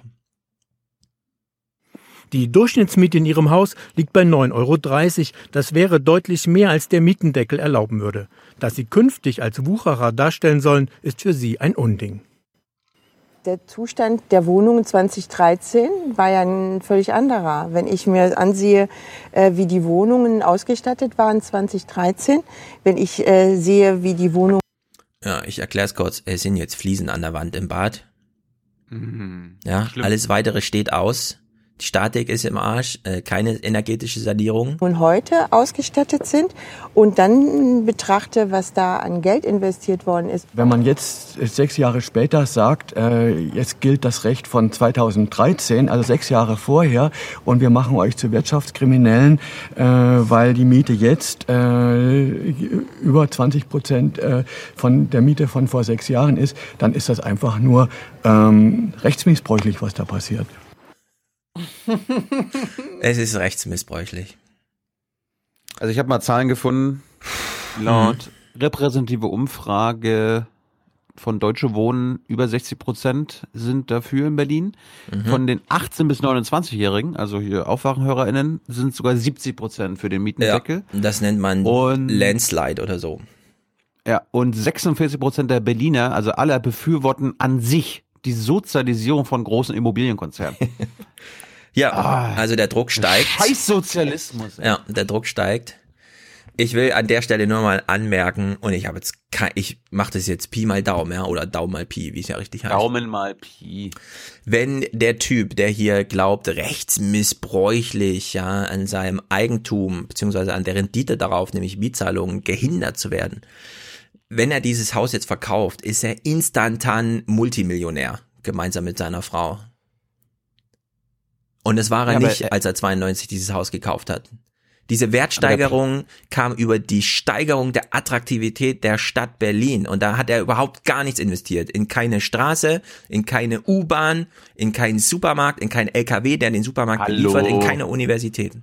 Er hat seine Kinder jedes Wochenende ins Berghain gehen lassen und sie dann in Blogs darüber schreiben lassen, was sein. dazu geführt hat, dass die Hipster aus der ganzen Welt nach Berlin kommen. Ja, also ich finde es eine unglaubliche Scheiß-Nachrichtenberichterstattung zum Thema, denn wir hören hier kein Mieter in diesem ganzen Film nicht. Es ist einfach nur, ja, der Vermieter darf nochmal sagen, er fühlt sich hier rechtsmissbräuchlich hintergangen. Das Gespräch sucht man dann erst mit Michael Müller, der als Ober- oder als äh, regierender Bürgermeister von Berlin hier ganz ruhig bleibt, als ihn Ingo Bingo nochmal die ein oder anderen Vorbehalte vorträgt. Guten Abend, Herr Müller. Schönen guten Abend. Haben Sie Verständnis für die Sorgen von Kleinvermietern wie den Haufes? Ja, natürlich. Und das hat ja auch eine große Rolle gespielt in unseren Gesprächen. Deswegen haben wir es uns nicht leicht gemacht jetzt mit den Regelungen. Und man muss sagen, dass zu dem Beispiel, das da gerade genannt wurde, zwar die Mietspiegelmiete von 2013 zugrunde gelegt wird, aber plus eine Preissteigerungsrate von 13,5 Prozent plus Lagezuschläge plus 20 Prozent. Dann erst sind sie an der Grenze, wo dann auch die Wuchermiete gelten würde. Also man muss da jetzt schon genauer hingucken und wir hatten die Situation der Kleinstvermieter natürlich im Blick.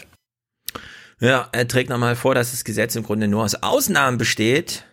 Plus hier, plus da, plus 20 Prozent, plus 13 Prozent und dann überhaupt erst 2013 zurückrechnet. Ingo findet das alles juristisch heikel. Böhler sagt, entspannen Sie sich doch mal. Viele, auch namhafte Juristen, haben große Zweifel daran, dass ihre Pläne rechtmäßig sind in diesem juristischen Neuland. Da drohen jetzt Klagen. Vermutlich wird es dann erst von dem Bundesverfassungsgericht entschieden, ob das hätte so eingeführt werden können. Aber da wird es wirklicherweise jahrelang eine große Unsicherheit geben. Es drohen Rückzahlungen. Das ist doch das juristische Chaos, das Sie vermeiden wollten. Na, wir werden das sehen, Herr Zamperoni. Das ging ja doch ähm, auch schon, diese Debatten hat es gegeben um die Mietpreisbremde. Um ich hätte mir gewünscht, wenn er einfach sagt, ja, es, wir können auch auf den Bürgerkrieg warten, Ingo. Soweit ist Hamburg auch nicht weg von Berlin. Das schwappt über. Das Zweckentfremdungsverbot immer wieder ist natürlich jedes neue Instrument umstritten. Aber wir müssen doch zur Kenntnis nehmen, dass es so nicht weitergeht. Im, im Prinzip, im Prinzip spielt Ingo Bingo die Sozialismus ist illegal-Karte. Ja. Sozialismus geht nicht, weil es hat schon damals unter Stalin nicht funktioniert, auch wenn die Oma in Altenburg das ganz toll fand, damals das miterlebt zu haben. Oder wie auch immer. Die Logik ist mir schleierhaft. Ich finde es sehr gut. Müller macht hier nochmal ein sehr gutes Plädoyer, denn ja, der Mietendeckel, der baut keine neuen Wohnungen. Nur wenn eh keine neuen Wohnungen gebaut werden, dann muss, ist das nicht der Grund, alle, die neu nach Berlin ziehen, mit 15 Prozent oder mehr äh, Mieteinnahmen abzuschöpfen und abzuschröpfen. Man fährt also zweigleisig, ja. Man muss jetzt mehrere Sachen auf einmal machen. Die Entlastung der Mieter gehört in Berlin auf jeden Fall als ganz wichtiges Konzept dazu, denn alles Geld, das an irgendwelche vielleicht dann noch außerhalb Berlin lebenden Vermieter geht, fehlt in der Innenstadt. Ja, also wenn man die Miete um 20 Prozent, also in der Belastung nach unten kriegt, steigt die Kaufkraft. Denn die Leute, die jetzt durch Mietendecke Miete sparen, die fliegen damit nicht nach Japan, ja, und kaufen sich ein Steak für drei Millionen Euro und machen dann YouTube-Videos, die 17 Millionen mal geguckt werden, sondern die lassen das Geld ziemlich wahrscheinlich in Fußweite in der Stadt. Ich unterstütze ausdrücklich die Position, dass wir mehr Wohnraum und vor allen Dingen sozialen Wohnraum brauchen. Aber es wird in den Städten, in den Großstädten insgesamt immer schwieriger, auch durch die steigenden Bevölkerungszahlen. Und insofern müssen wir mehrgleisig fahren. Der Mietendeckel, den wir jetzt beschlossen haben, dieser Mietendeckel ist ein Baustein. Er ist nicht der Königsweg für die Wohnungs- und Mietensituation in den Städten, aber er ist ein wichtiger Baustein, um den Mieterinnen und Mietern auch eine Atempause zu verschaffen, bis mehr neuer Wohnraum geschaffen ist. Aber dann abgeschafft werden kann er nicht. Er ist für fünf Jahre befristet und natürlich, äh, jede Regierung muss. Das finde ich übrigens den größten Gag überhaupt. Der ist jetzt auf fünf Jahren befristet.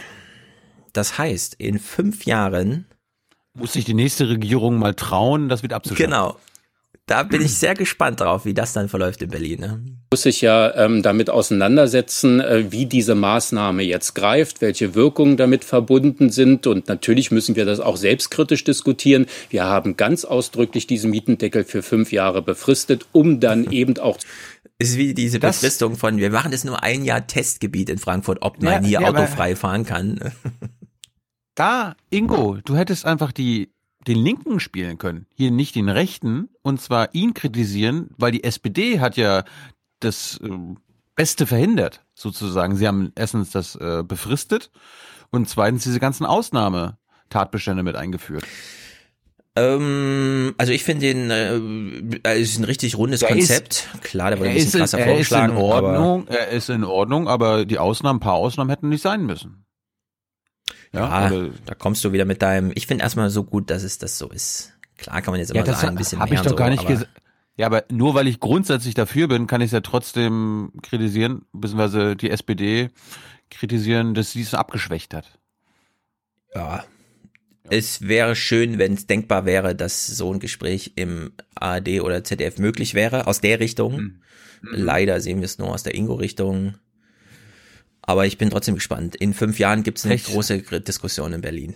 Und dann Vielleicht ist, In- vielleicht ist Ingo ja nicht nur äh, äh, Mercedes SLK-Fahrer, sondern auch äh, Neuvermieter oder Neueigentumswohnungsbesitzer in Berlin. Es unterstelle ich allen, denn es ist so, äh, ich war doch vor zwei Jahren oder so bei diesem Vortrag in Welt, wo der ehemalige ARD aktuell Leiter, also Kniefkes Vorgänger und dann Bibel TV Gründer und so weiter mit war. Und da wurde mir auch erzählt, es ist ganz normal gewesen, deswegen auch Jan Hofer mit seinem, oh, meine Immobilien sind alle dreimal so viel wert und so, ja.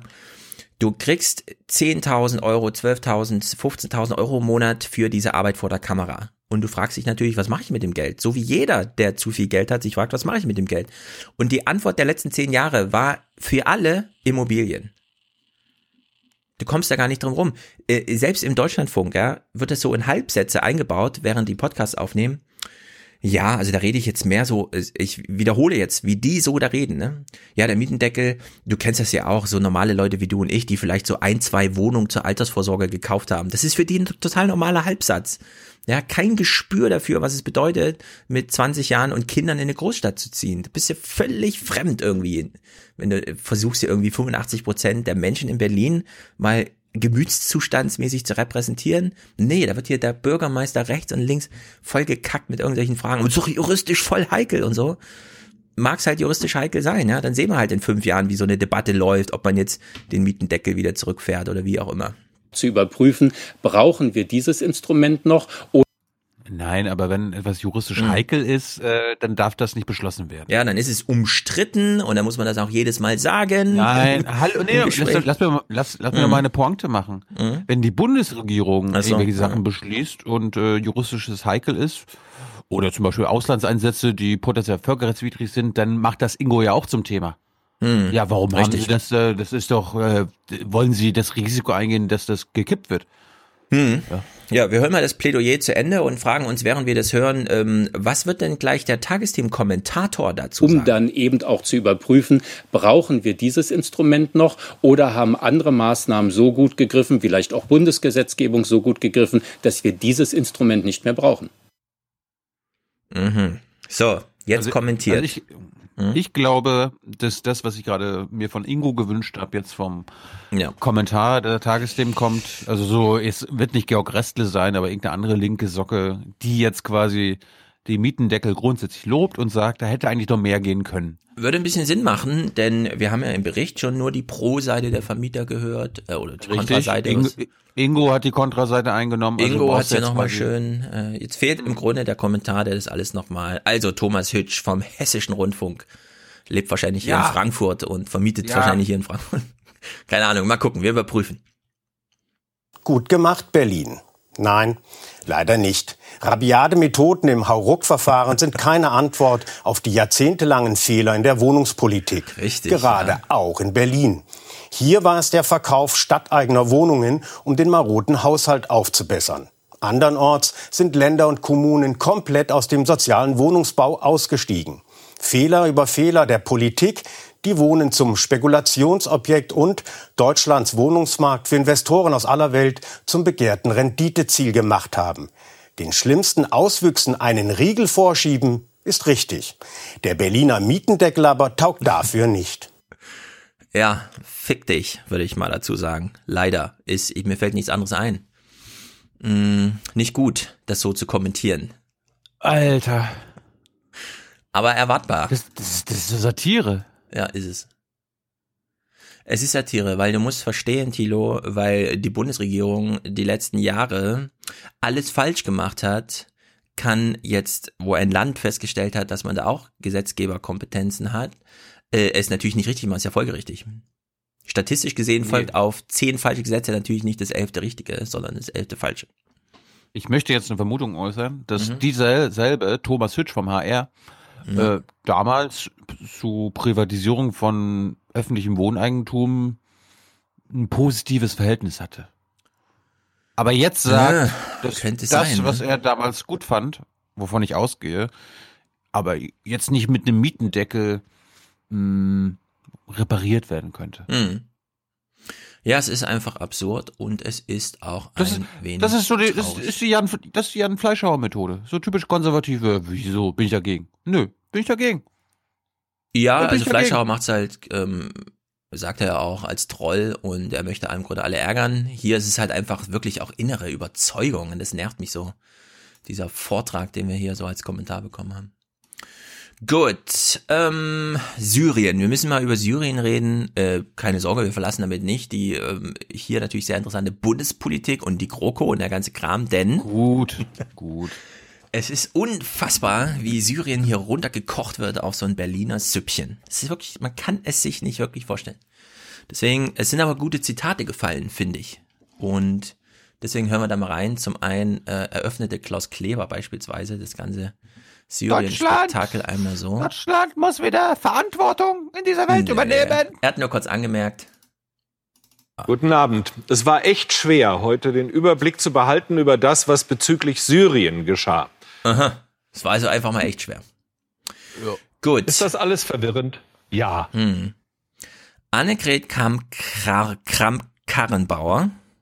Jetzt reißt dich mal Wie heißt sie nochmal? Angela Krank, äh, Krank äh, Karrenbauer. Sagen wir mal Kanzlerin Annegret Kramp-Karrenbauer. Äh, Annegret Kramp- Kampauer. Nehmen wir an, Annegret Kampan. Annegret Kramp-Karrenbauer. Ich stolper immer über diesen Namen. Ich stolper Hammer? immer über diesen Namen. Unglaublich.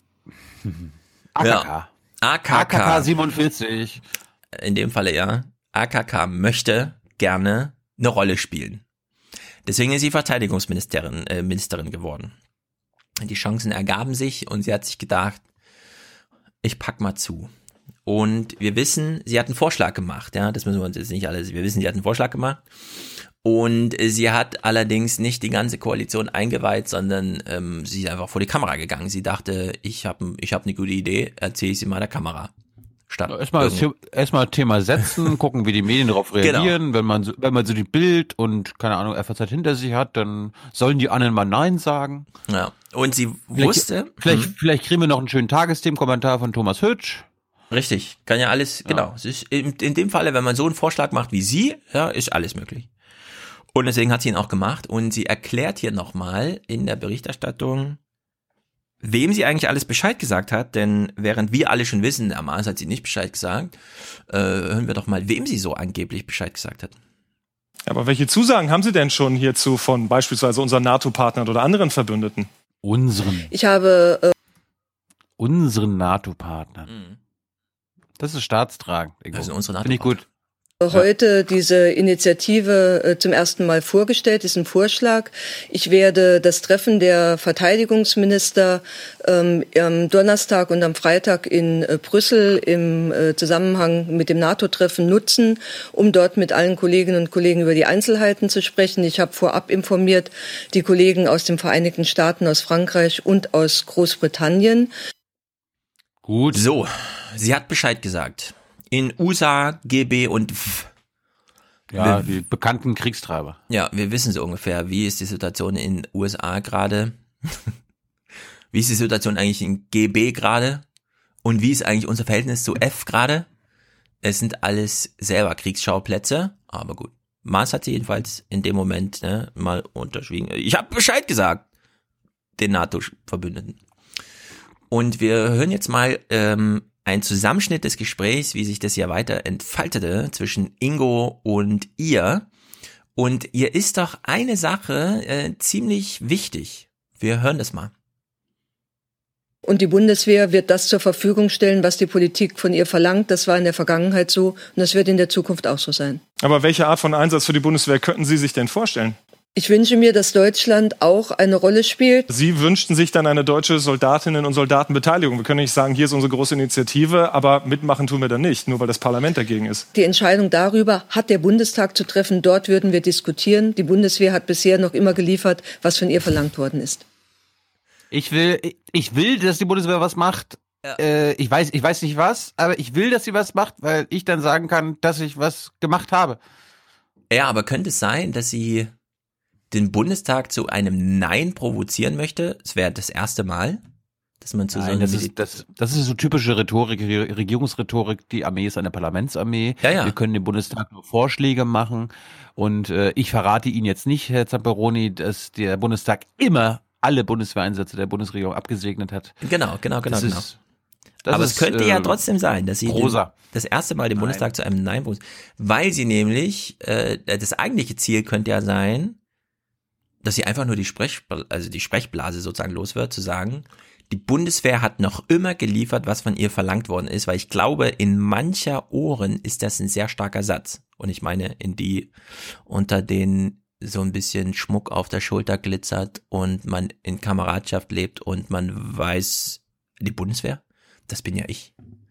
Ja, es könnte sein, dass sie sich hier einfach profilieren möchte in der Truppe als Sprecherin hinsichtlich die Bundeswehr hat immer geliefert, was von ihr verlangt worden ist. Das ist ein ziemlich starker Satz, ehrlich. Aber, aber Soldatinnen sind nicht so doof, wie man vielleicht äh, denken mag. Kann sein, aber trotzdem.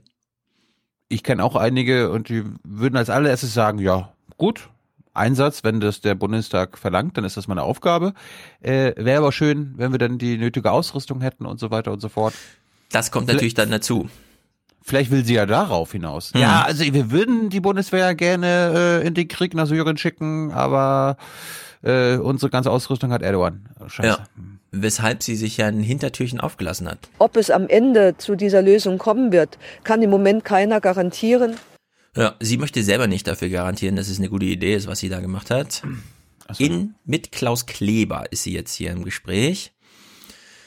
Der Sie ist ja auch sehr kritisch. Der ist ja Der sehr ist kritisch, wenn es um. Auslandseinsätze Ja. geht. Ja. Hm. Und der ist auch Der nicht ist- der ist- staatsmännisch. Der ist, der ist nicht. Also, jetzt, jetzt mal ehrlich, staatstragend, wie kommt ihr auf diese Vokabel? Ja, wie kommst du denn auf die Vokabel? Also wir hören es nochmal, ähm, AKK ist hier, früher hat man gesagt, die Schallplatte hat einen Sprung. Das ist eine Entscheidung, die der Bundestag zu treffen hat. Gleiches die Outfit. Bundeswehr wird immer das Ja, das muss man leider sagen. Ähm, an diesem Montag war sie sowohl im Heute-Journal als auch in den Tagesthemen zugeschaltet. Wir können jetzt alle schon mal überlegen, wer war denn am Dienstag im Heute-Journal und in den Tagesthemen zugeschaltet? Noch sind wir beim Montag. das zur Verfügung stellen, was die Politik von ihr verlangt. Mhm. Aha, also die Bundeswehr stellt immer zur Verfügung, was die Politik von ihr verlangt. Okay, starker Spruch. Worum geht's eigentlich? Und jetzt hört genau zu.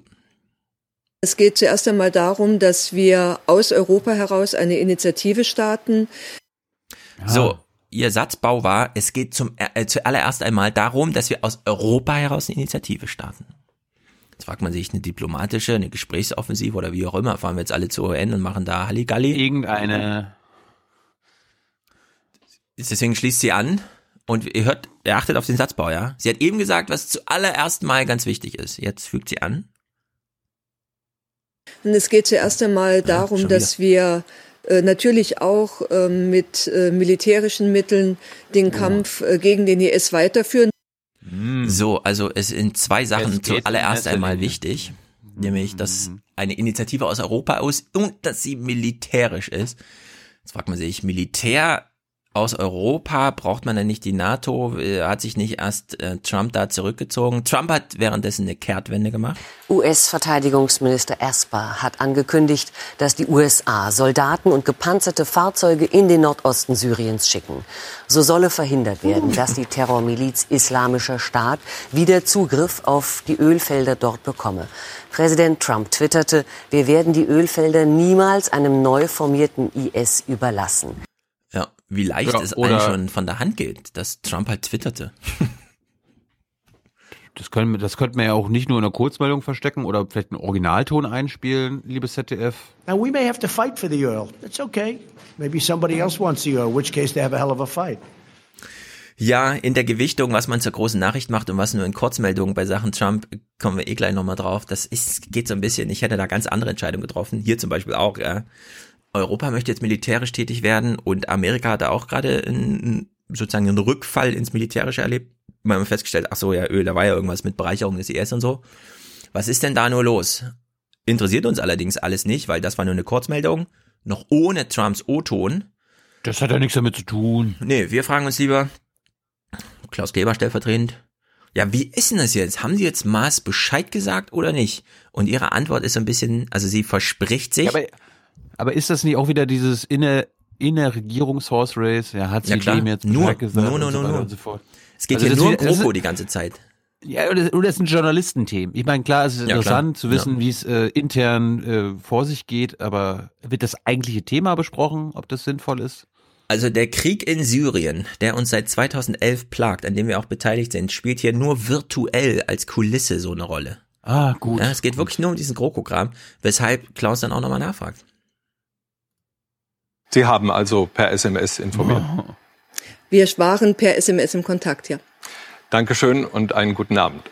Bitteschön. Wir sprachen per SMS in Kontakt, hat sie gesagt. Also Sprachnachricht oder was? Will man doch jetzt auch genauer wissen. Heiko Maas hat sich gedacht, äh, warte mal, hier läuft ein GroKo-Spiel gegen mich. Ich wurde hier ausgebotet. Das kann ja wohl nicht sein. Ich setze mich jetzt die ganze Nacht hin und denk mir einen guten Spruch aus. Und dann, Dienstag, dominiere ich damit alle Nachrichten. Von SMS-Diplomatie halte ich wenig. Daraus wird schnell eine SOS-Diplomatie. Oh. Ja. Aus SMS-Diplomatie hält man wenig, weil das wird SOS. Fragt man sich so ein bisschen, warte mal, die, die Zusammenarbeit in der GroKo wird jetzt auch nur noch als so Notfalldiplomatie bezeichnet. Also da ist man auch schon weit hinaus über alles Mögliche. Im, im, Prinzip zeigt doch, dass sich keiner um Heiko Maas kümmert. Selbst AKK hat vergessen, ach scheiße, muss ich nur Bescheid sagen? Ach, ich schreibe ihm eine SMS. Um Heiko kümmert sich doch eh keiner. Ja, das, das Problem bei Heiko, dass sich keiner um ihn ist so groß, dass er als Bühne für Gegenprofilierung nicht Berlin genommen hat, sondern tatsächlich Ankara. Da läuft es ja drauf hinaus, das gucken wir auch gleich, das ist so krass. Vorher aber lösen wir auf, wer wurde eigentlich am Dienstag zugeschaltet? So wichtig, dass man in der ARD und im ZDF sprechen durfte. Hm. Mütze! Der neue SPD-Fraktionschef, quasi stellvertretend jetzt auch informal Parteichef, weil mit wem soll man eigentlich gerade reden? Ingo Zamparoni spricht ja mal mit Rolf Mütze nicht und er macht einen ganz guten Punkt, ehrlich gesagt, inhaltlich. Guten Abend, Herr Mützenich. Guten Abend, Herr Zamperoni. Wie groß ist der Ärger über den Alleingang der Verteidigungsministerin? Ja, es geht hier nicht um Ärger, sondern es geht um schwerwiegende Fragen, die die internationale Politik betreffen. Aber ich muss schon sagen, wir hätten es im Koalitionsausschuss gut mal besprechen können. Wir haben eine Stunde lang über internationale Politik, insbesondere über die Situation im Norden Syriens gesprochen. Und äh, ich denke, dass Frau Kramp-Karrenbauer auf einen interessierten Kreis am Sonntagabend getroffen wäre. Da frage ich mich auch ehrlich gesagt, wenn das stimmt, dann ist es wirklich ziemlich Banane. Triffst dich irgendwie von 20 bis 21.15 Uhr im Koalitionsausschuss, fährst dann davon weg und machst ein Statement hinsichtlich eines Themas, das im Koalitionsausschuss besprochen wurde, ohne dass du mit den anderen dort mit dir Mitregierenden äh, darüber sprichst. Also das ist sozusagen auch äh, ein absoluter, also so, so will ich nicht, dass meine Bundesregierung arbeitet. Das finde ich nicht gut. Vor allem hat sie das dann auch noch mit Kalkül gemacht. Also ich glaube jetzt einfach Mütze nicht, ja, auch bei dem zweiten Statement. Also das ist ganz unausgegoren und ich finde, so kann man in einem Kabinett nicht arbeiten und schon gar nicht, dass man den Außenminister mit einer SMS informiert. Man würde mal gerade etwas zu Syrien möglicherweise in den nächsten Minuten sagen. Ja, sie hat das noch ganz bewusst, also ganz bewusst auch bei der Botschaft dann an ihn, äh, inhaltlich nicht eingeweiht, sondern nur, ähm, geh mal noch nicht schlafen, sondern guck mal gleich noch auf Bild, ich mache jetzt ein Statement zu Syrien. Ich sag dir aber nicht was. Also so stelle ich mir das irgendwie vor. Das ist wirklich, das geht überhaupt gar nicht. Das, äh, das Mütze nicht, dass hier noch so ruhig spielt, okay, verstehe ich so ein bisschen, weil, aber. Sie schickt ihm dann eine SMS mit folgenden Worten. Bitteschön. Ja. Spaß. Genau. Und Heiko Maas, äh, Heiko Maas, Tina Hassel. Natürlich. Spielt natürlich ihre Rolle im GroKo-Theater. Sie schaut jetzt auf das ganze Ding, kommentiert es vom Spielfeldrand und sie hat, obwohl es um Syrien geht und um drei Millionen Flüchtlinge in der Türkei und um alles Mögliche, hat sie da so radikal ihre GroKo-Brille auf. Will die Verteidigungsministerin also deutsche Soldaten nach Syrien schicken, in eine der gefährlichsten Ecken der Welt? An dieser Frage könnte AKKs unausgegorener Vorschlag schon Ende der Woche wieder vom Tisch sein. Die Lage der verzweifelten Flüchtlinge im Norden Syriens hätte sie nicht stabilisiert, die Stabilität der Ja. Koalition aber unnötig weiter beschädigt. Oh. Ja, äh, schöner Satzbau. Die Stabilität der Lage der Flüchtlinge in Syrien und dann im nächsten Halbsatz die Stabilität der GroKo in Berlin. Das ist wirklich, äh, so geht es nicht. Hören wir uns mal einen anderen Politikwissenschaftler an, nämlich Alexei Malaschenko, der auch noch mal gut erklärt, warum man stärker, schärfer unterscheiden muss zwischen hier ist das GroKo-Theater und da ist Syrien und da gibt es eigentlich keine großen Zusammenhänge. Wofür braucht man die Europäer? Ein weiterer unnötiger großer Player in einer Situation, die ohnehin sehr schwierig ist. Und dann noch irgendwelche Fremde? Ich glaube nicht, dass Russland das will. Je weniger Partner, desto besser. Ja, und das läuft jetzt auch so langsam auf so eine Pointe hinzu. Wir könnt ja alle jetzt mal mitdenken. Warum ist es Deutschland eigentlich ganz recht, wie sich es gerade entfaltet? Warum hat wirklich keiner ein Interesse daran, jetzt noch deutsche Soldaten dahin zu schicken oder überhaupt nur ein Flugzeug, das mal ein paar Bilder schießt oder so?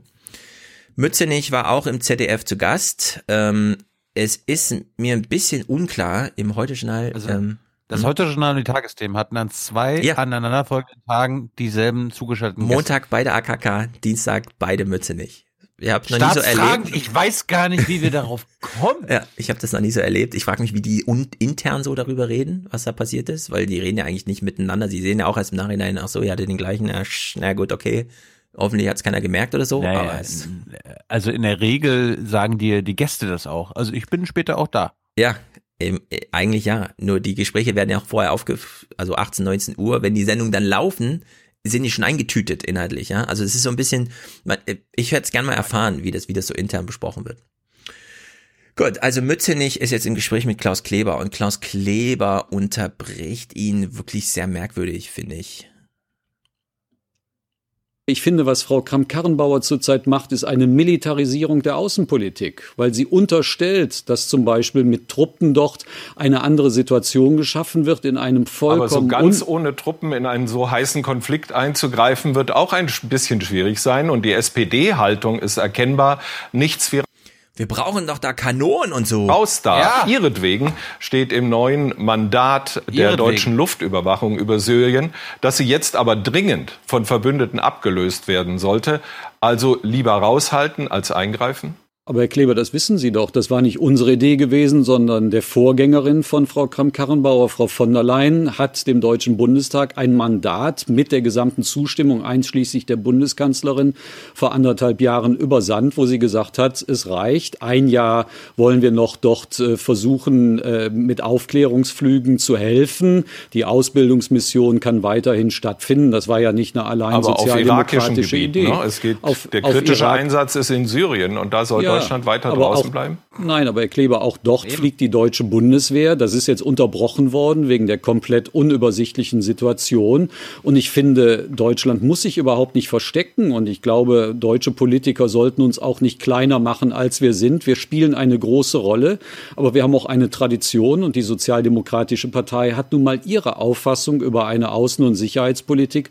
Und die haben wir auch in die Koalitionsverhandlungen und jetzt auch in die Ja, Regierungsarbeit nicht eingebracht. kompatibel mit Klaus Kleber, Herr Mütze. Ja, da ist, da wird zu wenig geschossen. Was ist denn das für eine Diplomatie? Da ist ja gar keine Zugkraft dahinter. Da sind doch so viele Länder militärisch aktiv, da Mhm. müssen wir doch auch mal was machen. Ja. Unsere zwei Aufklärungsflugzeuge, die da, die da fliegen, Mhm. ja, die können nicht ersetzt werden durch die anderen Nationen, die dabei sind. Natürlich können sie das ersetzt werden, locker. Also Ja. Deutschlands Beitrag Ja, ist so zwei Flugzeuge. insignifikant. Ja. So, wir haben jetzt hier einen Disput erlebt, in dem sich Klaus Kleber immer das Recht nimmt, Mütze nicht ins Wort zu fallen. Und man hat aber auch erlebt, dass Mütze nicht weiß, was Klaus Kleber meinte und auch gut dagegen hält. Ne? Jetzt wird, geht dieser Disput weiter. Und äh, Klaus Kleber denkt sich so mittendrin, ich habe keine Lust mehr hier drauf, der ist ja viel klüger als ich, was es angeht. Ich kann ja gar nicht meinen äh, Kriegspropagandakram durchbringen. Ich lenk mal lieber vom Thema ab und es wird keine Überraschung sein, um welches Thema er dann zu sprechen kommt.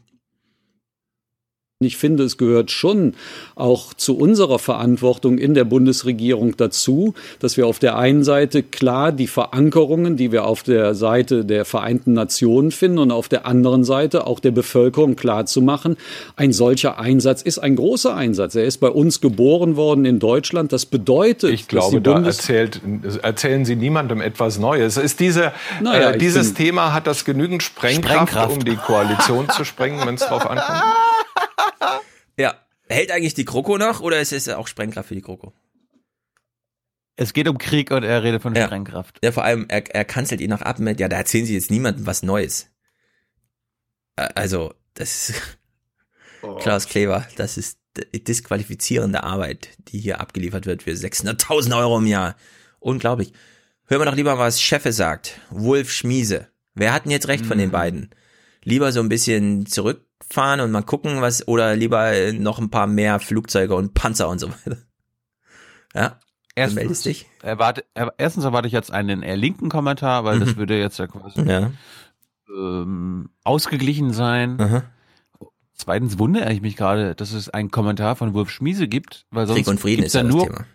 Ja, aber es gibt ja sonst eigentlich nur Kommentare, wenn irgendeine große Wahl war oder mhm. ein neuer US-Präsident gekommen ist oder irgendwas wirklich krasses passiert ist. Ja.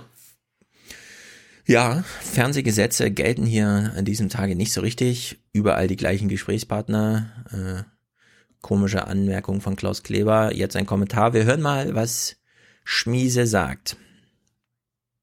Deutschland ist eigentlich zu groß, um Weltpolitik oh. nur von der Außenlinie zu kommentieren. Das sagte der Sozialdemokrat Frank-Walter Steinmeier, mhm. als er noch Außenminister war. Deutschland müsse sich auch sicherheitspolitisch entschlossen ich finde aber gut, dass er dann das äh, in Regierungssprech macht, ne? Mhm. sicherheitspolitisch, nicht ja. militärisch. Ist das her und jetzt erst scheint Kanzlerin Merkel das zu beherzigen. Denn sie ist es doch, die ihre Ministerin vorgeschickt hat.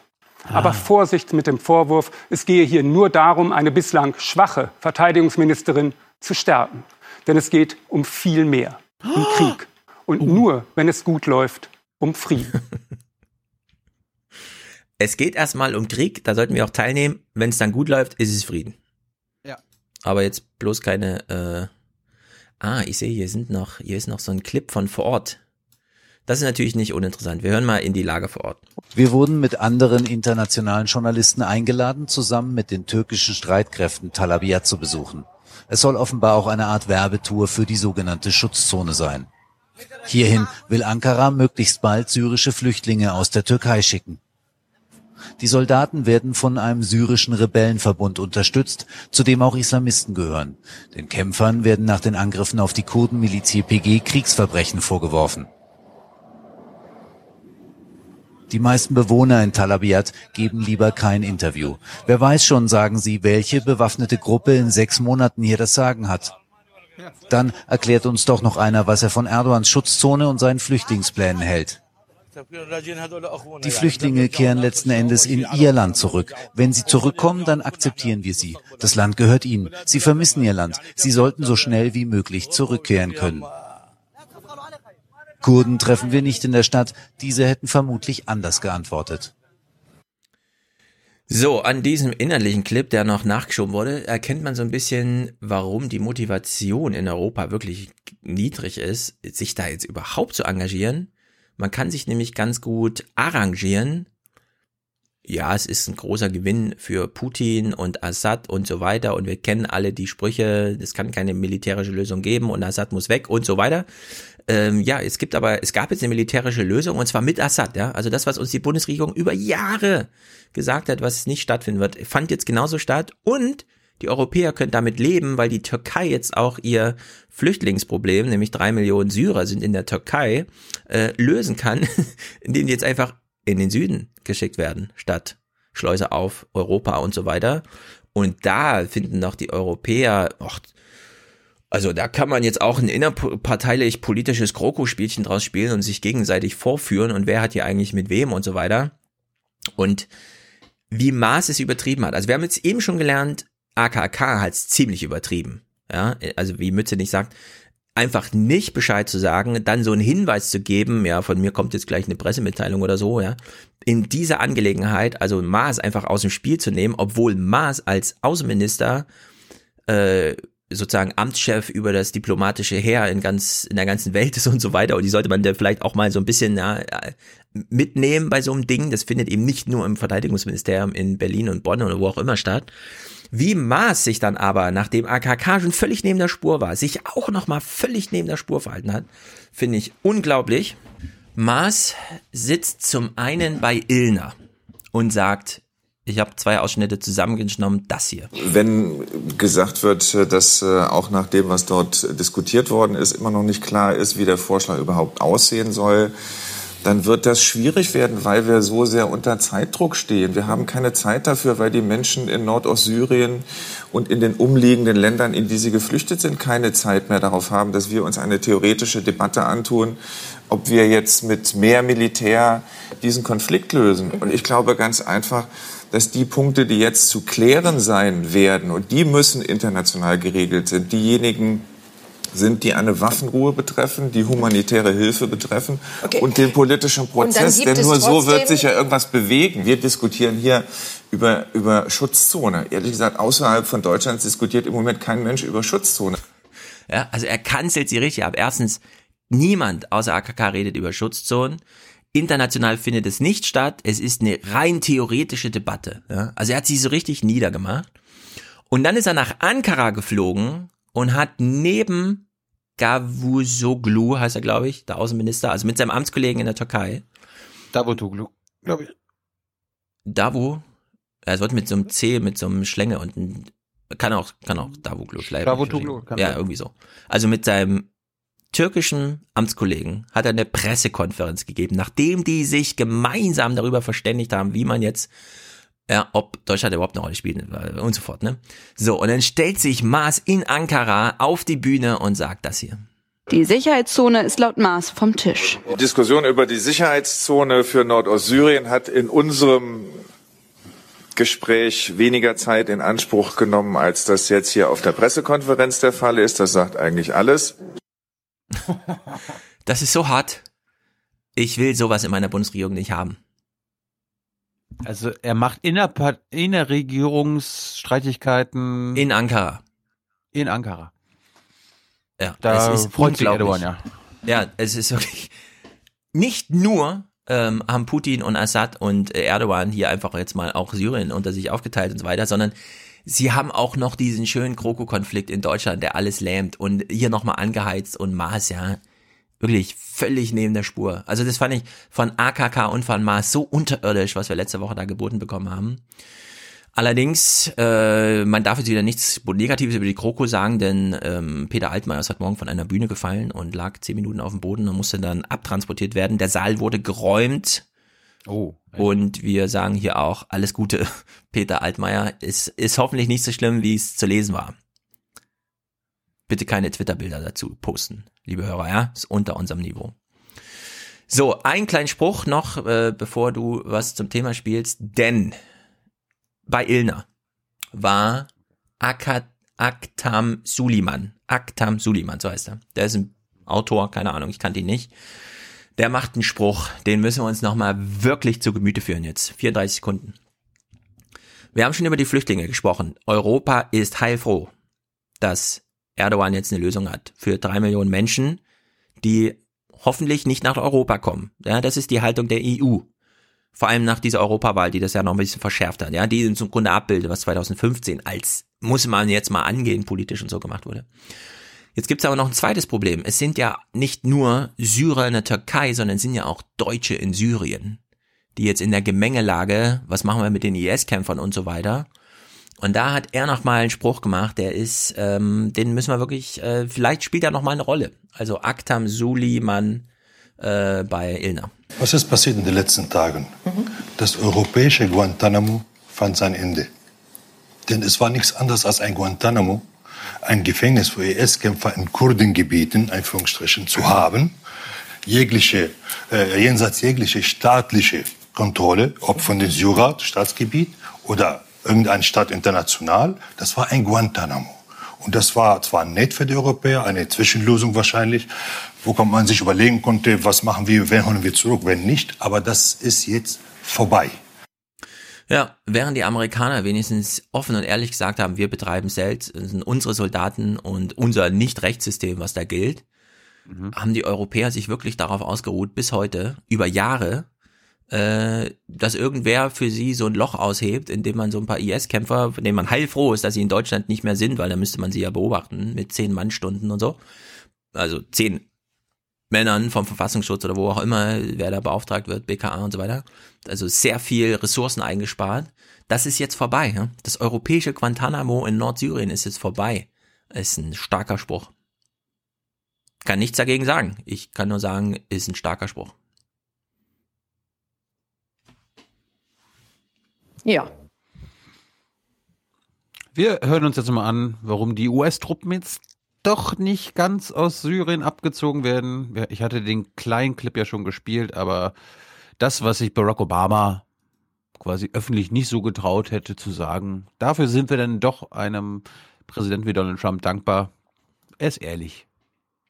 Where did they, where did they landed? I'd rather not say, but we landed in a very friendly port das war die PK am Wochenende zum Tod, angeblichen Tod von Baghdadi, dem IS-Führer. Lass mich noch kurz. Gestern, ja. Also er ist jetzt tot. Angeblich. Ich habe gestern Bundesregierung, da war auch lustig, Seibert so sagt, ja, ist so schön und bla bla bla. Und ich dann so, Herr Seibert, weiß die Bundesregierung, dass der Mann tot ist? Ja, also der IS-Führer. So, ja. Und Seibert nur so, nein. Gehen wir mal davon aus, dass er tot ist. Weil ja. wenn Trump jetzt auch in der Angelegenheit lügt, dann bricht ihm das wirklich das Genick. Er ist ja gestorben wie ein Hund, haben wir gehört in dieser Pressekonferenz. Also er ist jetzt tot. Und die Kurden, und das finde ich super geil, und ich sage die Kurden, weil ich nicht genau weiß, wer, ich habe es in Deutschlandfunk nur so gehört, die kommen jetzt und sagen, das hätten wir auch schon vor einer Woche machen können, da war die Chancen sogar besser, aber ihr musstet ja den scheiß Stunt machen mit eurem Rückzug. Trump, Verräter. Und das fand ich so gut, weil das erregt dort in Amerika Aufmerksamkeit. Diese Geschichten wollen die eigentlich hören, dass Trump noch, also dass zum Glück dieser Typ erschossen werden konnte, obwohl Trump so eine Scheißpolitik gemacht hat. Das ist die Erzählung. Das ist ehrlich gesagt auch für die innerparteilichen oder inneramerikanischen Wahlkampf stehen ja, stehen ja an und so weiter, ist das keine unbedeutende Story. Mal gucken, wie sie sich niederschlägt. A friendly country. Um, give you any pause about your decision to withdraw? No, I think it, it's great. Look, we don't want to keep soldiers between Syria and Turkey for the next 200 years. They've been fighting for hundreds of years. We're out. But we are leaving soldiers to secure the oil. No. Now, we may have to fight for the oil. That's okay. Maybe somebody else wants the oil, in which case they have a hell of a fight. But there's massive amounts of oil, and we're securing it for a couple of reasons. Number one, it stops ISIS because ISIS got tremendous wealth from that oil. We have taken it It's secured. Number two, and again, somebody else may claim it, but either we'll negotiate a deal with whoever's claiming it if we think it's fair, or we will militarily stop them very quickly. We have tremendous power in that part mm-hmm. of the world. mm-hmm. We have, uh, you know, the airport is right nearby. Yeah, yeah, yeah. Very, big, very monstrous, very, uh, very powerful Oh, man sitzt so richtig da. Oh nee, jetzt kommt er, jetzt steuert er auf diesen Halbsatz zu, der ihn rausführt und zu dem Exkurs, wie großartig alles ist. Und dann muss man sich das wieder anhören, wie großartig alles ist. Und dann kommt er wieder zurück. Airport and very expensive airport that was built years ago. Ja, we're in, for, Trump. we're in that Middle East now for eight trillion dollars. But I heard recently that Iraq, over the last number of years, actually discriminates against America in oil leases. Was? In other words, some oil companies from other countries, after all we've done, uh, have an advantage in Iraq oh. for the oil. I said, keep the oil. Give them what they need. Keep the oil. Why should we? We go in, we lose thousands of lives, spend trillions of dollars, and our companies don't even have an advantage in getting the oil leases. So I just tell you that story. That's what I heard. Ja, sehr gut. So geht's im Grunde. Sind, glaube ich, Kriegsverbrechen, wenn du in ein Land reingehst und äh, dich an den Rohstoffen bedienst. Ich, ja, tausch Öl mit Demokratie aus. Behalte die Demokratie, Ah. bau sie aus. Aber pass auf, du in deinem Kopf ersetzt du Ja. jetzt das Wort Oil mit Ja. Democracy, okay? Mhm. Now, we may have to fight for the oil. That's okay. Maybe somebody else wants the oil, in which case they have a hell of a fight. Oh, passt doch fast. Passt. Bisschen grammatikalisch anpassen, dann ist das schon ganz gut. Gut. Kleines, Ah. kleines Brexit-Update und zwar nur, weil uns interessiert, wie die anderen Krokos so funktionieren, beziehungsweise die anderen parlamentarischen Auseinandersetzungen. Anna-Katharina hat uns ja schon darauf hingewiesen, äh, sich empört darüber gezeigt. Wir äh, haben beide eingestimmt, das ist wirklich bescheuert. Deswegen ohne weitere Vorrede, wir wissen alle, äh, was jetzt zu kritisieren ist. Wir hören einfach den Bericht der Tagesthemen. Es ist der große Showdown zwischen Boris Johnson, dem Herrn in der Downing Street, und John Bercow. Hast du schon wieder die Musik eingefügt? Ja, nein, ist natürlich dem Präsidenten des Parlaments. Zwei Männer, die den großen Auftritt lieben, die Performance.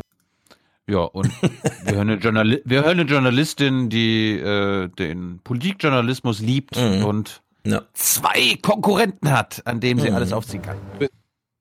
Ja, was willst du mehr als zwei Konkurrenten im e äh, Ego-Stars im Machtkampf? So geht's.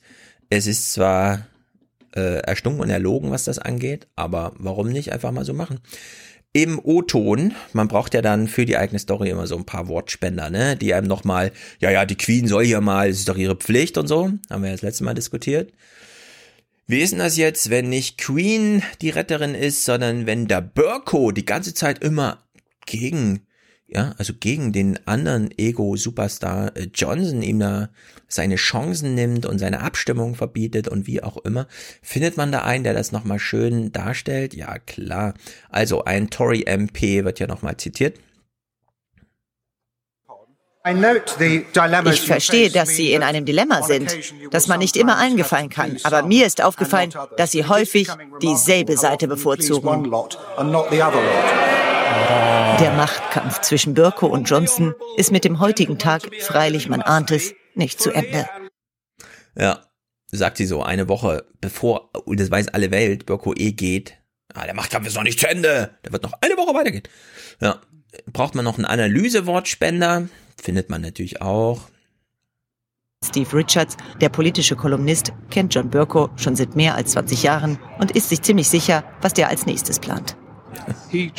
Er kann im Laufe des Gesetzgebungsprozesses auswählen, über welche Zusätze abgestimmt wird. Und da ich ihn gut kenne, bin ich mir sicher, dass er welche auswählt, die die Regierung nicht mag, wie ein erneutes Referendum oder den Verbleib in der Zollunion. Er entscheidet nicht, wie darüber abgestimmt wird, aber worüber.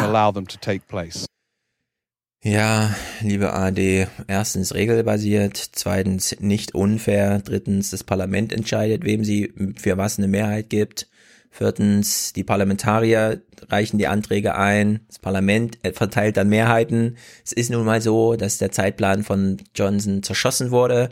Burko managt zwar die Sitzung, leitet das, aber es ist wirklich, diesen Zweikampf gibt's so überhaupt nicht. Das ist so ausgedacht.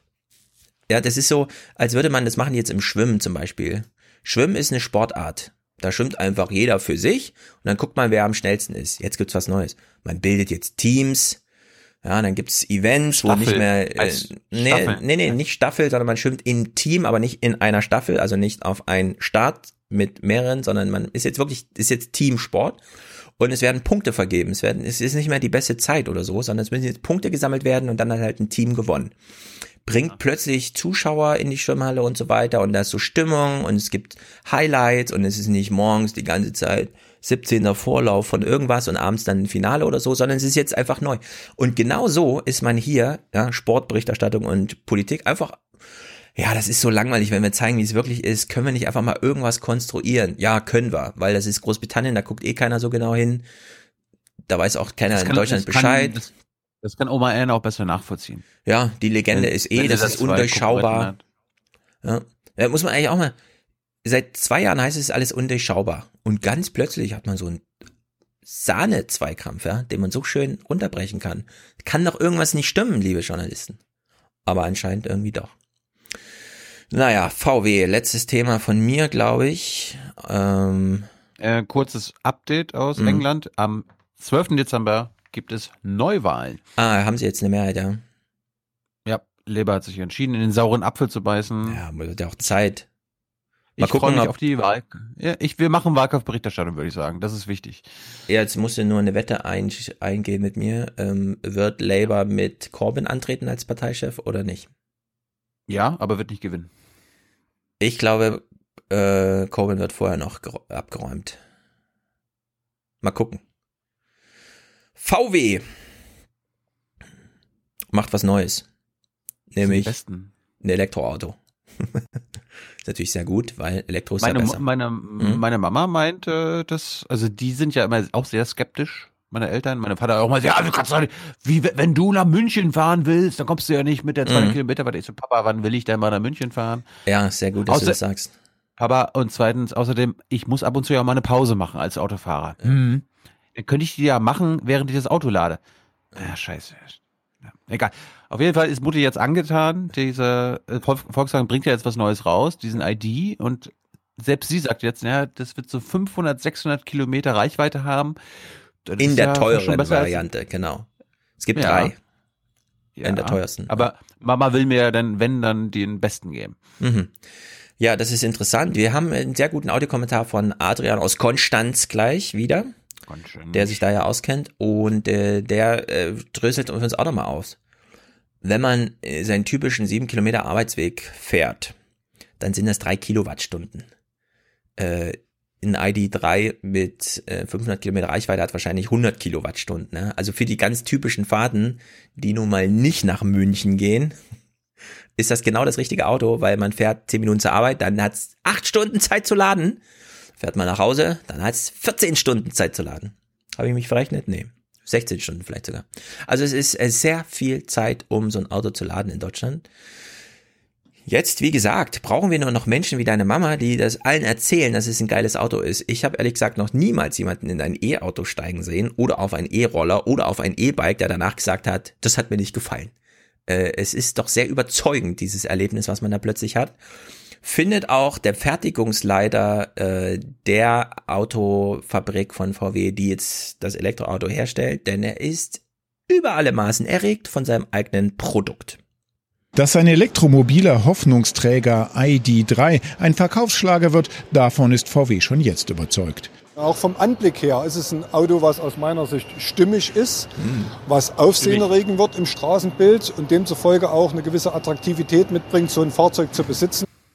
Mm. Ich finde es ja, ich, ich find's ja hässlich. Aber Ach, ja, für die Zukunft Auto. unseres Planeten, wenn ich, mehr, wenn ich mehr eins kaufen müsste, dann meinetwegen so eins. Ja, es, es, wird halt wieder wachsen. Jede Generation wird ein bisschen größer und dann haben wir in 20 Jahren wieder drei Tonnen schwere Autos, weil der Akku einfach eine Tonne extra wiegt. Was wichtig ist, wenn jetzt ein neues Auto gebaut wird, heißt das auch gleich, und das ist wirklich nicht uninteressant, so ein Auto muss ja hergestellt werden. Also der Produktionsprozess wird erneuert mit dem Modell selbst. So, jetzt haben wir 2019. Die ein oder andere Automatisierungswelle kann noch durch die Autofabriken wandern und sie wird es auch. Der Mensch wird entbehrlicher. Maschinen vermessen die Spaltmaße, wo früher zwei Arbeiter per Hand und mit Spaltlehre zugange waren. Die Zahl der Roboter. Ich wollte gerade sagen, ist das Andreas Künast? Aber das ist er gar nicht. Das ist ein Praktikant. Hat sich beim E-Mobil schlicht verdoppelt. Der Automatisierungsgrad in der Montage bei VW steigt von 15 auf fast 30 Prozent. So, von 15 auf 30 Prozent. Mhm. Das ist eine Verdopplung, sagen wir es mal so, bei 600.000 Arbeitsplätzen, die VW hat. Und bei dem Ziel, 10 Millionen E-Autos herzustellen im Jahr und 10 Millionen ist die Gesamtproduktion von VWs, also eine Komplettumstellung auf E-Auto, was das ja bedeutet, da summiert sich doch so eine 15% auf 30% Steigerung ganz schön hoch. Also lassen wir uns das auch nochmal durchrechnen. Das meiste ändert sich beim Antrieb. Der Elektromotor hat viel weniger Bauteile als ein Verbrenner. Auch hier braucht es zum Bau weniger Arbeiter. In Zwickau steigt die Zahl der Arbeitsplätze trotzdem. Das liegt daran, dass wir hier die Kapazität steigern. Wir haben an sich äh, in der Altfertigung äh, in einer Taktzeit von 120 Sekunden gearbeitet und werden jetzt in einer Taktzeit von nur 90 Sekunden arbeiten. Deutschlandweit aber streicht VW 7000 Stellen. Die gesamte Branche steht mit der Umstellung auf E-Mobilität vor einem Umbruch. Ich glaube, man äh, darf der Öffentlichkeit nichts vormachen. Elektromobilität wird Nettoarbeitsplätze kosten. Wir Was? rechnen damit, dass in einer Größenordnung bis zum Jahr 2030 15 bis 20 Prozent der Arbeitsplätze wegfallen werden. Ja, oder nicht in Prozenten ausgedrückt, allein bei VW sechsstelliger Arbeitsplatzabbau. Ja, das aber die, ist Arbeit, nicht die, die Arbeit wird doch nicht weniger, Herr Schulz. bei VW schon. Das gesellschaftliche Argument kann von mir aus jeder machen, der irgendwie einem die Angst nehmen will oder so, aber Unternehmen sparen natürlich, wo sie können. Und wenn sie jetzt die Produktion komplett umstellen können, sich alle Produktionsprozesse nochmal anschauen können, jeden einzelnen Schritt nochmal auf Automatisierung hin überprüfen können, dann ist da einiges los. Hm. Was mich, wie, wie, ja? Die Antwort von Gewerkschaften ist ja eigentlich interessant. Und da müssen sich die Gewerkschaften noch ein bisschen ändern. Äh, die sollten jetzt nicht quasi um jeden Arbeitsplatz kämpfen, damit ja, jeder äh, weiterhin 40 Stunden in der Woche racken, recken kann in Zwickau oder irgendwo anders, sondern die Strategie muss sein, okay, es ist weniger Arbeit da, dann müssen die Leute aber weniger arbeiten. 20 Stunden Woche, damit trotzdem noch die Leute Arbeit haben mit gleichem Lohn. Ja, stößt auf Widerstände. Die IG Metall schlägt sich jetzt gerade in Baden-Württemberg damit rum, dass BMW seine Ingenieure, die ähm, es wurde ja mal die 35-Stunden-Woche in diesen Industriezweigen durchgesetzt. Diese Ingenieure arbeiten alle 40, werden jetzt zwangs zurückgestuft auf 35, was mit äh, Einnahmen äh, Einbußen einhergeht. Also wir reden hier von Leuten, die 8000 plus so im Monat verdienen, ne, für das, was sie da machen. Die wollen, die wollen die 40 Stunden arbeiten. Und die Gewerkschaft hilft ihnen gerade dabei, die 40 Stunden gegen BMW durchzusetzen, um nicht zwangs zurückgestuft werden auf 35 Stunden. Also es geht mittlerweile drunter und drüber. Die Gewerkschaften waren so überrascht davon, wie wichtig den Leuten die Arbeitszeit ist, nämlich Flexibilität und so weiter. Jetzt hast du in diesen hochpreisigen ähm, Ingenieursberufen, wo die Leute nun mal ne, diese super angenehmen Arbeitsstellen vorfinden mit Kindergarten und Fitness und gutes Essen und der ganze Kram. Und die wollen das natürlich auskosten. Ja? Die wollen nicht zwei Stunden eher nach Hause und dafür auf zweieinhalbtausend Euro im Monat verzichten, sondern die wollen die 40 Stunden arbeiten, also die acht Stunden am Tag. Die sitzen dann im Flieger und so weiter, ja, das sind so die. Äh, du kannst ja, die Gewerkschaften, da geht's jetzt drunter und drüber. Die wissen selber nicht mehr, mittlerweile arbeiten da auch äh, Abteilungen gegeneinander einfach, weil einfach die Interessenlagen so heterogen sind wenn da es jemand gibt, der weiterhin acht Stunden am Tag am Stück arbeiten möchte, dann habe ich da nichts dagegen. Dann muss er aber nur zweieinhalb Tage in der Woche arbeiten. Oder zwei Wochen lang, einmal zwei Tage, einmal drei Tage, ist doch nicht so schwer. Ja, das hast halt also Zeit. es ist da sehr kompliziert. Ähm, Jan Böhmermann hat sich ja aus diesem SPD-Vorsitzrennen verabschiedet mit einer starken Rede, sieben Minuten, kann man sich bei YouTube angucken, wo er auch nochmal auf die Gewerkschaften eingeht und sie darauf hinweist, dass sie jetzt ins Boot müssen beim Klimaschutz und der einfache Arbeitsplatzerhaltungskampf jetzt nicht mehr so ne, zählen kann wie bisher immer. Also da ist jetzt einiges, äh, da geht's drunter und drüber. Alle rätseln, wer Böhmermann diese Rede geschrieben hat. Ich habe auf Karl Lauterbach getippt, klang mir sehr danach. Aber wie auch immer, rätselt gerne mit. VW macht hier nochmal einen Spruch. Hm? Da kenne ich andere. Hm. VW macht jetzt hier nochmal einen Spruch beziehungsweise lässt ihn reportieren. Hört genau zu. Ich glaube den nicht. Ich kann mir das nicht vorstellen, dass das wahr ist, was wir jetzt hören. Hallo. Ja. Volkswagen lügt nicht. Ja, frag du bitte mal nach äh, bei deinen Kontakten, die du so hast. Ich will von jedem, der sich auch nur ein bisschen auskennt, hören, ob das, was wir jetzt hören, möglich ist oder nicht. Und wenn es möglich ist, ob es wirklich realistisch ist oder nicht. Der Einstieg in die schöne neue E-Mobilwelt ist beim ID3 übrigens CO2-neutral. Das garantiert VW für den gesamten Herstellungsprozess. Mhm. Einstiegspreis mit Umweltbonus unter 26.000 Euro. Ja, dass ich für 26.000 ein E-Auto kaufe, das absolut klimaneutral hergestellt wurde, glaube ich nicht. Irgendwo ist hier ein Fehler. Das kann so nicht sein. So weit ist die Welt noch nicht, 2019. Vor allem nicht in, in diesem Maßstab, wie das jetzt in, also hochskaliert auf erstmal, klar, anfanglich 10.000, 100.000, aber dann vielleicht auch Millionen Stück, die da als Plattform durch die Welt fahren sollen. kann ich mir nicht vorstellen, dass das funktioniert. Ich verstehe, dass die Allianz oder so klimaneutral ist, ja, die betreiben Rechenzentren und Büros, da geht sowas, aber in so einem Industriezeug wie hier bei VW und Autoproduktion kann ich mir das nicht vorstellen. Aber vielleicht, wer weiß, ich bin gespannt. Wenn ihr euch da auskennt, gerne Infos dazu. Ja, soweit. Also, also ich habe hier bei FAZ gesehen jetzt gerade, zitiere, die Produktion der neuen Elektroautos im VW-Werk Zwickau wird nach Angaben von VW nur mit externem Strom aus erneuerbaren Energien betrieben. Von 128.000 Tonnen CO2 hat Zwickau die Emissionen trotz leicht gesteigerter Produktion bereits auf 53 Tonnen im letzten Jahr reduziert. Und auch mit dem ID werde ein Rest bleiben, hieß es. Das will VW kompensieren. Also das rechnen sie schön, diese CO2-Neutralheit. Ja, wenn sie es kompensiert, selbst wenn sie es kompensiert kriegen, wäre ich sehr beeindruckt, aber die Akkuproduktion, ich weiß nicht. Ich finde das krass. Also, dass das hier so gesagt wurde, fand ich ziemlich krass, ohne weitere Erklärung. Weil das wäre echt, also das kann man sich eigentlich nicht vorstellen. Dass dieser, so viel Metall, ja, so viel von diesem Zeug, dass aus irgendwelchen Minen geholt werden muss und so, das kann aber. Schon allein hat man es denn unter Kontrolle, ja, ist ja schon die Frage. Weiß man überhaupt, wie viel CO2 da produziert wurde, während man halt so ein Auto hergestellt hat? Aber naja, wie gesagt, Arbeitsauftrag an alle, die sich da auskennen. Ich finde das super krass, dass die hier so einen Satz sagen. Ich, würde gern wissen, inwieweit der stimmt. Es gibt irgendwie so eine Grafik, die habe ich bei Ecomento gefunden. Da das ist VW behauptet, in der Lieferkette gibt, wird halt nur 100% Grünstrom zur Zellfertigung verwendet. In Zwickau bei der Produktion 100% grüner Strom und bei der Nutzung will Volkswagen den Naturstrom über Elli bereitstellen. Hm. Also, dass du quasi nur durch Windkraft, Solar den Strom beziehst. Naja.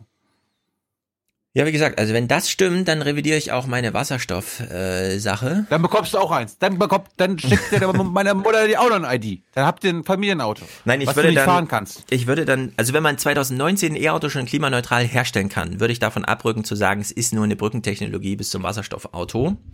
Äh, wenn nicht, dann bleibt es dabei. Ich kann ja meine Mutter mal fragen, ob wir in Zwickau mal vorbeischauen können. Ja, ich muss keinen klär das e mal. Probe Mama. fahren, aber klär du es Nein, mal. ich meine, nein, in der Produktion. Ja. Ach so, gucken, wie es da so abgeht. Ja. Dass du kein Auto fahren kannst, weiß ich. Ja. Gut. Fertig ich an der Stelle. Mehr. Du hast keinen ja. Rausschmeißer? Ich habe ja nur also noch so traurige Themen, die müssen wir uns nicht gucken. Traurig genug mit Thüringen. Gut.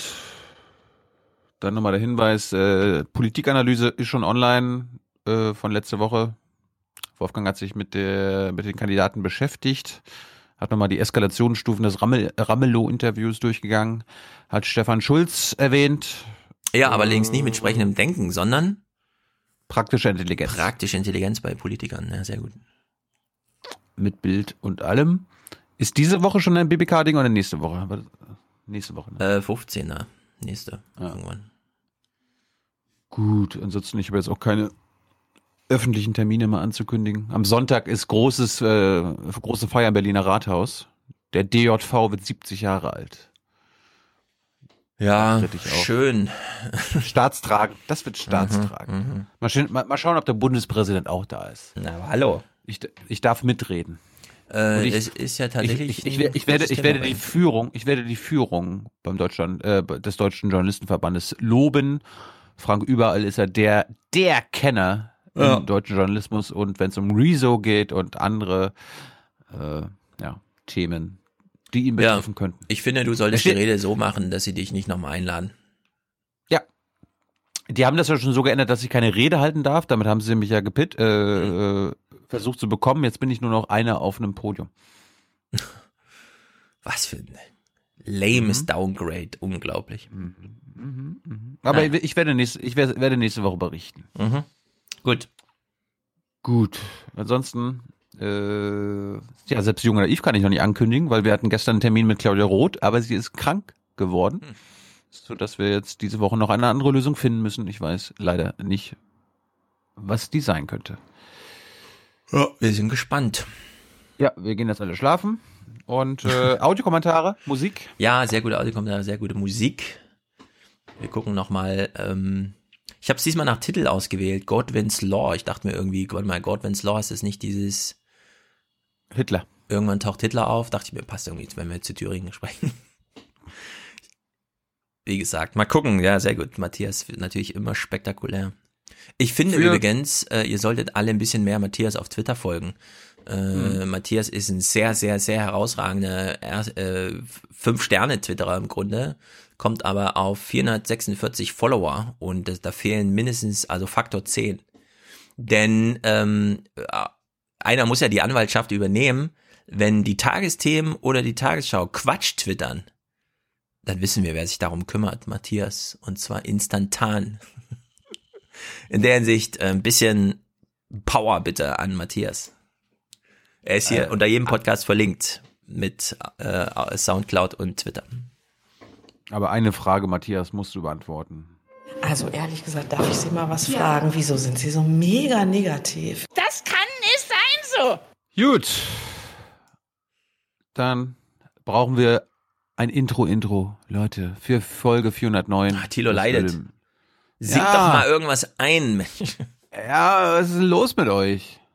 Und äh, natürlich Unterstützung. Äh, was noch? Ja, ach, also Unterstützung ab, ab dem ersten Euro. Produzenten werdet ihr ab 42 Euro. Und wenn ihr sogar Präsentatorin oder Präsentator werden wollt, dann müsst ihr 250 Euro überweisen. Ja. Per PayPal oder Überweisung steht, findet ihr überall, wo ihr nach Informationen sucht. Ja, und oder wir halt sehnen uns nach weiblichen Stimmen in den Audiokommentaren. Ja. Haben wir die, heute keine. Naja, die Schwelle für Frauen ist immer sehr hoch. Also man merkt das wirklich immer. Die, die männlichen Audiokommentare, da kommt wirklich jeder Rotz, wird hier angeliefert. Bei den Frauen ist es immer gleich äh, das der hochklassische Vortrag.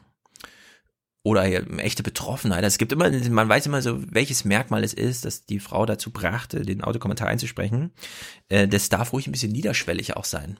Also man kann auch einfach äh, Ne? Es muss jetzt nicht immer gleich, ich bin Professorin für und so, sondern man kann, äh, wenn man auch nur eine Meinung hat, sie gerne kundtun. Ich würde mich sehr freuen.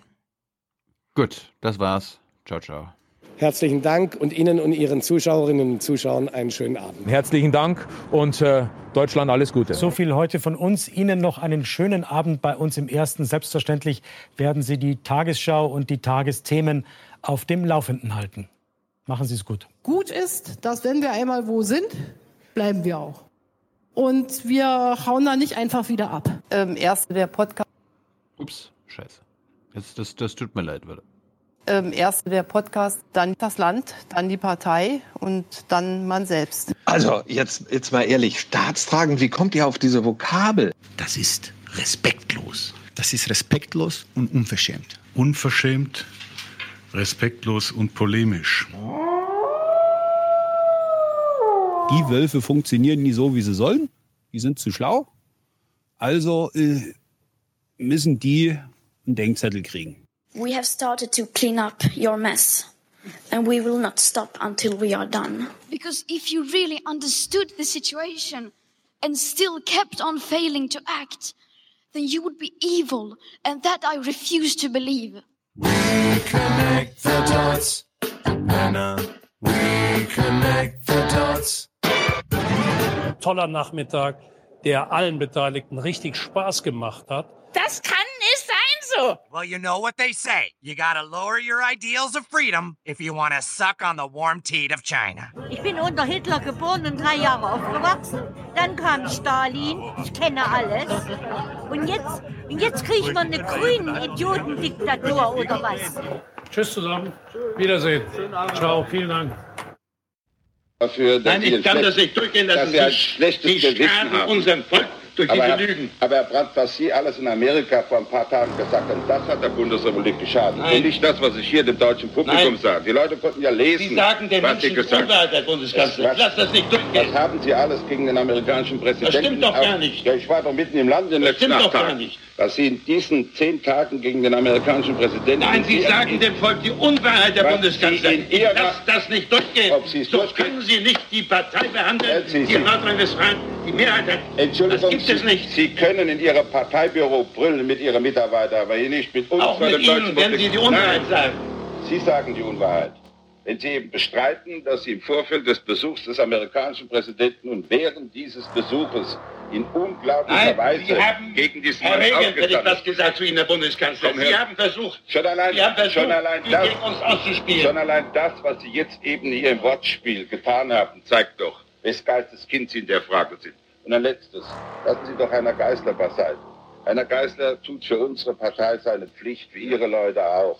Und wenn er, wenn er aus seiner Pflichterfüllung heraus, aus seiner Überzeugung, den Finger auf Punkte legt, die ihn offensichtlich Ein Hetzer ist er, seit Goebbels der schlimmste Hetzer in diesem Land. doch, Herr Brandt, Herr Brandt, lassen Sie doch solche Vergleiche weg. Die stehen Ihnen überhaupt nicht an. Lassen Sie bitte den Vergleich mit, äh, zwischen Geisel und Goebbels weg. Sie sollten sich schämen, hier eine solche Aufführung zu machen. Das zeigt doch, dass Sie die Nerven verlieren, weil man offensichtlich an Ihre Nerven herangekommen ist.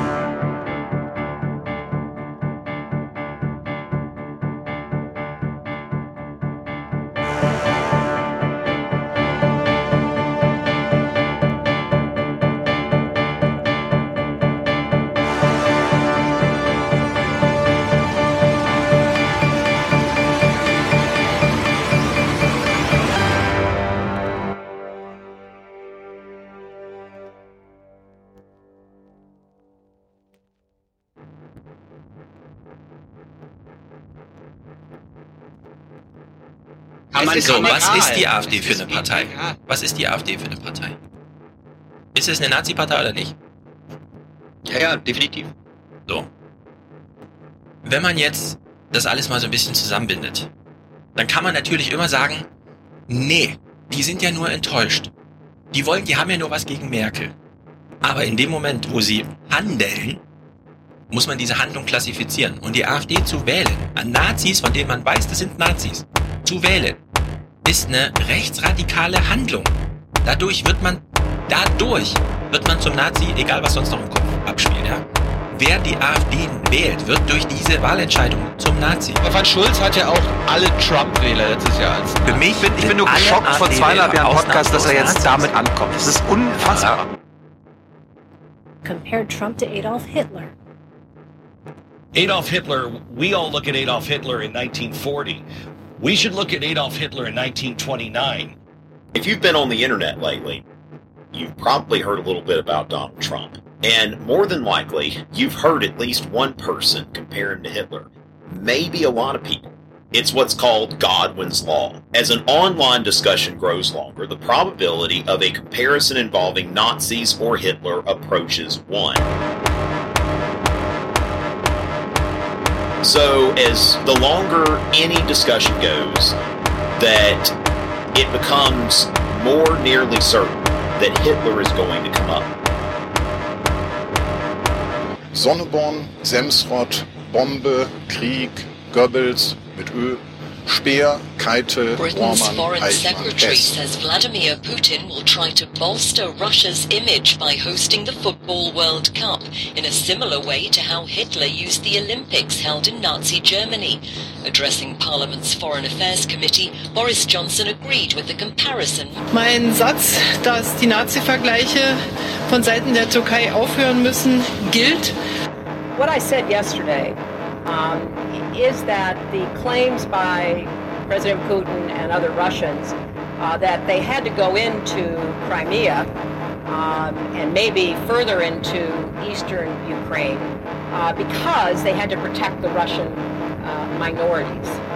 And that is reminiscent of claims that were made back in the 1930s when uh, Germany, under uh, the Nazis, uh, kept talking about how they had to protect German minorities. Was ist denn in allen Medien, wenn es nicht weitergeht, der Superstar? Sie holen immer Adolf raus. Sie sind Adolf und die Frauen, Adolf und das Geld. Immer wird der Adolf rausgeholt in Deutschland. Es klingt geradezu irre.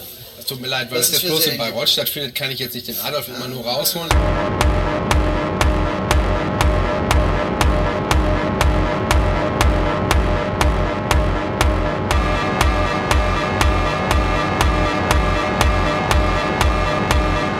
It's what's called Godwin's Law. The longer any discussion goes, it becomes more nearly certain that Hitler. Mein Satz, dass die Nazi-Vergleiche von Seiten der Türkei aufhören müssen, gilt.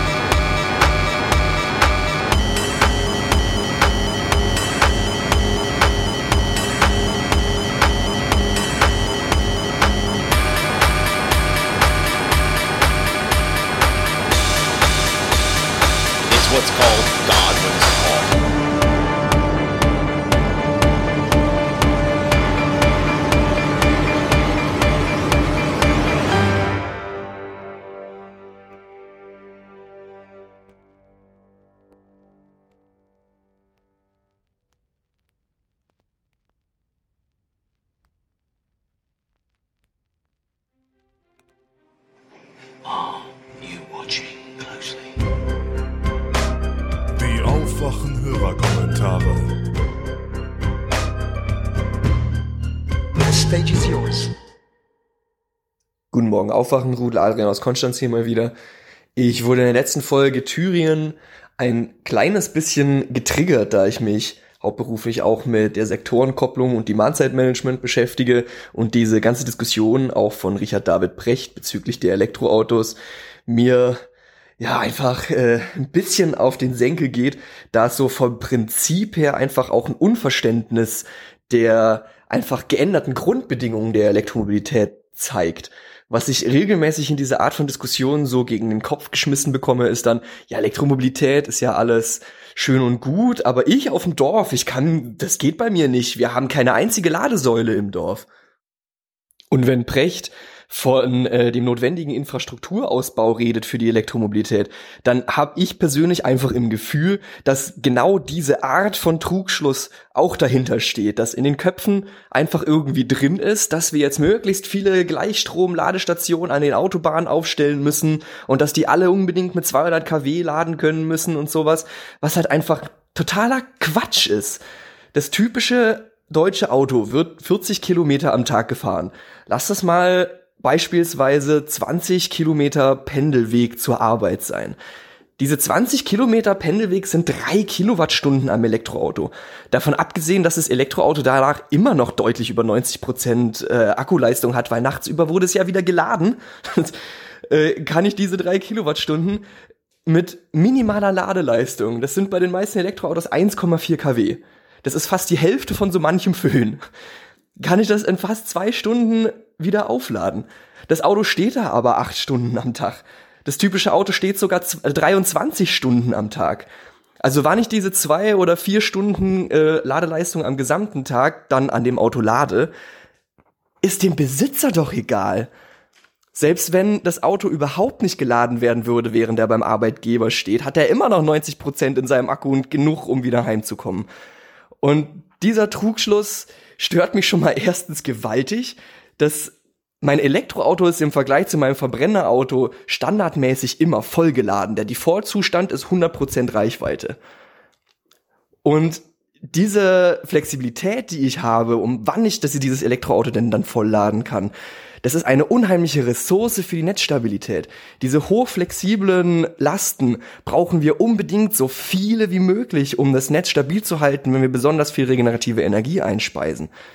Und sowas kann mir ein Brennstoffzellenauto eben einfach nicht leisten, weil ein Elektrolyseur, der benötigt einen äh, Mindestdruck, um arbeiten zu können. Also ich kann Elektrolyseur zum Beispiel einfach bei einer Flaute nicht runterfahren. Da müsste ich Netzstrom von irgendwo anders her benutzen. Ich, beziehungsweise das ist wie ein Kohlekraftwerk. Ich muss einen Haufen Energie reinstecken, um das wieder auf Druck zu bekommen, bevor ich den Elektrolyseur anwerfen kann. Das macht man einfach nicht. Also da ist Elekt da sind Elektroautos eben nicht nur im Rahmen der CO2-neutralen Mobilität eine Ressource, sondern eben auch für die Netzstabilität an sich. Und davon abgesehen ist, äh, wenn wir die, den Infrastrukturausbau für die Elektromobilität eben in diesem Rahmen denken, dass wir möglichst viele Ladestationen, die nicht so hohe Leistung können müssen, aber dafür halt richtig viele an allen öffentlichen Parkhäusern, bei Arbeitgebern, überall diese, jede, jede äh, Straßenlaterne ist eine potenzielle Ladeleistung. Ich muss keine neuen Kabel verbuddeln, um Elektroautos mit 1,4 kW laden zu können. Und wenn ich den, äh, den Infrastrukturausbau für Elektromobilität in der Weise denke, dann kann ich das für die Brennstoffzellenautos genauso benötigen. Je, wie Stefan auch schon mehrfach festgestellt hat, ein Brennstoffzellenauto ist nichts anderes als ein Elektroauto mit Range Extender, nämlich der Brennstoffzelle. Und Plug-in-Hybriden ist ja auch das, was mit Prius, Toyota etc. sich als sehr praktische Methode herausstellt die werden dann auch natürlich an den gleichen Ladesteckdosen geladen und die fahren dann auch großteils rein elektrisch. Die fahren dann nur mit Wasserstoff, wenn ich längere Strecke fahren muss. Das heißt, alles, was wir jetzt ausbauen für die Elektromobilität, geht eins zu eins perfekt über auch für Brennstoffzellen. Selbst wenn es da eine super neue Generation gibt, was ich ja nicht, kann ja alles super gut sein, fände ich, fänd ich auch cool, so ist nicht. Aber man muss die Elektromobilität aus mehreren Gesichtspunkten sehen und dann ist es nur ein Win-Win-Win. Wir müssen, wir brauchen so viel und so schnell Elektromobilität wie möglich. Egal, ob dann irgendwann Brennstoffzellen kommen oder nicht. Also, äh, gut, ich bin schon wieder drüber. Ich wünsche euch eine schöne Woche. Liebes Grüßle. Ciao. Hallo, liebes Aufwachen-Team. Hier ist der Fabian aus Düsseldorf. Ich höre gerade ähm, Podcast 407. Ihr sprecht gerade über die Diskussion der Demokraten mit dem Verweis auf Precht und äh, das Precht fordert 25 Prozent zusätzliche Mehrwertsteuer auf Onlinehandel, ähm, die er mit der Revitalisierung der Städte begründet. Ähm, gehe ich absolut mit. Ähm, hat einen, sag ich mal, begriffsphilosophischen Hintergrund. Äh, Handel ist Teil der Urbanität und ähm, daher mitverantwortlich äh, für soziale Inter Interaktion. Man kann natürlich Konsum auch verteufeln.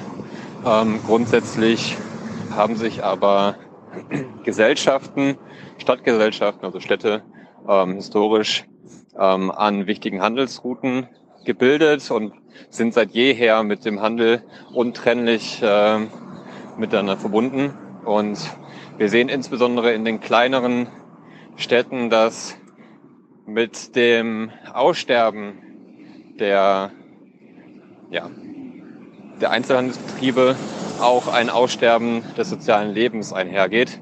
Und dementsprechend glaube ich nicht nur, dass, äh, dass diese von Precht vorgeschlagene Mehrwertsteuer auf Onlinehandel ähm, eine ordnungspolitische Maßnahme für Konsum darstellen würde, sondern auch für Gesellschaft und Demokratie insgesamt, ähm, da meiner Meinung nach Demokratie auch nur funktionieren kann, wenn man miteinander spricht, wenn man ins Gespräch kommt, wenn man äh, sich auf der Straße trifft. Und äh, damit möchte ich ein Plädoyer für einen politischen Städtebau äh, formulieren, der grundsätzlich als Paradigma zugrunde gelegt haben sollte, ähm, Räume anzubieten, in denen Begegnung stattfinden kann. Und für Begegnung braucht man halt auch Destinationsorte und ähm, Prechts Gedankengang im Raum weitergedacht ist das auch die ganz klare Absage an beispielsweise ähm, Shopping Malls, wo die großen Marken unter einem Dach ähm, versammelt sind. Denn in der Stadtplanung oder im Städtebau versucht man häufig, attraktive Räume so zu organisieren, dass man zwei wesentliche Destinationsorte ähm, an, am Anfang und am Ende einer Straße oder ähm, in einem Bezirk platziert, bestenfalls sogar äh, mehr als zwei, um ein Netz aufzuspannen. Und äh, wenn die Menschen dann von, von dem einen Destinationsort zum anderen ähm, flanieren, nenne ich es mal, ähm, dann kommen sie halt auch an den kleinen Geschäften vorbei und äh, sorgen dafür, dass die Geschäfte, in denen der Umsatz größtenteils vor Ort bleibt, halt auch nachgefragt werden. Und dementsprechend hängt das meiner Meinung nach alles zusammen und ist nicht ganz so banal und auf, äh, sag ich mal, Konsum vor Ort abzustellen, wie es zunächst wirkt, sondern grundsätzlich ähm, relevant für ja, ortsgebundene Demokratie und äh, gesellschaftlichen Zusammenhalt. So, ich höre mir euren Podcast noch weiter an. Vielen Dank euch. Schönes Wochenende. Thilo, hallo Stefan, hallo Aufwandrudel.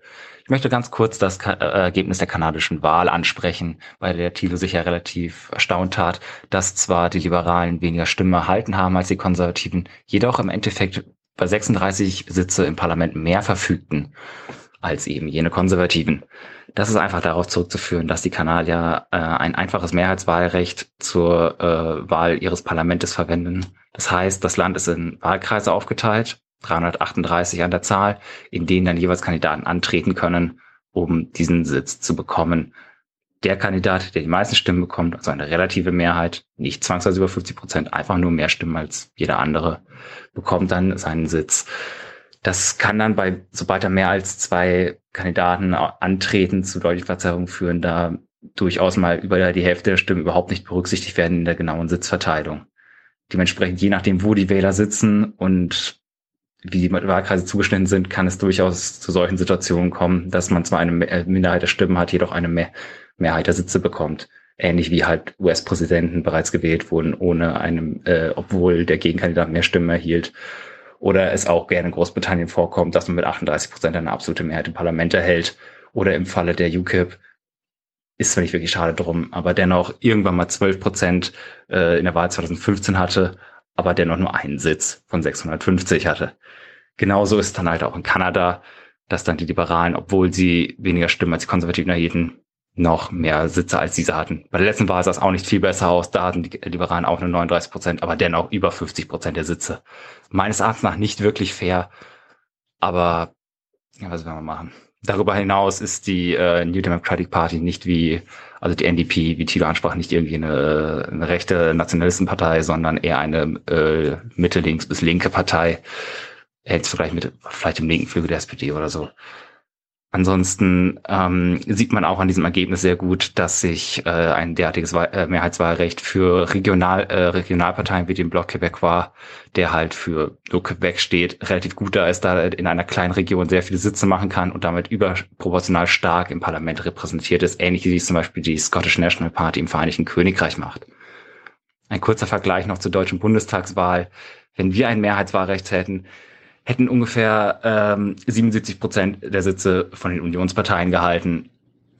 Also können wir eigentlich ganz froh sein, dass zumindest eine Form von Proportionalität drin haben, auch wenn es einige Leute bestimmt äh, sich dagegen aussprechen werden, dass unser Bundestagswahlrecht doch auch schlimm sei wie sonst was.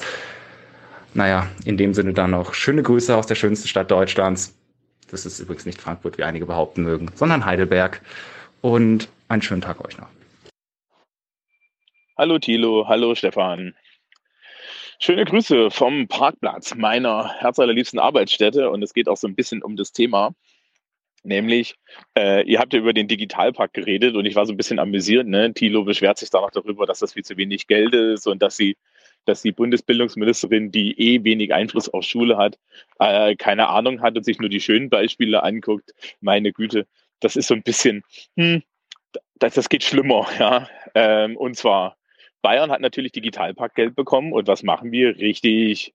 Wir haben den Schulen draufgedrückt, ein Mediencurriculum zu erstellen. Jede Schule ja, benutzt jetzt Mannstunden, um einen langen Zettel zu schreiben, wo wir dann sagen, wie wir welche Medien einsetzen, die wir nicht haben.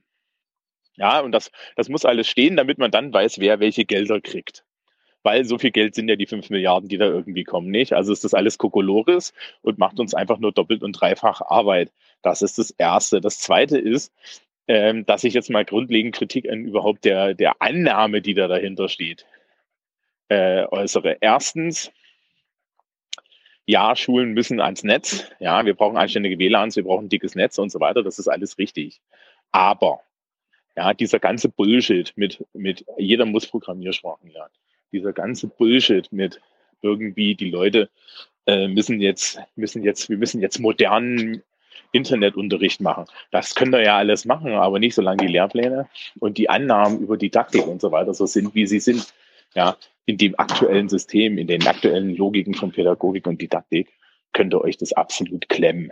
Ja, also wirklich, weil bis man muss dann Schule grundlegend anders denken, das wird nicht gemacht. Was man jetzt ja macht, ist einfach nur, dass man so eine Patina pseudodigitaler Scheiße über, über ein System, das nicht zukunftsträchtig ist, drüber klebt. Und dann muss man sich nicht wundern, wenn das nicht funktioniert. Ja, äh, so, und ich bin jetzt im Foyer und weil ich im Foyer bin und jetzt mal an die Arbeit muss, geht das im Übrigen. Wir haben WLAN im Lehrerzimmer und an den meisten Räumen auch. Bayern ist halt schon wieder ein Stückchen besser. Moin, hier ist Marco. Ich habe eure letzte Folge gehört, also zum Teil, und da ging es mal äh, kurz um die wieder mal reduzierten Fangquoten für Fischer, dass die weniger Fische aus der Ostsee ziehen dürfen.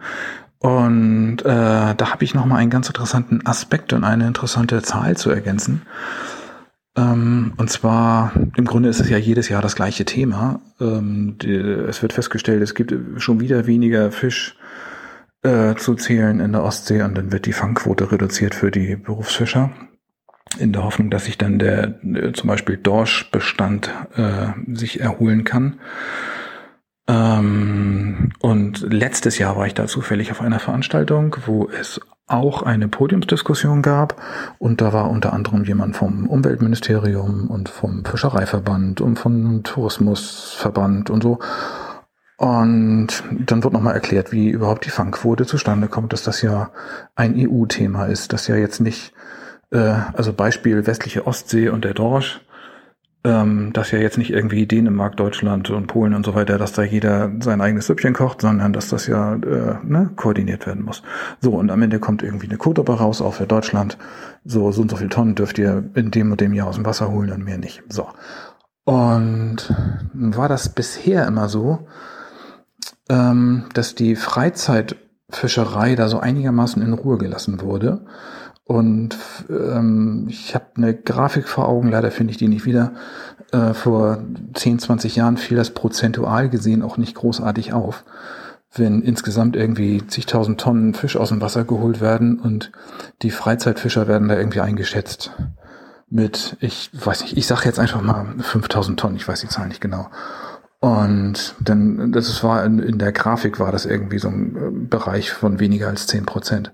So, und jetzt hat man aber Jahr für Jahr für Jahr, dieses jetzt ja aktuell auch wieder, den Berufsfischern immer ein bisschen äh, Quote weggenommen, dass die jetzt ja nur noch in Summe sehr wenig Fisch aus der Ostsee holen dürfen. Und die Freizeitfischerei hat man da einigermaßen in Ruhe gelassen, dass die zum Schluss hatten die schon einen Bereich von äh, über zehn Prozent, wenn ich das äh, jetzt so richtig rekapituliere. Und das ärgert natürlich die Berufsfischer ganz schön. Ne? Da muss jetzt der eine oder andere sein Kutter aufgeben, weil der das, das alles nicht mehr halten kann. Und sieht dann aber die ganzen Freizeitangler irgendwie mit ihren kleinen Booten rausfahren und die schleppen da eimerweise Fisch an Land. Finden die nicht so witzig. Ähm, deswegen fand ich das jetzt ganz gut, dass in der aktuellen Fischquote jetzt auch mal die Freizeitfischerei so ein bisschen beschnitten wurde. Äh, ich weiß nicht, nur noch fünf Fische statt sieben pro Angler pro Tag oder so dürfen die mit an Land nehmen, irgendwie sowas.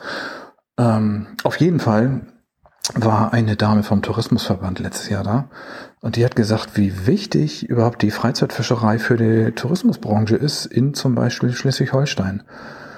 Ähm, das sind ja nicht nur irgendwie Anwohner, die hier irgendwie abends nach Feierabend irgendwie zum Angeln ans Wasser gehen, sondern es kommen ja Leute von sonst woher mit äh, zum Teil ihren eigenen Booten, die sie auf dem Trailer dabei haben, oder sie mieten sich hier ein Boot, belegen mal übers Wochenende eine Ferienwohnung und lassen noch Geld abends in der Gastronomie und so weiter. Und die haben das mal äh, in Zahlen gefasst, dass äh, ein Freizeitfischer quasi ein Kilo Fisch mit ungefähr 70 Euro Umsatz bezahlt, der so drumrum noch irgendwie passiert, weil, weil er halt da ist. ähm, fand ich irre. Deswegen hat wahrscheinlich die Tourismusbranche da auch äh, ja eine gewisse Lobby, dass dieser Zweig möglichst hochgehalten wird. Naja, aber wie gesagt, dieses Jahr äh, dürfen die ja auch, oder zum nächsten Jahr hin dürfen die dann ja auch nur noch weniger fangen. Oh, und wir hoffen natürlich alle, dass sich äh, der Lebensraum Ostsee sowieso mal wieder erholt. Ähm, sind ja nicht nur die Fischer, sondern ja auch die ganzen Umweltbedingungen wie Temperatur und Salzgehalt und Sauerstoffgehalt und so weiter. Ähm, ja, okay, also den Aspekt wollte ich nochmal kurz ergänzen. Äh, für die Tourismusbranche ist Freizeitfischerei viel wichtiger als Berufsfischerei. Okay, ähm, denn ich freue mich auf den nächsten Podcast. Tschüss. Moin, ich wollte euch allen ans Herz legen, falls es nicht demnächst sowieso im Podcast auftaucht, euch mal das Streitgespräch von Bernd Lucke und Georg Restle bei Maischberger anzuhören oder anzugucken. Einmal, weil ähm, natürlich mit Restle äh, sie den absolut besten, bestmöglichen ähm, äh, Streitgesprächspartner für Lucke ausgesucht haben, weil er ihm natürlich gut Paroli geboten hat. Ähm, ich möchte sogar fast sagen, ihn vermöbelt hat.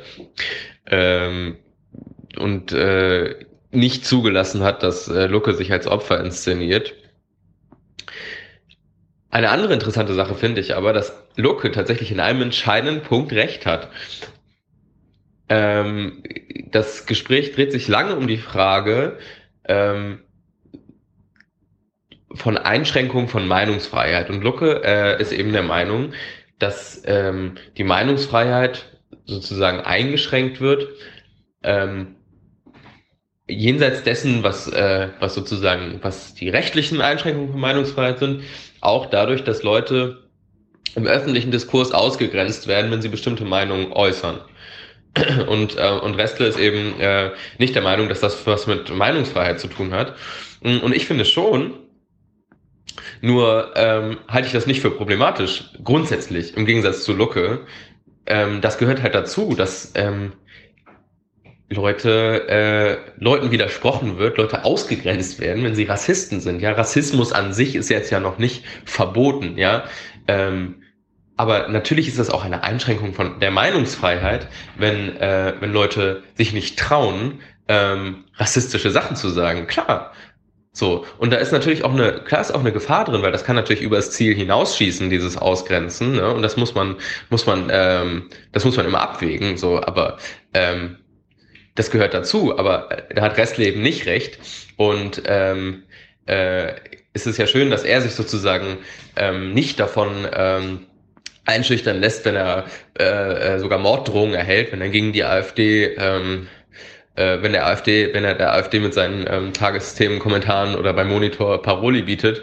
Ähm, aber grundsätzlich natürlich, wenn, wenn, äh, wenn jetzt auch der Mainstream, ja, wenn auf AfD, auf der AfD-Seite wäre, ja, und es noch nicht rechtlich äh, ähm, verboten wäre, die AfD zu kritisieren, aber der gesamte, die gesamte Öffentlichkeit ähm, ein äh, wie ein KenFM irgendwie ausgeschlossen wurde jetzt, äh, äh, wenn die Öffentlichkeit dann einen Georg Restler ausschließt, weil er gegen die AfD ähm, ähm, spricht, das wäre dann eben auch eine höchst problematische Einschränkung der Meinungsfreiheit. So, und ähm, das kommt, finde ich, bei, bei Restle dann in dem Gespräch ein bisschen zu kurz. Ähm, ansonsten ähm, habe ich das Gespräch mit einem breiten Grinsen verfolgt, weil, wie gesagt, ähm, Lucke vermöbelt wurde. Ähm, guckt es euch an und hört den Podcast. Bis bald. Hallo, liebes Aufwachenrudel. Ähm, Stefan hat ja gefragt, so wie kann es hier sein, die Grünen werden in der Schweiz gewählt, sind nicht an der Regierung, das passt ja einfach nicht rein. Mm, also ich habe im Einführung in die Politikwissenschaft haben wir gelernt, dass ähm, ja in der Schweiz ist eine besondere Demokratie, sagen wir das jetzt mal so.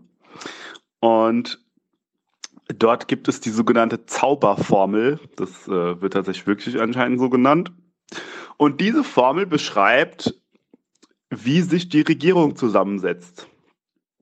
Egal, wer im Parlament ist, quasi, und quasi mit den Mehrheitsverhältnissen ist quasi diese Formel beschreibt dann immer, ja, okay, wie viele Leute von der Partei, wie viele Leute von der Partei. Das wird äh, dann wahrscheinlich auch so ein bisschen dynamisch, je nach Wahlergebnis. Aber letztlich ist die Logik dahinter, äh, dass es keine Koalitionsverhandlungen geben muss, sondern man sich immer mit allen einigen muss. Und wenn ich das richtig erinnere, schon einen Moment her, diese Einführungsvorlesung, ist es so, dass diese Zauberformel durchs Parlament geändert werden kann. Also das heißt, ähm, dass wenn jetzt die Grünen im Parlament sind in der Schweiz, könnten sie dafür sorgen, dass diese Formel dann entsprechend geändert wird, vielleicht auch, und wenn sie dann wieder reinkommen, dass sie dann Teil der Regierung werden. So, ja. Das ist so ein bisschen die Logik, um auch vielleicht extreme Strömungen da so ein bisschen abzufangen, zu gucken, okay, ist das nur jetzt irgendwie so eine, so eine Protestwahl vielleicht, ja. Ähm, und ja, aber insgesamt finde ich die Logik, die hinter dieser Formel steckt, schon eigentlich ganz sinnvoll, weil du hast nicht ständig dieses Geschachere und äh, irgendwie Leute, also die Parteien müssen irgendwie Wahlversprechen machen, weil sie irgendwie mehr stimmen wollen, sondern es ist am Ende sowieso klar, ja, alle Parteien, die jetzt länger als eine Wahlperiode im Parlament sind, kommen in die Regierung und dementsprechend halt auch alle Strömungen. Man muss sich mit allen einigen und alle gesellschaftlichen ja, äh, Entitäten irgendwie integrieren. Deswegen ab und zu kann man an der Schweiz auch schon was abgucken. Klar, für neue Sachen ist es vielleicht ein bisschen blöd, aber da ist die Schweizer Demokratie schon auch, äh, ja, wie sagt man das? So flexibel, dass das auch aufgenommen werden kann. Ich bin mir, wie gesagt, nicht so ganz sicher, ob das wirklich vom Parlament geändert werden kann. Das kann vielleicht nochmal ein äh, eine Schweizer Person äh, ja, bestätigen oder eben widerlegen. Da bin ich äh, gespannt, aber insgesamt die Zauberformel aus der Schweiz. Bis dann. Tschüss. Hi, Fabian hier aus Altenburg. In der letzten Folge hatte, ist Stefan fast aufgeplatzt, weil er meinte, Mensch, Tilo, hast du nicht aufgepasst beim Fall? Im Vakuum spielt die Masse eines Körpers ja gar keine Rolle. Also kannst du nicht sagen, nur weil ich schwerer bin, würde ich schneller fallen. Das sagt er aber als Argument bei einem Fall durch Luft und eben nicht im Vakuum. Und dann kann man nicht sagen, weil etwas in Vakuum gilt, gilt das genauso in Luft. Ich habe mir jetzt gerade überlegt, wie man das am besten erklären könnte. Und äh, ich würde halt das, das, versuchen so zu erklären, dass äh, beim Fall im Vakuum man sozusagen durch das Fallen, durch die reine äh, Gravitation, durch die reine potenzielle Energie, die man hat, ich glaube, es ist die potenzielle Energie, die man dann in kinetische umformt, sozusagen so schnell wie möglich beschleunigt, ohne jetzt einen Raketenantrieb zu haben oder irgendwas anderes, was einen antreibt, sondern eben schlicht nur die Erdanziehungskraft. Schneller geht es dadurch nicht als wie bei einem Fall im Vakuum. Hat man ein Medium dazwischen, wie halt eben Luft, mit einer gewissen Dichte und dann verwirbelt das alles noch und so weiter, dann bremst das einen ab. Ja? Also man fällt durch Luft langsamer als im Vakuum. Wie schnell man oder wie langsam man fällt, beziehungsweise wie stark einem die Luft beim Fall gen Erdboden abbremst, das hat Stefan richtig gesagt, ist sozusagen zum einen beeinflusst durch den Widerstand, den man äh, verursacht. Ne? Das, äh, die Größe, die Fläche, die ich habe, beziehungsweise auch wie ich geformt und gebaut bin. Und ähm, da spricht man vom Widerstandsbeiwert, weil der konkrete Widerstand ist halt eben auch abhängig davon, äh, wie schnell ich gen äh, Erdboden gerade falle. Deswegen gibt es auch irgendwann einen Grenzwiderstand, das heißt, es gibt auch eine Maximalgeschwindigkeit. Die gibt es so äh, im Vakuum nicht, da gibt es keine Maximalgeschwindigkeit. Aber diese Maximalgeschwindigkeit beziehungsweise das Abbremsen ist nicht nur dadurch beeinflusst, wie der Körper geformt ist, sondern auch welche Masse er hat, denn es ist ja wohl eindeutig klar, dass eine Kugel aus Styropor allein aufgrund ihrer geringen Masse langsamer gen Erdboden fällt, bei, äh, natürlich bei Medium Luft, als eine gleich groß, gleich geformte Kugel aus Stahl. Und hier ist nur der Masseunterschied entscheidend. Und deshalb würde auch ich wetten, dass ein Körper wie Stefan und ein Körper wie Thilo halbwegs ähnlich geformt sind, aber doch einen nennenswerten Masseunterschied aufweisen, so dass vielleicht die größere Oberfläche, die den Stefan bremsen könnte, durch die größere Masse, die er hat, das meine ich nicht despektierlich, ich wünschte, ich hätte seinen BMI, äh, würde er vermutlich schneller durch das Medium Luft fallen als Stefan. Also ja, die Masse ist natürlich entscheidend, wenn ich durch Luft gen Erdboden falle. Ciao. Ja, hallo Thilo, hallo Stefan. Hier ist nochmal der Florian. Ich höre mir jetzt gerade die Folge Thürien an und ich bin jetzt gerade an der Stelle, wo es darum geht, ob die Queen eingreifen sollte in den Brexit und Boris Johnson oder gegebenenfalls sogar das ganze Parlament entlassen sollte. Ähm, und ich stimme absolut mit euch überein, dass das, dass das so nicht geht.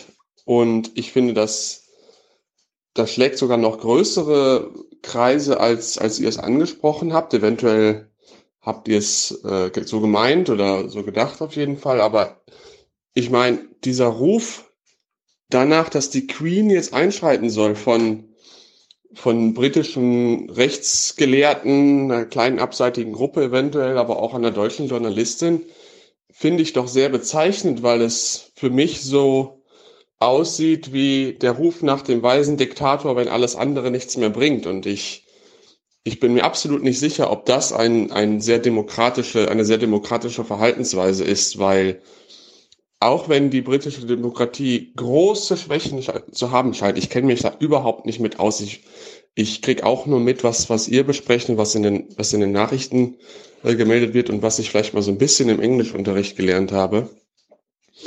Äh, aber ähm, sie ist ja angeblich die älteste Demokratie Europas.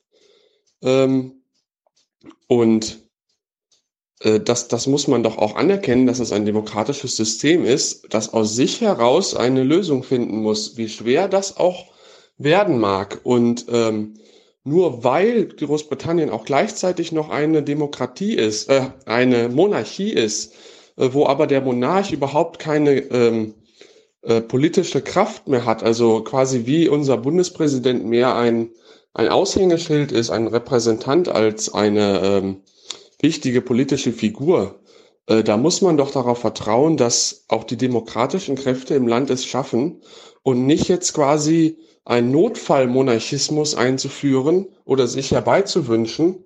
Ähm, die, die kriegen es nicht mehr geschissen, auf Deutsch gesagt. Jetzt brauchen wir die Queen wieder, jetzt brauchen wir wieder einen starken König weil ähm, das kann ja wohl nicht ein Signal sein im 21. Jahrhundert oder vielleicht, vielleicht ist das auch so eine Folge ne, von all dem der Radikalisierung in der letzten Zeit und auch der, der Autokratisierung, die ja auch durch die AfD in Deutschland stattfindet und durch andere Kräfte in anderen Ländern.